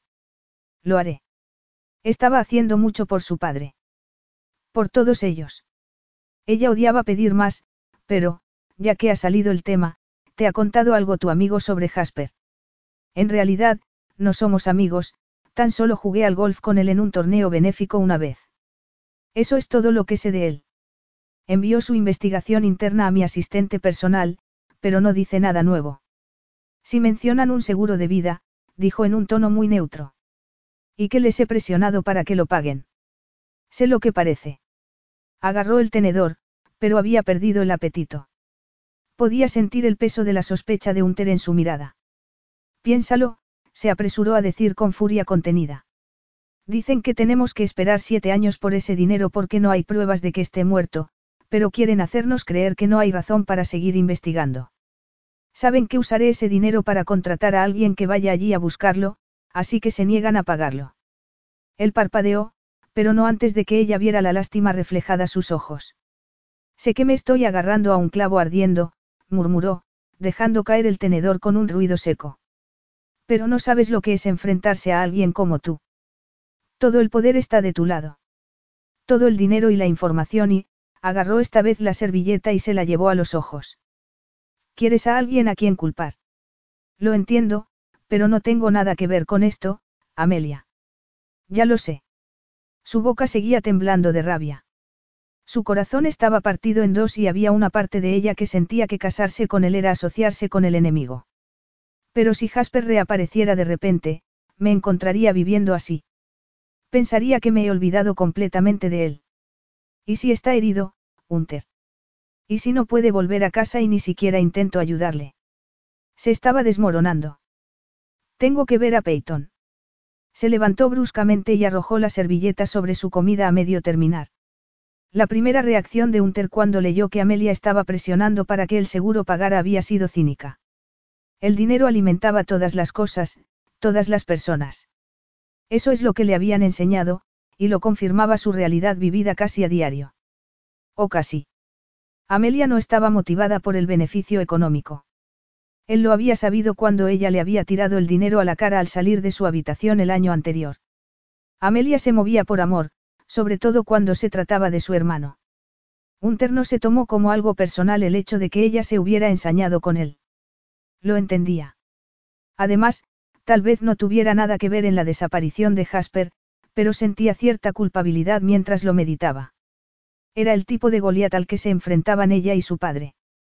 Y también podría haber hecho más por ella aquella mañana en que se produjo la desaparición. No había querido involucrarse en el drama de otra persona, ya que tenía suficiente con su propia vida. Su angustia le corroía. Le pidió a Amelia que le enviara toda la documentación que tenía y pasó varios días revisándola. Su hermano había sido enviado a Chile para inspeccionar un terreno en concreto. En contra de las instrucciones, había tomado una dirección diferente. Un mes después de su desaparición, hubo un desprendimiento de tierra. Su intérprete había sido una de las víctimas encontradas bajo las piedras. El argumento de Amelia era que Jasper entendía los peligros de la montaña. Había trabajado en el control de avalanchas durante varios inviernos. Reconocería las condiciones peligrosas. Hunter se mostraba escéptico ante la posibilidad de que alguien pudiera tener un sexto sentido tan agudo, pero no podía evitar la contradicción que ella había señalado. ¿Por qué la empresa se negaba a pagar el seguro si estaban tan convencidos de que su hermano había muerto? Movió los hilos para que se investigara en Chile sobre el terreno. Quería hacer todo lo que estuviese en sus manos, aunque no contaría nada hasta que tuviese el informe en sus manos. Lo último que deseaba era dar falsas esperanzas a Amelia y a su padre. Amelia se encontraba muy baja de ánimos cuando llegaron a la casa de su infancia dos semanas después. Era pequeña y estaba en un barrio modesto, aunque se veía cuidada y ordenada. El dormitorio de Peyton estaba lleno de muebles de segunda mano, pero se veía que había sido preparado con cariño. El sombrío motivo de su visita se vio aliviado por la presencia del bebé. Peyton era una alegría para todos. Cuando Unter regresó al salón tras ir a cambiar de pañal al bebé, se encontró a Tobias tratando de consolar a Amelia en un momento de gran debilidad. Ella sollozaba de manera incontrolada y Tobias le decía bruscamente. No seas gallina. Él no querría que sufrieras tanto. Basta ya. Algo crujió en el pecho de Unter, sintiéndose tan mal que tuvo que llevar a Peyton de vuelta a su dormitorio. No podía soportar que Amelia estuviera sufriendo. Él tenía dinero y poder, y sin embargo no podía arreglar lo que estaba mal para ella. Tenía media docena de casas, todas lo suficientemente grandes como para que aquella cupiera dentro de cualquiera de ellas, y a Amelia no le importaba. Ella solo quería lo que él no podía darle. Amelia apareció en la habitación. Se limpiaba los ojos mientras preguntaba con voz llorosa. ¿Está todo bien? ¿No has vuelto? Parecía que tú y tu padre necesitabais un minuto. Levantó el brazo invitándola a acercarse. Ella se apretó a su lado, deslizando un brazo detrás de su espalda. El bebé dormía con la cabeza sobre el hombro de Unter. A veces me pregunto si no habrá sido el espíritu de Jasper el que nos ha traído a Peyton, confió Amelia en voz baja, pasando una mano tierna por el fino cabello de su bebé. Tal vez sospechaba que ella nos daría a mí y a mi padre una razón para seguir adelante después de saber que se había ido. Unter la abrazó más fuerte y apretó los labios contra su frente. La verdad es que no me reconforta la idea de que tu hermano estuviera en la habitación con nosotros el verano pasado. Se abrazó a él y se estremeció de risa, amortiguándola contra su pecho. Capítulo 11. Con nostalgia, Amelia se despidió de su padre y se marchó a Toronto con Unter. Podrás verle de nuevo antes de que volvamos a Vancouver, le recordó Unter en tono de consuelo. Te sentirías mejor si nos mudáramos aquí para estar más cerca de él. No estoy segura. La verdad es que me gusta Vancouver. Pero me preocupa que mi padre se sienta solo, aunque creo que le resultaba estresante tenernos a las dos en casa.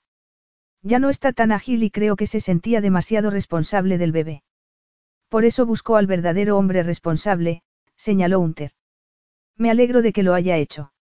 Miró a Peyton con tanta ternura que el corazón de Amelia se agitó. En realidad, no tenemos que decidir dónde vamos a vivir hasta que ella empiece la escuela, tienes tiempo para pensarlo. ¿Estás siendo considerado o realmente no te importa dónde vivamos? Entiendo que la casa de tu padre es un hogar para ti y que quieres que Peyton sienta lo mismo. Yo no tengo ese apego por ningún sitio. ¿Por qué no tenía buenos recuerdos de su casa? Sintió tanta pena por el niño que él había sido, incapaz de ser feliz y de sentirse seguro en el lugar donde dormía. Una vez ya en el ático, dieron comienzo a una apretada agenda en la que Unter desaparecía para asistir a reuniones y otros compromisos laborales mientras Amelia planeaba cenas y asistía a compromisos con él la mayoría de las noches. Cuando tuvo un momento, realizó una discreta búsqueda en Internet para ver si Remy y Eden estaban en la ciudad. Por lo visto estaban en Francia, y Amelia no estaba segura de si eso la aliviaba o no. Aunque Unter no parecía afectado por aquel matrimonio, Amelia seguía sintiéndose inferior y fuera de lugar, y más aún al ver las fotos de Eden. A pesar de eso, estaba mejorando en su papel de esposa de las altas esferas. Todavía estaba pensando en hacer de Toronto su hogar, y organizó un almuerzo para un puñado de sus viejos amigos. Había perdido el contacto con muchos de ellos en los últimos dos años. Habían terminado sus estudios y comenzado sus carreras, mientras que ella se había quedado en casa con su bebé y se había concentrado en encontrar a Jasper. Era divertido ponerse al día, pero se sentía, diferente. Ni mejor ni peor que ellos. Pero era consciente de que ya no era la misma de hacía un año. La habían educado para ser independiente, pero ahora dependía de Unter. Él podría vengarse de ella por haber arruinado su boda con Eden, pero en lugar de eso la trataba bien y dejaba decisiones importantes en sus manos, como la de elegir un lugar para vivir. Amelia se sentía orgullosa de su matrimonio y segura de sí misma. Llevaba un atrevido vestido de noche dorado y bebía champán mientras charlaba animadamente con Unter cuando una voz masculina interrumpió su conversación. Amelia.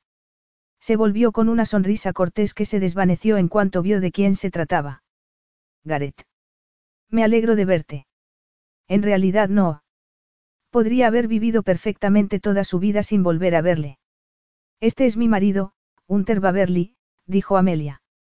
Gareth era un ayudante en mi universidad. Ahora soy profesor, dijo Gareth mientras estrechaba la mano de Unter. De filosofía y literatura inglesa. Ah.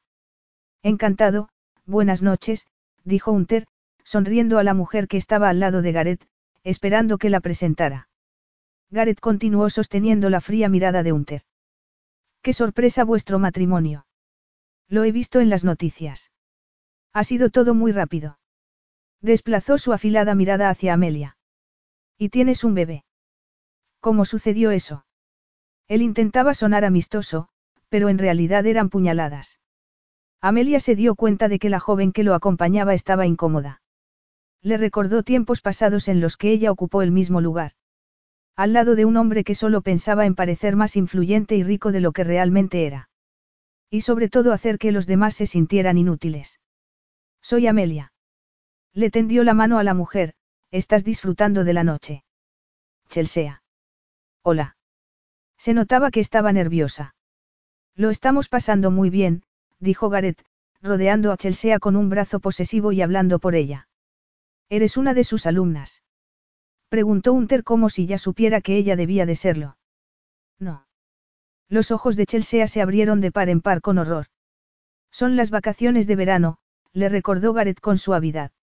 Nos conocimos al final del semestre pasado. Ella no va a volver, así que. Así que estaba bien que se aprovechara de ella, aunque Amelia calculaba que su diferencia de edad era de, al menos, 12 años. Tenía la certeza de que la decisión de Chelsea de aplazar la vuelta a las clases había sido más una decisión de Gareth que de ella. Y pensar que en otro momento de su vida se había planteado el matrimonio con ese hombre, ahora la idea la ponía enferma. De menudo espécimen se había librado. Sin embargo, la pobre Chelsea estaba atrapada en su tela de araña. ¿Qué estabas estudiando? Le preguntó Amelia. Oh, um, mercadotecnia. Chelsea dirigió una mirada temerosa hacia Gareth. Pues estás de suerte. Amelia rodeó con su mano el brazo de su marido. Hunter me decía ayer que habría puestos vacantes en la oficina de Toronto cuando los becarios se fueran en septiembre. Deberías presentarte. Sí, deberías hacerlo. Hunter buscó en su bolsillo una tarjeta de visita y se la tendió. Llama a ese número y déjale tu nombre a mi asistente. Eso no es necesario, interrumpió Gareth intentando agarrar la tarjeta. Hunter se aferró a ella y dijo muy fríamente. No estoy hablando contigo. Gracias, Chelsea recogió la tarjeta y se quedó mirándola detenidamente, como si tratase de memorizar el número. A Amelia no le extrañaría que Gareth se la quitara más tarde. También puedes enviarme un mensaje en las redes sociales si pierdes eso, dijo Amelia con una cálida sonrisa. Es posible que tarde unos días en responderte, hay muchos trolls, dejó de sonreír y miró a Gareth. Pero te responderé. Nos disculpáis. Deberíamos hablar con nuestra niñera. Sí, busquemos un rincón tranquilo para hablar con ella. Buenas noches, dijo Hunter, y se alejaron de ellos sin mirar atrás. Hunter estaba celoso. Sabía que Amelia odiaba a su ex. También sabía que ella no había tenido contacto físico con aquel hombre, pero igualmente hervía por dentro. La recordó hablando de cómo Gareth la había controlado y manipulado. Recordaba que ella había mencionado vagamente que él era ayudante de cátedra durante el primer encuentro con Karina, pero se le había olvidado con tantas otras cosas que tenía en mente. Lo que estaba claro era que aquel profesor manipulaba a su antojo a las estudiantes, sirviéndose de su posición para lograr sus objetivos. Me siento como si hubiese hecho algo malo, dijo Amelia mientras se dirigía al dormitorio después de amamantar a Peyton. A mí me pasa lo mismo, murmuró Hunter. Es el tipo de hombre que hace que todos los demás parezcamos unos cretinos. Me alegro de que no seas como él. Supongo que te estarás preguntando cómo pude tener algo con él. No me lo pregunto, lo sé, dijo con un bufido. Eras joven, inexperta y amable. Das a la gente el beneficio de la duda, siempre quieres ver lo mejor de ellos. Me molesta mucho que se haya aprovechado de eso. Qué bonito es lo que acabas de decir de mí. O eso creo, puso cara de pensar y sonrió. Era muy crédula, pero me volví muy desconfiada después de dejar de verle. Creía que todos los hombres fingían lo que no eran. ¿Es eso lo que pensaste cuando nos conocimos? Que yo estaba fingiendo ser otra persona. Más o menos. Sabía quién eras, así que sabía que eras rico, pero no pensé que lo fueras tanto. Miró al techo. Cuando entré en tu habitación, pensé que solo la habías reservado para impresionar a alguna mujer. No pensaba invitar a nadie a mi habitación, dijo, sintiéndose insultado. Sí, ahora lo sé. Y fuiste sincero conmigo aquel día. No estaba en mi mejor momento. No debí haberte invitado a mi habitación. No éramos tan iguales como pensaba en ese momento. Virgen. Todavía no podía entenderlo del todo. No puedo evitar sentir que me aproveché de ti. No, esa es la cuestión. Era la primera vez que un hombre se me insinuaba y no intentaba hacerme sentir culpable si me negaba. Dependía de mí la decisión. Extrañamente, sentí que, si decía que no, me estaría diciendo que no a mí misma. Es difícil de explicar. Simplemente sabía que me arrepentiría más si no iba contigo que si lo hacía. Nunca me había sentido así con nadie más. Y luego te arrepentiste porque pensaste que estaba tratando de pagarte por ello. Te odié un poco por eso, admitió ella, soltándose el pelo. Él recordaba lo bien que se había sentido con ella aquella noche. Nunca se había sentido tan libre como con ella. Amelia era un regalo del cielo, y él quería hacerle entender lo preciosa que era. Unter acercó su boca a la de ella de la forma más tierna. Comenzó a acariciarla provocando un fuego en su piel que se abría paso hasta sus zonas erógenas. Hacían el amor a menudo, pero esa era la primera vez que lo sentían como tal. No solo les unía el bebé, entre ellos siempre hubo una gran conexión desde que se conocieron. Ella derramó su alma en aquellos besos.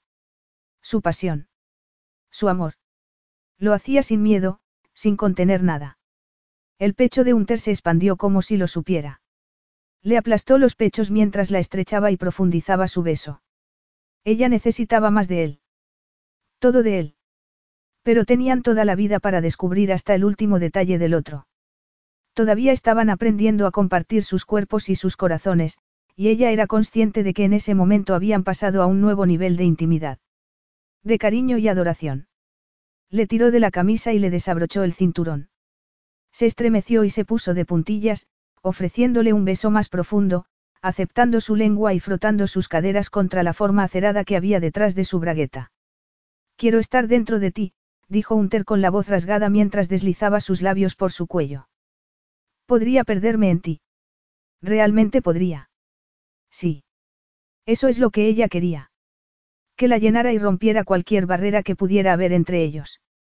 Soy toda tuya. Se quitaron la ropa y él la apretó contra el colchón bajo su cuerpo desnudo. Ella abrió las piernas en señal de bienvenida, y él se dejó guiar por aquellos cálidos pliegues, preparándolos antes de entrar lentamente en ella. Ambos soltaron suspiros agitados mientras él se hundía en lo más profundo y se mantenía quieto. Los invadía una sensación de placer y conexión profunda. El amor. Ella lo amaba mucho. Y él era suyo. Para siempre. Le acarició los hombros de manera posesiva mientras él se retorcía de gusto. Pasó el pulgar por el pezón de él y deslizó la mano hacia el lugar donde se unían, haciéndole gruñir mientras jugaba con su mano allí, dándoles placer a ambos. Si sigues así no podré aguantarme, le advirtió, arrastrando sus manos junto a la cabeza. A ella le encantaría. Aunque solo fuera por una vez. Sería tan malo que eso pasara. La mirada de Unter le decía que sí. Para él. Ella no entendía esa contención.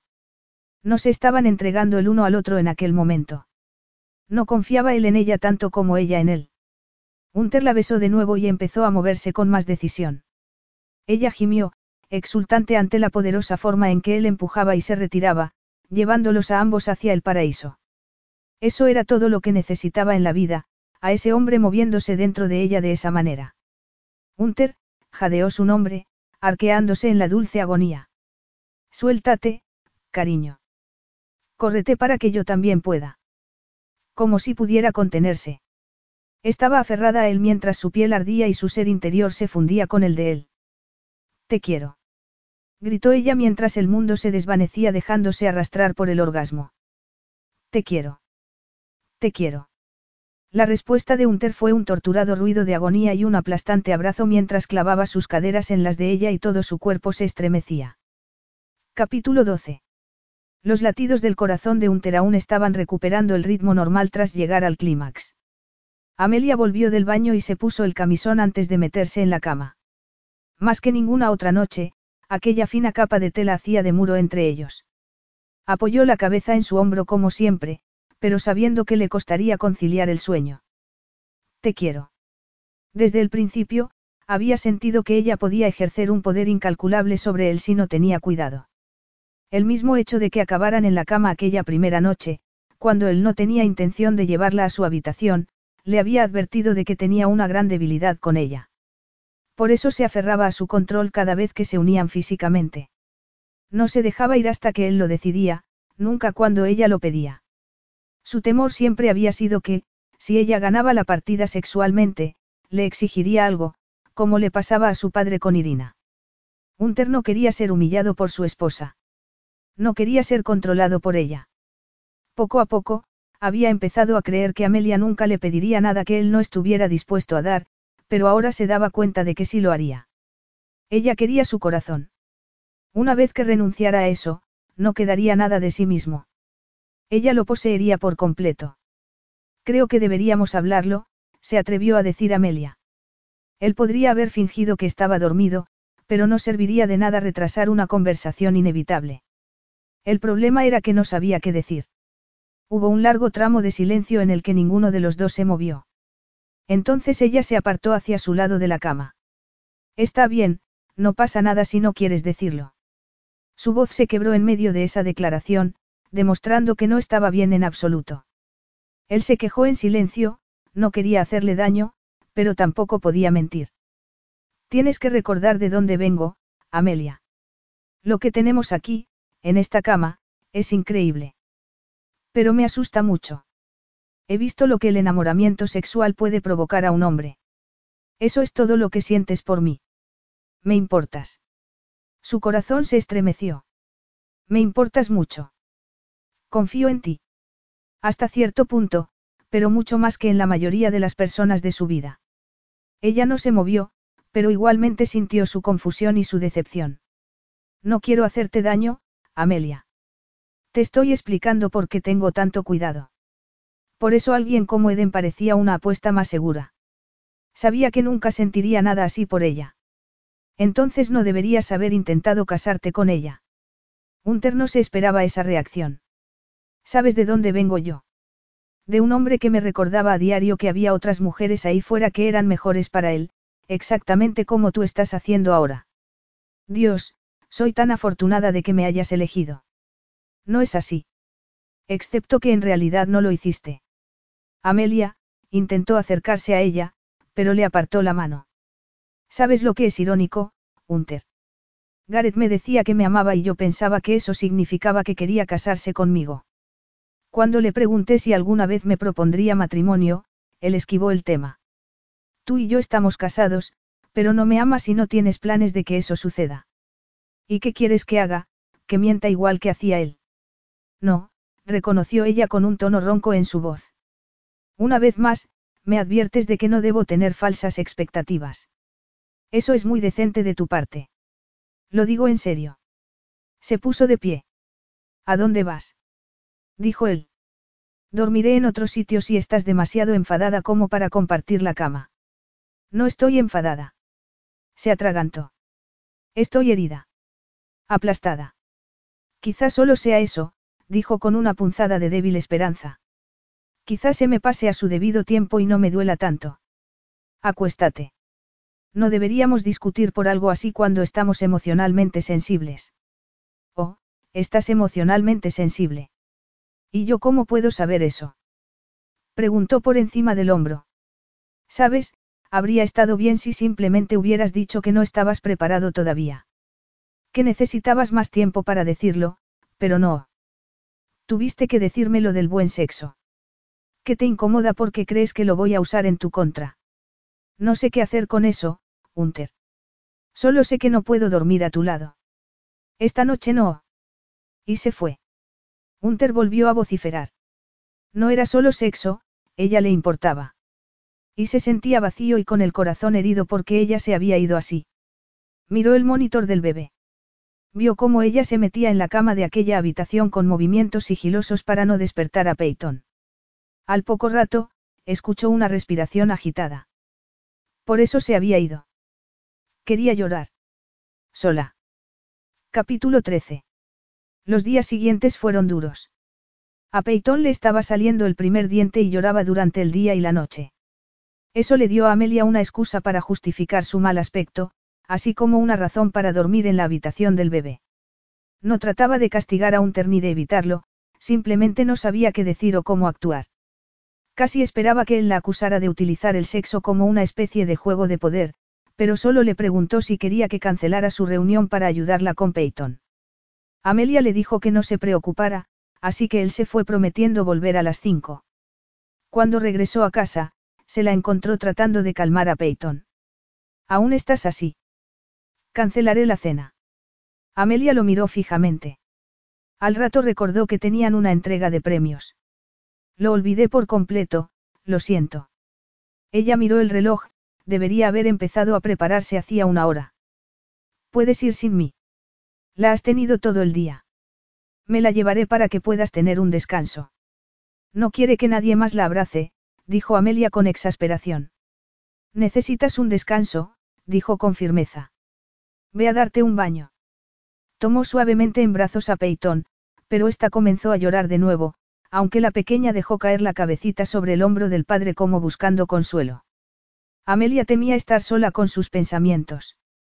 Le daba vueltas a cosas como esa, en cómo su marido podía hacerla sentir tan despreciada y al mismo tiempo tener gestos con ella de consideración. Era una locura, pero no podía evitar quererle más aún por ello. Se despertó de un sobresalto en la bañera. Iba a ser cierto eso de que necesitaba descansar. Por primera vez en días, dedicó más de cinco segundos a su aspecto. No dejó de dar vueltas a sus pensamientos mientras se acicalaba. Estaba posponiendo una conversación difícil. Sí. Ella y Hunter debían volar de vuelta a Vancouver al día siguiente, y no sabía si debía ir con él o si sería mejor que se tomaran un descanso. Una vez vestida, fue a buscarlos. Los encontró en el despacho. Peyton estaba dormida en brazos de su padre y él hablaba por teléfono. Prueba eso y llámame si. Un radar interno le hizo mirar hacia la puerta, casi como si la hubiera estado vigilando, preocupado por si le escuchaban. Estoy en Toronto, continuó hablando, sosteniendo la mirada a Amelia. Nos quedaremos aquí hasta que tenga noticias tuyas. Llámame cuando quieras a este número. Terminó la llamada. ¿Te sientes mejor?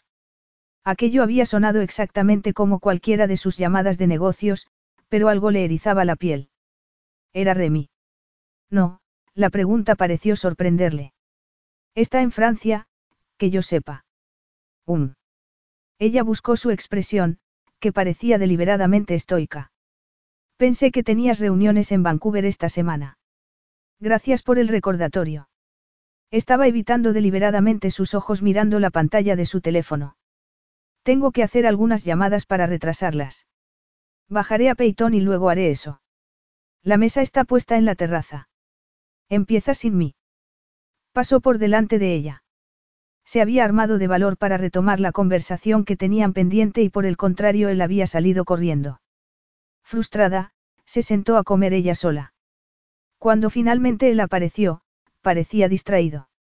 Entonces Peyton se despertó y la oportunidad de Amelia de tener una conversación adulta con él se esfumó de nuevo. Por primera vez desde su discusión, Amelia se acostó en su dormitorio como una especie de ofrenda de paz, pero él no estaba allí. Su mente dio vueltas durante dos horas con todas las cosas que no se decían. Podría haberse levantado a buscarlo, pero sospechaba que él estaba durmiendo en otra habitación y eso era una sentencia de muerte tan dolorosa para su matrimonio que no quería enfrentarse a ello. Tampoco estaba allí cuando se levantó a las tres para dar de comer a Peyton. Estaba completamente dormida cuando él le apretó suavemente el hombro. Amelia. Por un momento se sintió desorientada. Entonces se fijó en la luz del día y en la mala cara de él. Has estado despierto toda la noche. Está bien, Peyton. Se levantó sobre un codo. Ella está bien. La he cambiado y le he dado el biberón. Matinder está con ella. Bien. Um, su corazón se estremeció. Estaban muy cerca. La mano de él seguía en su hombro. Era todo lo que podía hacer para no presionar su mejilla contra la mano de él. Su garganta empezó a arder de aprensión por lo que podría resultar de aquello, pero... Deberíamos a... Tengo una llamada, dijo por encima de ella. Su mano se apretó en su hombro como si la preparara para algo. Jasper está vivo. Viene hacia aquí. Si no hubiera estado tumbada en la cama, se habría desplomado en el suelo. No puedo creerlo. Es real. Le frotó el hombro con la suficiente fricción como para asegurarle que estaba despierta. Su cuerpo reaccionó poniéndose de pie tan rápido que la cabeza le dio vueltas. Tranquila. Salió de Santiago hace solo unas horas. No llegará hasta esta noche. Se dio cuenta de que ella estaba temblando. Las lágrimas brotaron con tanta fuerza que le dolían los ojos. Lo sé, lo sé. Tranquila, seguía diciendo y frotando su espalda. Tengo que llamar a mi padre. Le costaba hablar. He enviado un coche para que vaya a recogerle. Escucha. Sus brazos la rodearon con fuerza. No supe con seguridad que Jasper estaba vivo hasta que estuvo a salvo dentro de un avión camino hacia aquí. Tuvieron que sacarlo a escondidas porque, por algún motivo, hay alguien de Remex que no lo quiere con vida. Pensó que era mejor dejarles creer que estaba muerto. Si no, podrían haber ido a por ti y a por tu padre. Ella levantó la cara, buscando su mirada y tratando de asimilarlo. Dijo que te contaría todo lo que pudiera cuando llegara, pero tenemos que mantener su regreso en secreto. De acuerdo, respondió ella todavía incrédula. Bien. Vístete. Voy a despedir al personal por hoy. Pasó el resto del día comiéndose la cabeza. Unas cuantas veces sorprendió a Unter mirándola. Tenían tanto de lo que hablar, pero su mente estaba consumida por Jasper, deseando que llegara sano y salvo. Los dientes de Peyton por fin se asomaron en las encías y la niña parecía estar ahora algo más tranquila. Amelia seguía sosteniéndola, paseando inquieta por la casa. Su padre apareció y se dieron un largo abrazo acompañado por un buen llanto, y luego volvieron a esperar en silencio. Era una tortura. Por fin, las puertas se abrieron y un hombre apareció. Llevaba una barba tupida y estaba más delgado. Tenía una cicatriz en la ceja y la ropa le colgaba de su enjuto cuerpo, pero era él. Era Jasper. Su hermano. Le entregó la niña a Unter y siguió a su padre para darse los tres un gran abrazo. Hijo. Hijo mío. Lo siento. Lo siento mucho, decía Jasper de manera entrecortada.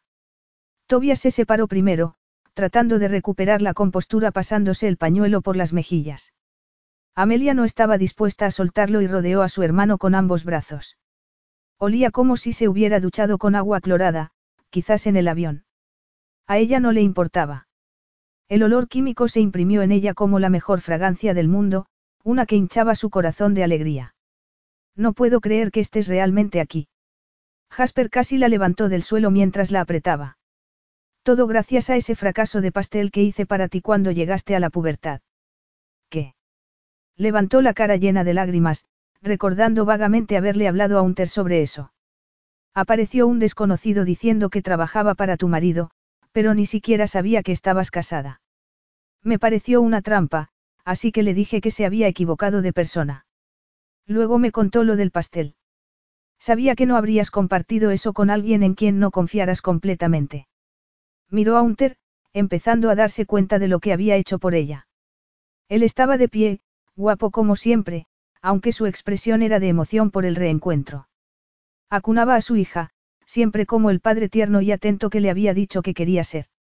De hecho, su dedicación a ella y a su familia era tan profunda que había encontrado a su hermano y la había reunido con él. Se había sentido herida después de su pelea, pero en aquel momento le parecía un enorme desperdicio de energía estar enfadada. Entonces, Tobias se sonó la nariz con el graznido de ganso que había sido un pilar de su infancia. Era un sonido tan familiar y hogareño que ni siquiera alarmó a Peyton y arrancó a Amelia y Jasper una carcajada tan fuerte que se doblaron, sin aliento y llorando. Fue una reacción demasiado fuerte para una cosa tan tonta, pero rompió la tensión del momento. Tú debes de ser un ter, dijo Jasper, ofreciendo su mano. Me alegro de conocerte. Y esta es tu sobrina. Peyton. Peyton fijó sus ojos en Jasper, con el puño en la boca. Como si reconociera a uno de los suyos, señaló a su tío con la manita llena de babas y sonrió.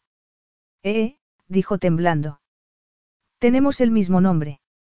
Mientras la sujetaba, Jasper miró a Amelia con una suave reprimenda por haber sido tan sentimental como para ponerle a su hija su segundo nombre y por haberle arrancado nuevas lágrimas. Estuve a punto de ir yo mismo a Chile a buscarte. Estaba haciendo todo lo posible para que nadie pudiera encontrarme. No habrías, au. Soltó el puño de la niña de su barba y la puso contra su hombro, dejando que enroscara su mano alrededor de su dedo. ¿Por qué tuviste que esconderte? Preguntó Tobias acomodándose en una silla. Siéntate tú también, invitó Unter con un gesto. Gracias. Estoy agotado. Jasper se hundió en el sofá y Amelia se encaramó a su lado. Siento mucho haberos hecho creer que estaba muerto. No puedo explicarlo todo. Todavía no. Ni siquiera puedo quedarme. El hombre que Unter envió me llevará a un lugar seguro. Gracias por el abogado, por cierto, dijo Jasper a Unter. Tendré que hacer alguna declaración jurada antes de hacer público que estoy vivo. Las cosas se pondrán feas cuando se presenten cargos. Será peligroso para mí al principio, y duro para todos durante un tiempo. Por eso prefiero que nos mantengamos alejados. Unter sabe cómo llegar a mí si pasa algo, pero, hasta que no lo haga público, sigo muerto. Entendido. Te he echado mucho de menos. No quiero que te vayas de nuevo. No me iré lejos. Yo también te he echado de menos. Pasó su brazo libre por los hombros de ella y la abrazó a su lado. Luego dejó que tomara a Peitón en brazos. Pero tiene que ser así. Está bien, dijo Amelia, reconociendo su mirada obstinada. Discutir sería inútil. Papá. Preguntó Jasper, acercándose a Tobias. ¿Estás vivo, hijo? Eso es lo único que me importa. Tobias se levantó y le abrazó. Ven a casa tan pronto como puedas. Lo haré. Con una última caricia al pelo de Peyton y un beso en la mejilla de Amelia, Jasper se fue. Esto ha sido real. Parece un sueño. Amelia se hundió de nuevo en el sofá, sosteniendo a una Peyton, con el rostro pálido, pero con una luz en los ojos que un terno había visto desde que la conoció. Le apretó el hombro. ¿Puedo ofrecerte una copa, Tobias? Preguntó cuando el anciano se dejó caer en un sillón como si hubiera corrido ese día una maratón. Tobias se frotó el rostro. Estoy tratando de decidir si duermo aquí o me voy a casa para poder dormir en mi propia cama. Te llevaré por la mañana, dijo Amelia. Peyton y yo nos quedaremos para, miró con inseguridad a Unter y luego a su hija. El corazón de Unter dio un vuelco en su pecho. La mañana después de que ella le dijera, te quiero, había tenido el primer indicio de que Jasper podría haber sido encontrado. Unter había querido decírselo, pero, después de haberla decepcionado tanto aquella noche, no se atrevía a darle esperanzas si no estaba seguro del todo. Unter se alegró mucho de haber podido encontrar a Jasper, pero era consciente de que la breve visita de Jasper no deshacía el daño que había causado a Amelia. ¿Volveréis a Vancouver? No. Era Tobias el que hablaba. Ese era el plan, dijo Unter. Me preocupa que esté solo en casa, dijo Amelia con voz apagada. Tenemos mucho espacio en casa si quieres venir a Vancouver con nosotros, dijo Unter, no por primera vez. Tampoco sería la última. Hay una habitación preparada para ti. No estoy solo en Goderich.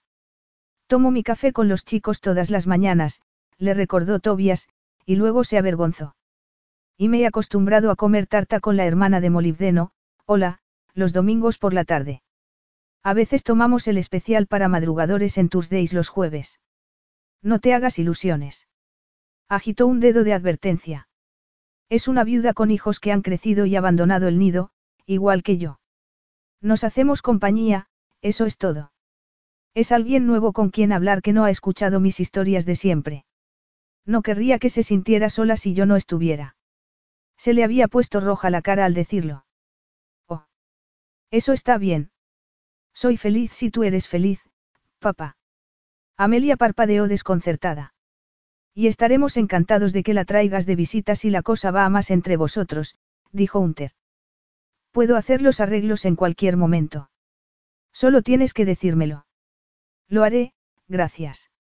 He decidido irme a dormir, dijo Tobias, poniéndose de pie y lanzando un suspiro.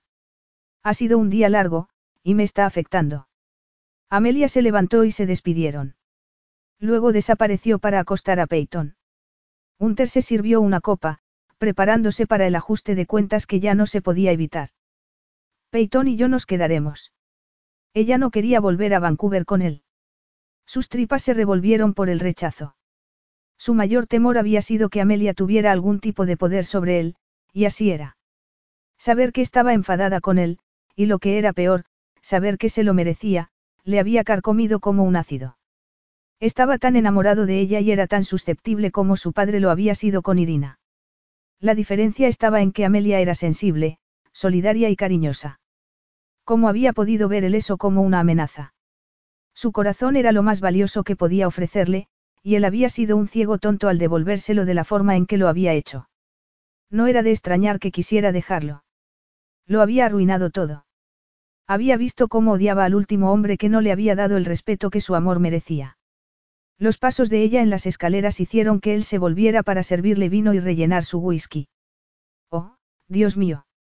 Gracias, suspiró mientras él le entregaba el vaso. Tomó un sorbo. Y gracias por lo que has hecho. Sus ojos brillaron de emoción. No sé ni cómo procesar que hayas traído a mi hermano con vida. Usé mi dinero para mover unos cuantos hilos y me limité a esperar lo mejor. Siempre te estaré agradecida, dijo sinceramente. Lo suficientemente agradecida como para quedarse. El dolor en su esternón era agudo como una fractura. No puedo imaginar lo que te costó, decía ella, como si a él le importara el dinero, encontrarlo. El vuelo charter, y las facturas de los abogados. Su ceño se torció de ansiedad. No es tu responsabilidad, Hunter. Mi padre ha dicho muchas veces que puede rehipotecar la casa. Ni siquiera lo pienses. Habrá un acuerdo. Será enorme. Confía en mí. Todo lo que le dé a Jasper será un préstamo. Le dolía que ella no quisiera su dinero. ¿Cómo podía seguir siendo eso un punto de desencuentro entre ellos? Sé que tú también ayudarías a mi hermana en todo lo que pudieras. Sí, lo haría. Pero me parece que mi familia va a arrastrar a la tuya al centro de atención de nuevo. Por eso he pensado que ir a vivir con mi padre sería una buena idea. ¿No sería mejor para ti si dijéramos que estamos dándonos un tiempo separados? Mejor. Se atragantó. ¿Cómo va a ser mejor para mí si mi esposa y mi hija me dejan? Yo, sus hombros se desplomaron. Sé que quieres a Peitón cerca de ti, pero... Te quiero a ti. Gritó, y luego apretó los dientes. Miró hacia las escaleras al recordar que Tobias intentaba dormir. La presión le llenó la cabeza, la garganta y el pecho. Urgencia. Miedo. No te preocupes por mi padre, lleva tapones en los oídos para que Peyton no lo despierte. Amelia se abrazó a sí misma mientras lo miraba con recelo. Sé que congeniamos, desde el punto de vista de la química. Solo que no entiendo cómo eso puede ser suficiente cuando te tomas todas estas molestias por mí. Suficiente. Se pasó una mano por la cara, preguntándose cómo podía hacerle sentir tan insensible e incomprendido. No buscaba sexo al casarme contigo, Amelia. Era lo correcto y puede que no haya funcionado tan bien como deseaba, pero quería respuestas para ti, de una forma u otra. ¿Por qué te preocupas por mí? Se sentó, con la mano temblando mientras abandonaba el vino en la mesa de café. Sé que lo haces y he sido maleducada actuando como si no me dieras todo lo que necesito cuando sí lo haces. Me doy cuenta de ello. Las palabras son baratas. Las acciones son reales y la forma en que actúas es, amorosa. No pasa nada si no dices las palabras o lo sientes como yo. No seas tan condenadamente indulgente. Estalló Hunter, odiándose a sí mismo en ese momento. ¿Sabes cómo habría reaccionado si te dijera que te quiero y tú me contestaras, oh, qué bien? Vomitaría mi corazón y me preguntaría qué razón había para continuar con mi lamentable vida. Te llamaría cobarde cuando puedo ver con mis propios ojos que me amas. Se señaló los ojos. Le escocían las lágrimas acumuladas. Su garganta estaba en llamas, apenas pudo seguir hablando, aunque fueras demasiado terca y tuvieras miedo de decir las palabras. Ella temblaba mientras le escuchaba. Las acciones son reales. Las cosas que haces por mí, no necesito una compañera de negocios como esposa. Te necesito a ti. A mi lado. Me mantienes con los pies en la tierra y me recibes cuando vuelvo a casa. Haces que cada una de mis casas sea un hogar. Si no estás aquí, supongo que me mudaré a Goderich, porque mi hogar estará donde tú estés. Te necesito en mi vida. Te necesito para que no sea un imbécil desconfiado y para que me ayudes a ver lo bueno de este mundo. Tú eres el bien en este mundo. Eres el bien en mi mundo. Las lágrimas que rebosaban en las pestañas de Amelia empezaron a resbalar por sus mejillas, pero consiguió hablar. ¿Y Peyton? Ella no estaría aquí sin ti, ¿verdad? Ella soltó una risa temblorosa. Estoy empezando a pensar que realmente me amas. Yo también empiezo a pensarlo, dijo humildemente, conciliador. Creo que te quiero más de lo que ninguno de los dos se da cuenta. Pensó que decir eso le haría sentir vulnerable, pero no se sintió indefenso en absoluto. Se sintió más fuerte y seguro. Había tenido tanto miedo de lo que ella pudiera quitarle si se dejaba enamorar. En cambio, en ese momento quería dárselo todo. No de una manera tonta. No como un medio infantil de mantenerla, sino porque quería que ella supiera lo que significaba para él. Porque quería que ella prosperara para poder estar siempre con él. Se arrodilló ante ella. Te quiero, dijo, sintiendo que las palabras vibraban desde lo más profundo de su pecho, irradiando hacia las puntas de los dedos de las manos y de los pies. La única forma de romper algo dentro de él era agrietar el muro que rodeaba su corazón. En lugar de sentirse desprotegido, se sintió libre. Yo también te quiero. Su boca tembló. Tanto. Se levantó y la atrajo hacia sí, rodeándola con sus brazos, necesitando que lo tocara tanto como fuera posible. Necesitaba el sabor de sus labios contra los suyos. La humedad de sus lágrimas contra su mejilla y la presión de los latidos de su corazón contra su pecho. El pulgar de ella pasó por su ojo cerrado. Había lágrimas allí, y él solo la abrazó más cerca, sin avergonzarse de cuánto de su amor se estaba filtrando fuera de él para aterrizar en ella. Pensé que te perdería, confesó. No sé si podría soportarlo. Estoy aquí. Lo estaré. Siempre. Yo también. Siempre. Siguieron haciendo promesas entre besos, subiendo lentamente las escaleras hasta su habitación. A su cama. Y cuando hicieron el amor, fue amor puro, cada caricia y cada beso un voto. Fue una celebración de sus cuerpos y de su profunda conexión con el alma. Cuando el clímax estaba a punto de apoderarse de sus cuerpos, ella le dijo al oído con una punzada de duda. Todavía me estás esperando. Porque soy un caballero, amor. Lo que la hizo reír. Ella se retorció y él se perdió en el dulce clímax, gimiendo y empujando, arrastrándola con él en aquella tormenta. Epílogo. Dos días después. Hunter llegó a Goderich cuando acababan de sentarse a cenar. Amelia se apresuró a levantarse y a recibirlo en la puerta, aunque solo habían estado separados una noche. Había querido pasar un poco más de tiempo con su padre después de la agitación que supuso el regreso de Jasper, así que ella misma condujo para llevarlo de vuelta a casa. También había estado ansiosa por conocer a la novia de su padre. La hermana de Molibdeno, hola, era una auténtica muñeca. Amelia se preocuparía mucho menos por él cuando volviera a Vancouver, sabiendo que ambos se hacían compañía. Hola. Hunter la saludó con una sonrisa íntima y un beso prolongado. Habría tardado menos si no hubiese sido por el tráfico. Está bien, no te preocupes.